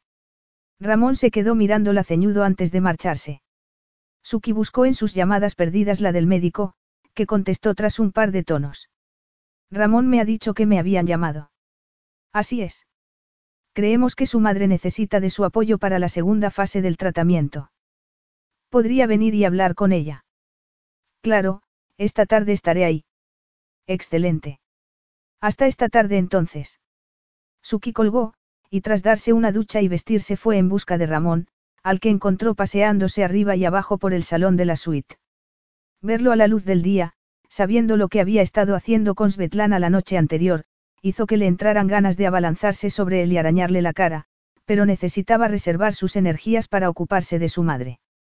Los médicos creen que a mi madre le iría bien que estuviese a su lado cuando comience la segunda fase del tratamiento, le dijo. Él la miró pensativo antes de asentir. Saldremos para el aeropuerto después de desayunar. Si no te importa, preferiría que no me acompañaras. Creo que mi madre estará más tranquila si voy sola. Ramón frunció el ceño. El doctor me hizo el chequeo ayer y dijo que está todo bien, le recordó ella. Estás empezando a agobiarme y, francamente, me vendría bien que me dejaras respirar un poco. Ramón apretó la mandíbula y sus ojos se oscurecieron. Está bien. Tengo un proyecto que terminar y me llevará unos días. Puedes quedarte con tu madre hasta entonces. Iré por ti y regresaremos juntos. Gracias, contestó ella con aspereza. Llegaré a finales de semana, le recalcó Ramón, así que aprovecha para, respirar, todo lo que puedas porque el viernes por la mañana tú y yo vamos a hablar. Al llegar al hospital Suki encontró a su madre mucho mejor de aspecto, pero solo llevaba unos minutos sentada junto a su cama, cuando Moira se echó a llorar. Mamá, ¿qué te pasa? Le preguntó, tendiéndole una caja de pañuelos de papel. Sé, sé que es absurdo, pero ahora que tengo la posibilidad de ponerme bien y recuperar mi vida, no puedo evitar pensar en el pasado. La infección que he pillado y que podría echar a perder el tratamiento también me preocupa, pero, Moira sacudió la cabeza y los ojos se le llenaron de lágrimas. Suki le tomó la mano. Todo saldrá bien, mamá. Su madre la miró de reojo. ¿Tú crees? ¿Y tú por qué estás llorando? Suki, a quien también se le habían saltado las lágrimas, dejó escapar una risa temblorosa. Por solidaridad. Aventuró. No tendrá que ver con ese brillo que irradia tu piel, como cuando estás embarazada. Suki contrajo el rostro. No pretendía ocultártelo, es que. No querías preocuparme, lo sé. Es de Ramón. Suki le explicó, sin entrar en detalles, el acuerdo al que habían llegado, que los dos deseaban ese hijo, de cuántas semanas estaba, y que el embarazo iba bien. Lo que pasa es que me he enamorado de él, y no estoy segura de que él pueda llegar siquiera a sentir algo por mí, concluyó. Moira entornó los ojos y, con ese tono severo de la madre que le había enseñado a respetarse a sí misma, le espetó. Y. No debería conformarme con menos de lo que merezco. Contestó Suki. Su madre sonrió y apoyó la cabeza en la almohada. Así es. Y si las cosas no salen bien, al menos ahora sé que te enseñé bien, murmuró antes de cerrar los ojos. El viernes por la mañana, cuando le dijeron a su madre que la infección se había curado, Suki se despidió de ella con un beso y tomó un taxi para volver a casa. Había pensado ir directamente al Hotel Acosta Londres, donde había quedado en reunirse con Ramón, pero necesitaba darse una ducha y dormir un poco antes de enfrentarse a él. Antes de ir a casa decidió pararse a comprar unas cosas en el supermercado de la esquina, y estaba esperando para pagar cuando el corazón le dio un vuelco al ver la portada de una de las revistas del expositor junto a la caja. En la portada se veía, a gran tamaño, una fotografía borrosa de Ramón y Svetlana hecha con un objetivo telescópico. Ramón tenía el torso desnudo, y del bolsillo trasero del pantalón le colgaba ese paño que usaba cuando estaba esculpiendo. Svetlana, con la melena despeinada cayéndole por la espalda, solo parecía llevar puesta una camisa de hombre sin nada debajo, y estaba literalmente colgada de Ramón, con los brazos en torno a su cuello y las largas piernas rodeándole la cintura. Y lo peor de todo, estaban en la azotea de la villa, la villa que ella había sido tan tonta como para pensar que algún día sería su hogar. La voz de la cajera repitiéndole el importe la devolvió a la realidad. Aturdida, pagó y salió del supermercado con las piernas temblando. Ya en casa, soltó la bolsa del supermercado en la mesa de la cocina, Subió al dormitorio y se metió en la cama, tapándose con la colcha hasta la cabeza. No debían haber pasado ni cinco minutos cuando llamaron a la puerta. O quizá hubieran pasado cinco horas. La verdad era que no lo sabía, y tampoco le importaba. No iba a levantarse a abrir. Luego empezó a sonarle el móvil, y también lo ignoró, pero a continuación se oyeron unos fuertes golpes en la puerta. Abre la puerta, Suki. Sé que estás ahí. Era la voz de Ramón. Márchate. Le gritó. Y creyó que se había marchado, porque todo se quedó en silencio, pero entonces, de repente, se abrió la puerta del dormitorio y entró Ramón. Levántate de la cama, ahora le ordenó. Suki se incorporó como un resorte. Por Dios. ¿Cómo has entrado? Por la ventana de la cocina. Cuando hayamos acabado de hablar de nosotros, tendremos unas palabras sobre medidas de seguridad. Suki lo miró sombría. No hay ningún, nosotros, Ramón. Me engañaba al creer que esto tenía alguna posibilidad, pero te aseguro que tengo los ojos bien abiertos, ahora que sé qué clase de hombre eres. Ramón palideció ligeramente antes de apretar los labios. Has dejado que esa zorra te envenene el oído y has decidido que soy culpable. Sí, me he enterado de que subió a la suite y estuvo hablando contigo. No pensabas decírmelo. Lágrimas de rabia empañaron los ojos de Suki, que apartó la colcha y se levantó. Subió porque tú la habías mandado a hablar conmigo. Ah, y no te olvides de vuestro encuentro en las escaleras. Te excitaste magreándola mientras ella gemía en tu oído. Lo increpó. Dios. Me encanta cuando te pones así de rudo, murmuró remedando a Svetlana. Echaba tanto de menos oírte decir mi nombre. Ramón se quedó mirando la boquiabierto. Estabas allí. Suki se cruzó de brazos. No me quedé hasta el final, si es lo que estás preguntando. Pues es una lástima, porque si te hubieras quedado sabrías cuál es la verdad, en vez de hacerte daño a ti misma con conclusiones precipitadas. Y dejemos una cosa bien clara, yo no la mandé a hablar contigo. No te atrevas a volver esto en mi contra. Me mentiste cuando me dijiste que tenías que ocuparte de unos asuntos. Y me mentiste de nuevo cuando volviste a la exposición con la culpa escrita en la cara. Ella era el asunto del que tenía que ocuparme, porque se presentó allí sin invitación. No quería que creara problemas, así que bajé para decirle que se fuera y no sé cómo consiguió burlar a los guardas de seguridad y subió a nuestra suite. Y tú vas a hablarme de medidas de seguridad. Pues vaya unas medidas de seguridad que tienes en tu hotel. Svetlana es muy, astuta. ¿Te refieres a que sabe cómo hacer que los hombres hagan lo que quiera? Incluido tú. No, ya te lo he dicho, rompí con ella. Rompí con ella hace mucho. Pues hay una foto en la portada de cierta revista que parece indicar lo contrario, apuntó ella. Y no vayas a decirme que es falsa porque no me chupo el dedo. Ramón resopló exasperado. No es falsa. Estuvo en la villa hace dos días. A Suki le flaquearon las rodillas. Cuando Ramón la sostuvo e intentó conducirla a la cama, se resistió. Madre de Dios, ¿quieres tranquilizarte? La increpó él. No, no quiero. ¿Por qué no me dijiste que a ella también la dejaste embarazada? Le espetó Suki. ¿Sabes qué? Me da igual. Lo que quiero es. Lo que quiero es que salgas de mi casa. Te mintió, Suki. Nunca hubo ningún bebé. Y no me voy a ninguna parte. No hasta que me hayas escuchado. Y, dicho eso, tomó asiento en la cama y la sentó a ella en su regazo, rodeándole la cintura con los brazos para que no pudiera escapar. Piensa con la cabeza, le dijo Ramón. Llevas casi dos meses conmigo en Cienfuegos, ¿acaso has visto paparazzis merodeando por la villa durante ese tiempo? Suki apretó los labios. No, pero. Y entonces, ¿por qué iban a presentarse allí ahora, de repente, si no les hubiesen dado un aviso para que fueran? Ella lo orquestó todo de principio a fin. ¿Por qué? Porque está desesperada porque vuelvas con ella. ¿Y qué me dices de la camisa que llevaba en esa foto? Vas a negar que era tuya. Probablemente fuera alguna camisa que se quedó sin decírmelo, del tiempo que estuvimos viviendo juntos. No sé cómo entró en la villa, apareció de repente y se abalanzó sobre mí. Suki sacudió la cabeza, incapaz de contener las lágrimas que se agolpaban en sus ojos. Ramón maldijo entre dientes y, tomó su rostro entre ambas manos para que lo mirara. No te hagas esto, no ves que no merece la pena. A Suki se le escapó un sollozo. Es que no puedo quitarme esa imagen de la cabeza. Pues inténtalo.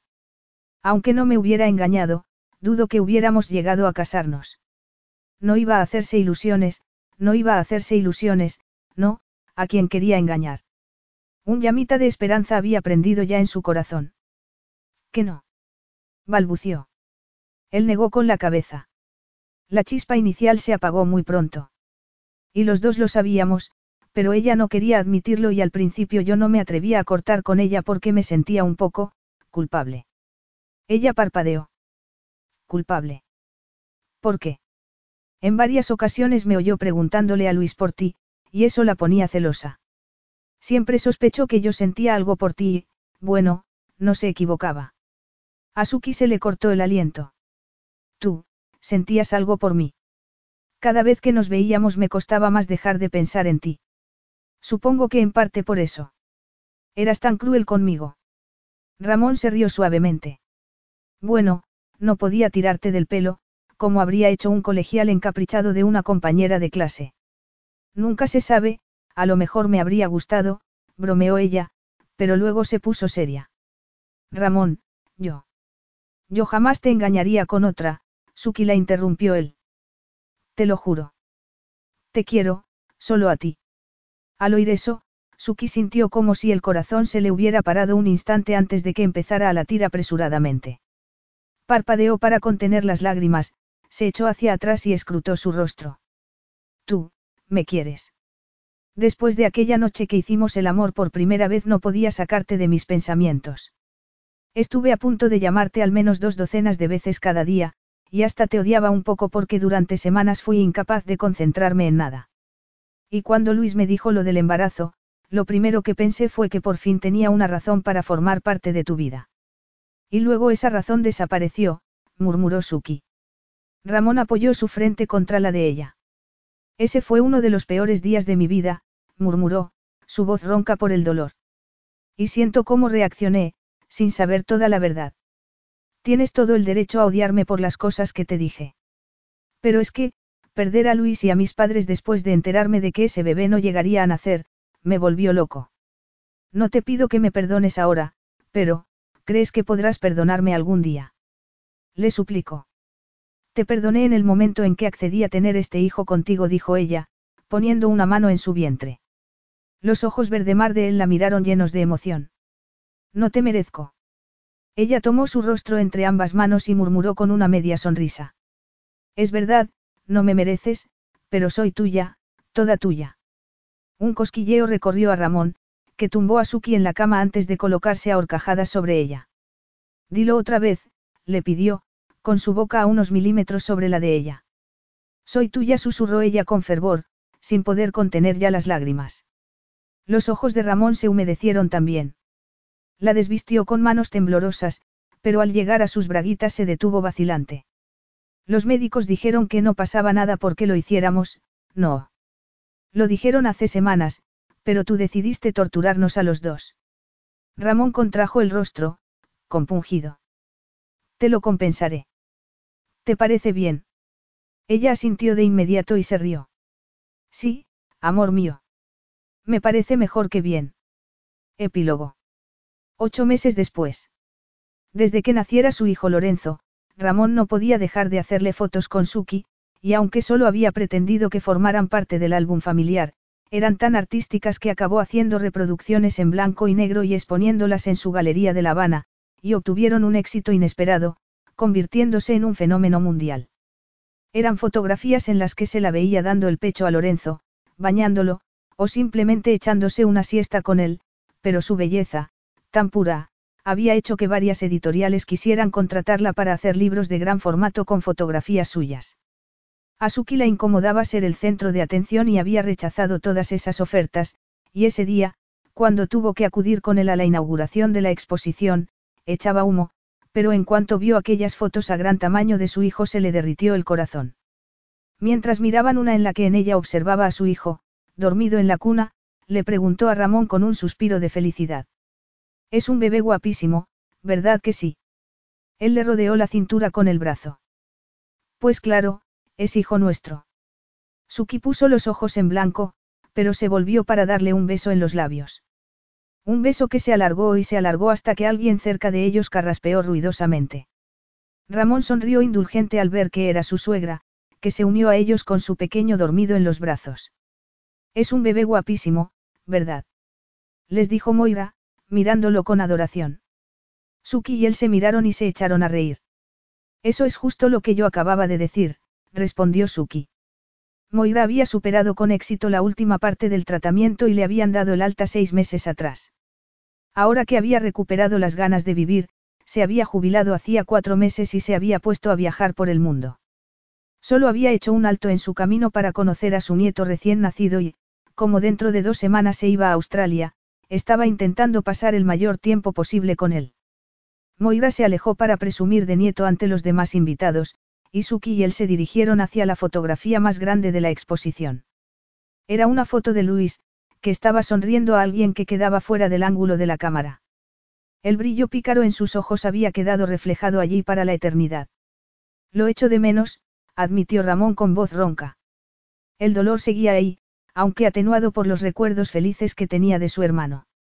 Suki lo miró a los ojos y murmuró. Yo también. Me siento tan agradecida por haberlo conocido, aunque no hayamos podido disfrutar de él tanto tiempo como hubiéramos querido, me siento agradecida porque era un alma buena, y porque fue él quien te trajo hasta mí. Ramón apoyó su frente en la de ella, como acostumbraba a hacer cuando las emociones lo superaban. Y yo me alegro de que me llevara hasta ti. Tú eres mi musa porque mi corazón te pertenece. Sin ti me faltaría el aire, no podría vivir sin ti. No querría vivir sin ti. Te quiero, Suki. No sabes cuánto. Y yo a ti más, Ramón, respondió ella, rodeándole el cuello con los brazos. Y, poniéndose de puntillas, lo besó con todo el amor que rebosaba su corazón. Fin.